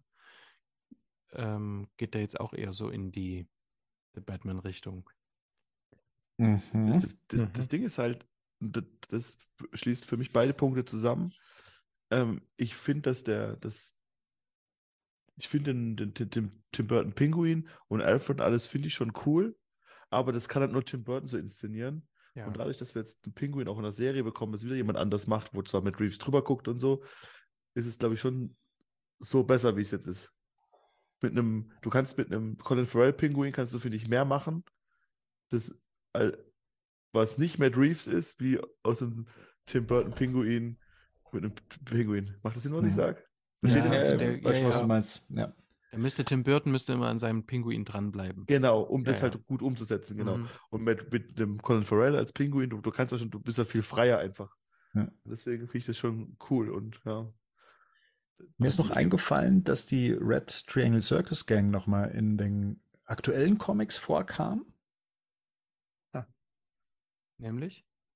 Das, das kann ich leider äh, jetzt nicht so aus dem, aus dem Ärmel schütteln, aber es war ein Thema, glaube ich, letztes Jahr, dass die da in einem Comic aufgetaucht sind. Mhm. Äh, Ja, googles Vermächtnis bestimmt. Wollte ich noch äh, kurz sagen, egal was bei The Flash passiert, äh, beide Filme, ob es ein Returns oder ein 89er ist, die, die können bei mir nicht äh, den Michael Keaton Batman zerstören. Das wird nicht funktionieren. Ich weiß, Bernd, das ist eine große Angst von dir, dass da irgendwas in Mitleidenschaft gezogen wird. Du, du, Aber hast, du warst wohl nie Star Wars-Fan. Wollte ich gerade sagen. ah, ähm, Das geht schon. Das geht. Man kann Sachen nachträglich kaputt machen. Und auch wenn es die einen Filme für einen gibt, es zu leugnen, ist dann schwierig. Ist, ja, aber er ist, er ist ja nicht Haupt- und Dreh-Angelpunkt von The Flash. Das weißt du nicht. wollte ich sagen. Das stimmt. Das, ja, da haben wir es wieder. Da hast du es mal gesagt. ähm, zumindest behaupte ich, dass es für mich nicht zerstört werden kann. Mhm. Schließe Ja. ich mich auch an. Also wenn, dann zerstört es eher die Zeit. Ja, ja, das schon eher, ja. Und äh, wir wissen alle, also wenn der Flash-Film überhaupt funktioniert, dann passt da auch Michael Keaton rein. Also da ist ja eher die Gefahr groß, dass der komplette Film einfach in sich nicht stimmig ist. Genau. Mhm. Wollte sagen, der kann halt, entweder wird der ganz großer Mist, dann ist es aber eigentlich egal, wer da alles drin ist, weil dann wird es einfach nur ewig großer Mist bleiben. Dann. Wobei ich trotzdem auch die Angst von Bernd teilen kann, so ein bisschen. Mir geht's auch so ein bisschen, ich habe da auch ein bisschen Angst, weil es halt mein Batman ist, ne, mit dem ich halt äh, dementsprechend also, und so vom Vermächtnis. Ich bin zumindestens, Rico hat es schon eben gesagt, ich glaube, heute setzt sich wieder durch. Also es ist ja nicht so, dass es heute kein gutes Filmdesign gibt. Das ist ja gar nicht das Thema. Aber diese Gedanken, dieses Design umzusetzen in, in, in ein Gesamtkonzept von dem Film, das ist, glaube ich, die letzten 15 Jahre ein bisschen verloren gegangen oder kaputt gemacht worden mit zu viel CGI und so weiter. Und zumindest bei Matt Reeves, The Batman, habe ich zum ersten Mal seit langem wieder gesehen, wo ich merke, dass da ein Gesamtkonzept entstanden ist, wie ich so eine Figur inszeniere und, und, und umsetze, dass es wieder in diese Richtung geht. Also der, der Anstoß ist da. Das müsste natürlich jetzt noch weiter ausgebaut werden, dementsprechend. Ja. Ich glaube, das ist das größte Erbe, was Batman Returns für mich heute äh, hinterlassen hat, dass man Filme wieder als Gesamtkonzept sieht und inszeniert und nicht einfach nur einzelne Elemente nimmt, die toll sind, die einfach zusammenwürfelt äh, und dann am besten noch äh, 200 Schnitte reinbaut und ein bisschen CGI-Action und dann denkt man, man hätte den, den geilen Film geschaffen. Das ist halt, äh, das hat was nicht funktioniert, sondern dass man sich wirklich für Gedanken macht, wie man das im Gesamten aufbaut. Da fehlt auch, glaube ich, einfach die letzten zehn Jahre viel und das ist vielleicht auch, sag, vielleicht auch altersbedingt. Äh, Ich habe dem letzten Mal, wie gesagt, halt auf iTunes äh, Speed mir gekauft, ne? von auch einem 90er Jahre Film und wollte nur mal kurz reinschauen und habe mir den dann beim kurzen Reinschauen einfach zu Ende angeschaut, weil er halt komplett anders inszeniert als Actionfilm, ganz anders wie, wie man heute Actionfilme inszeniert. Mir aber diese Machart halt einfach besser gefällt und mir gefällt auch die Machart eines Batman Returns halt einfach besser, wie man viele Filme heute macht. Nicht, dass das dir zig Leute gesagt hätten vorher. Das mit Speed meine ich. Ja, das ist einfach ein sehr guter Film. Immer noch, ja. Also ich, ich muss das mal kurz einwerfen, weil das bei uns tatsächlich ein Dauerthema war, weil ich glaube, den Film haben jetzt in den letzten zwei Jahren diverse Leute hier im Cast nochmal geguckt und empfohlen. ja. Und weil er eben genau gut Ja. gealtert ist. Ja. Mhm. So Äh, wie wir. Genau, so wie wir. Und ja, ich glaube, ja, also wie, bei mir ist es, ich mache mir da ehrlich gesagt auch keine, keine großen Sorgen. Ich wüsste jetzt ehrlich gesagt nicht, äh, ich glaube, ich kann das voneinander trennen, so rum. Also ich glaube, egal was jetzt Michael Keaton in The Flash veranstaltet, ähm, ob er nun da auftaucht, wie er da auftaucht, ich das kann ich von vom 89er und von vom Returns auch trennen. Ja, ja. Mhm. Ja, das, wird sich zeigen. Ich meine, mit, man kann ja immer noch dann auch mit nachträglich mit irgendwelchen Entscheidungen nicht zufrieden sein und sich an den Kopf fassen. Und da sind wir auch gut dran, dann so Sachen dann zu ignorieren. Ja, es ändert ja auch an der Ikonie, an, der, ne, das ändert ja daran nichts. Also die Szenen bleiben die gleichen, der Film bleibt derselbe. Also ich meine, dann muss man, das hat ja was mit einem selbst zu tun, ne? Mit welchem Mindset man gegebenenfalls dann äh, in die, in die Rezeption geht. Das schon, aber ich glaube dann schon, dass es dann halt, also zumindest bei mir ist es dann schon so, dass das halt dann das, den Rewatch-Gedanken dann erstmal wieder ein paar Jahre zurückgestellt hat. Das ist dann, also zumindest war es bei Star Wars halt dann so, dass ich dann eher gedacht habe, ja, okay, jetzt gucke ich lieber nochmal Herr der Ringe. ja, weil, weil die neuen Teile halt kacke sind. Also weil die halt, Ja, ich ver- verstehe das einfach nicht. Also das ist so, ich, das ist irgendwie, das ist du hast doch noch nie was geliebt. das ganz, ja, genau. Du redest dir sogar Herr der Ringe, die Serie gut. an. Das, ja, nee, ich weiß, dass die schlecht, nein, ich weiß, dass die schlecht ist und kann sie, man kann sie trotzdem mögen und die macht Und mir schon mein warst Herr, du kritisch heute zu und- Herr der Ringe, hast du und gemerkt? macht mir mein Herr der Ringe nicht kaputt. Ja, trotzdem. Du hast dir selber, du hast vorhin selber gesagt, dass, dass man die, ja, die, die Das kann, dass man Casa Doom nicht mehr angucken Ja. kann, aber das, das hat eher was mit dem großen Fernseher als mit der neuen Serie zu tun. Hör doch zu. Ja, Klingt so, als hätten wir alles gesagt, was wir sagen wollten zu Batmans Rückkehr. Ein Top-Film. mit Abstrichen. Also ich finde ihn immer noch großartig und bestes Porträt, was Batman halt ausmacht. Wird auch immer noch mein Lieblings-Batman-Film bleiben. Also da muss noch viel passieren, um dann darüber zu kommen. Ich würde das vielleicht anders umschreiben. Ich glaube, das ist die beste visuelle Darstellung der Figur, wenn man die Figur schon kennt. Also ich glaube, ich würde jetzt nie auf die Idee kommen, jemandem, der sagt, hey, was soll ich mir zu Batman angucken? Da würde ich jetzt nie sagen, guck dir mal Batman Returns an. Also weil ich glaube, was ich gerade schon gesagt habe, du erfährst über die Figur in dem Film nicht besonders viel. Also das ist unser Fanwissen, ne? Was dann im Prinzip sagst, okay, das ist jetzt die Darstellung, die ich haben will. Mit allem Wissen, was ich habe, will ich sie genau so, möchte ich sie visualisiert haben. Und das, da bin ich auch immer noch dabei, wo ich sage, wenn ich alles, was ich weiß und ich kenne die Figur und ich habe den Kern klar, und dann ist das genau die visuelle Darstellung, wie ich sie haben will. Ne? Aber das ist nichts, wo ich jetzt sagen würde, damit gewinnst du jetzt irgendjemand Neues für die Figur. Das glaube ich ehrlich gesagt nicht. Also um die Figur zu verstehen, würde ich sagen, dann guck dir lieber Batman Begins an. Da lernst du mehr über Batman als Figur. Wenngleich sie in Returns auf jeden Fall natürlich, zumindest für mich, deutlich besser visualisiert. ist. Marian hat den äh, Batman Returns ja als erstes gesehen, vor 89 hast du gesagt, ne? Mhm. Haben sich da für dich irgendwelche Fragen aufgetan? Kanntest du der Batman schon so gut, dass du das alles irgendwie einordnen konntest? Oder gab es für dich mit dem 89er Batman dann irgendwelche Aha-Effekte? Nee, ja, nee, also es ist jetzt nicht so, Wiki, das, das Ding ist halt, ich hatte die, äh, ich hatte so, diese, diese OH-Hörspiele hatte ich zwei. Mhm. Deswegen kannte ich schon Vicky Vale und kannte äh, Dingsbums Nox, ähm, kannte ich schon, ähm, bevor ich quasi den Film selber gesehen hatte. Das heißt also, ich hatte so eine Melange von Figuren im Kopf und kann jetzt auch gar nicht mehr sagen, ob sich da für mich Fragen aufgetan haben oder ob die dann beantwortet worden sind oder so. Ich wusste Dinge, ich habe bestimmt auch vorher schon Sachen vielleicht sogar drüber gelesen, über Batman 89, also so war das nicht. Äh, aber tatsächlich war dieser Film halt für mich abgeschlossen, damals sehr gut funktioniert.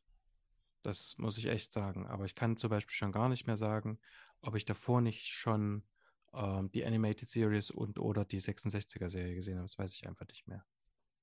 Man war damals schon ein bisschen unbedarfter, oder? Und hat nicht so, dann hast du halt, du hast halt Sachen, die auch einfach 20 Mal angeguckt und dann hat das dann auch Sinn gemacht. Weil man Sachen halt, gekauft, ganz klar. Ja, eben, genau. Und hast halt einfach so, war es halt so. Und oh. heute ist ja so, so neigt man ja eher dazu, dann Sachen ein bisschen letzte Detail zu analysieren und einen Podcast drüber zu machen. Ja, ist vielleicht auch so eine Altersfrage. Sowas. Nee, aber ich meine, die Rezeption von einem 8- oder 9-Jährigen ist auch eine andere als jetzt genau. irgendwie, ne? So, wir reden jetzt gerade darüber, ist das ein guter Batman-Film? Wo ich halt sage, stell euch jetzt mal vor, jetzt nimmt mal alles Comic-Wissen weg und ihr kennt nur Batman Returns. Da versteht ihr noch nicht mal, was die Grundmotivation von Batman ist, versteht ihr noch nicht mal. Das wird in dem Film gar nicht, das wird in dem Film nicht einmal gesagt. Weil, die, weil man davon ausgeht, das weiß der Zuschauer schon. Ja. Also, ne, das, das lernst du über, über den Film hinweg auch nicht kennen, übrigens. Mhm. mhm. Also, ne, der Film erzählt über Batman nicht viel. Also, tut er einfach nicht. Ja.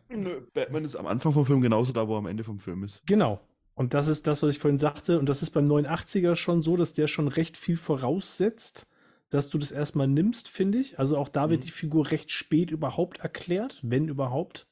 Ne?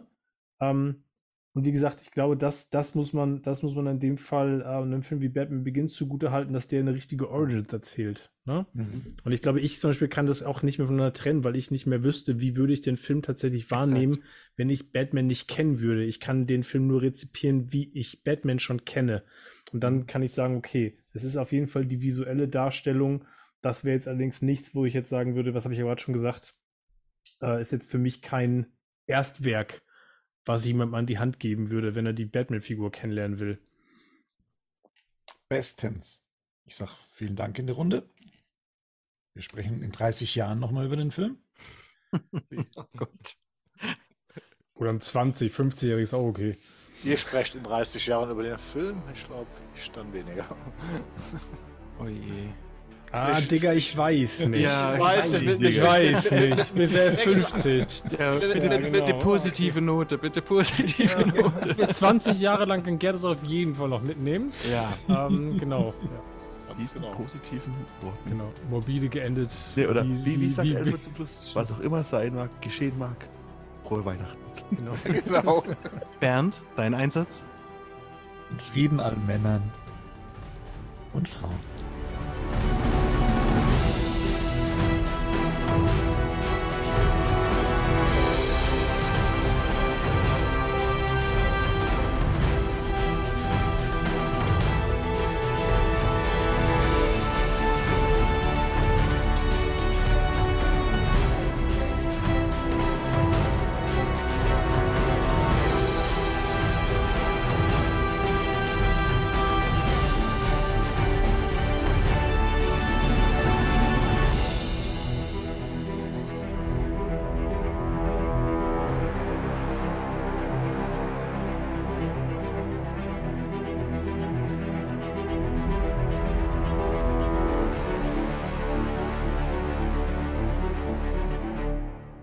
Batman News Badcast ist ein Podcast-Projekt von Fans für Fans. Batman News.de und der Badcast stehen nicht in Verbindung mit Warner Bros. oder DC Comics.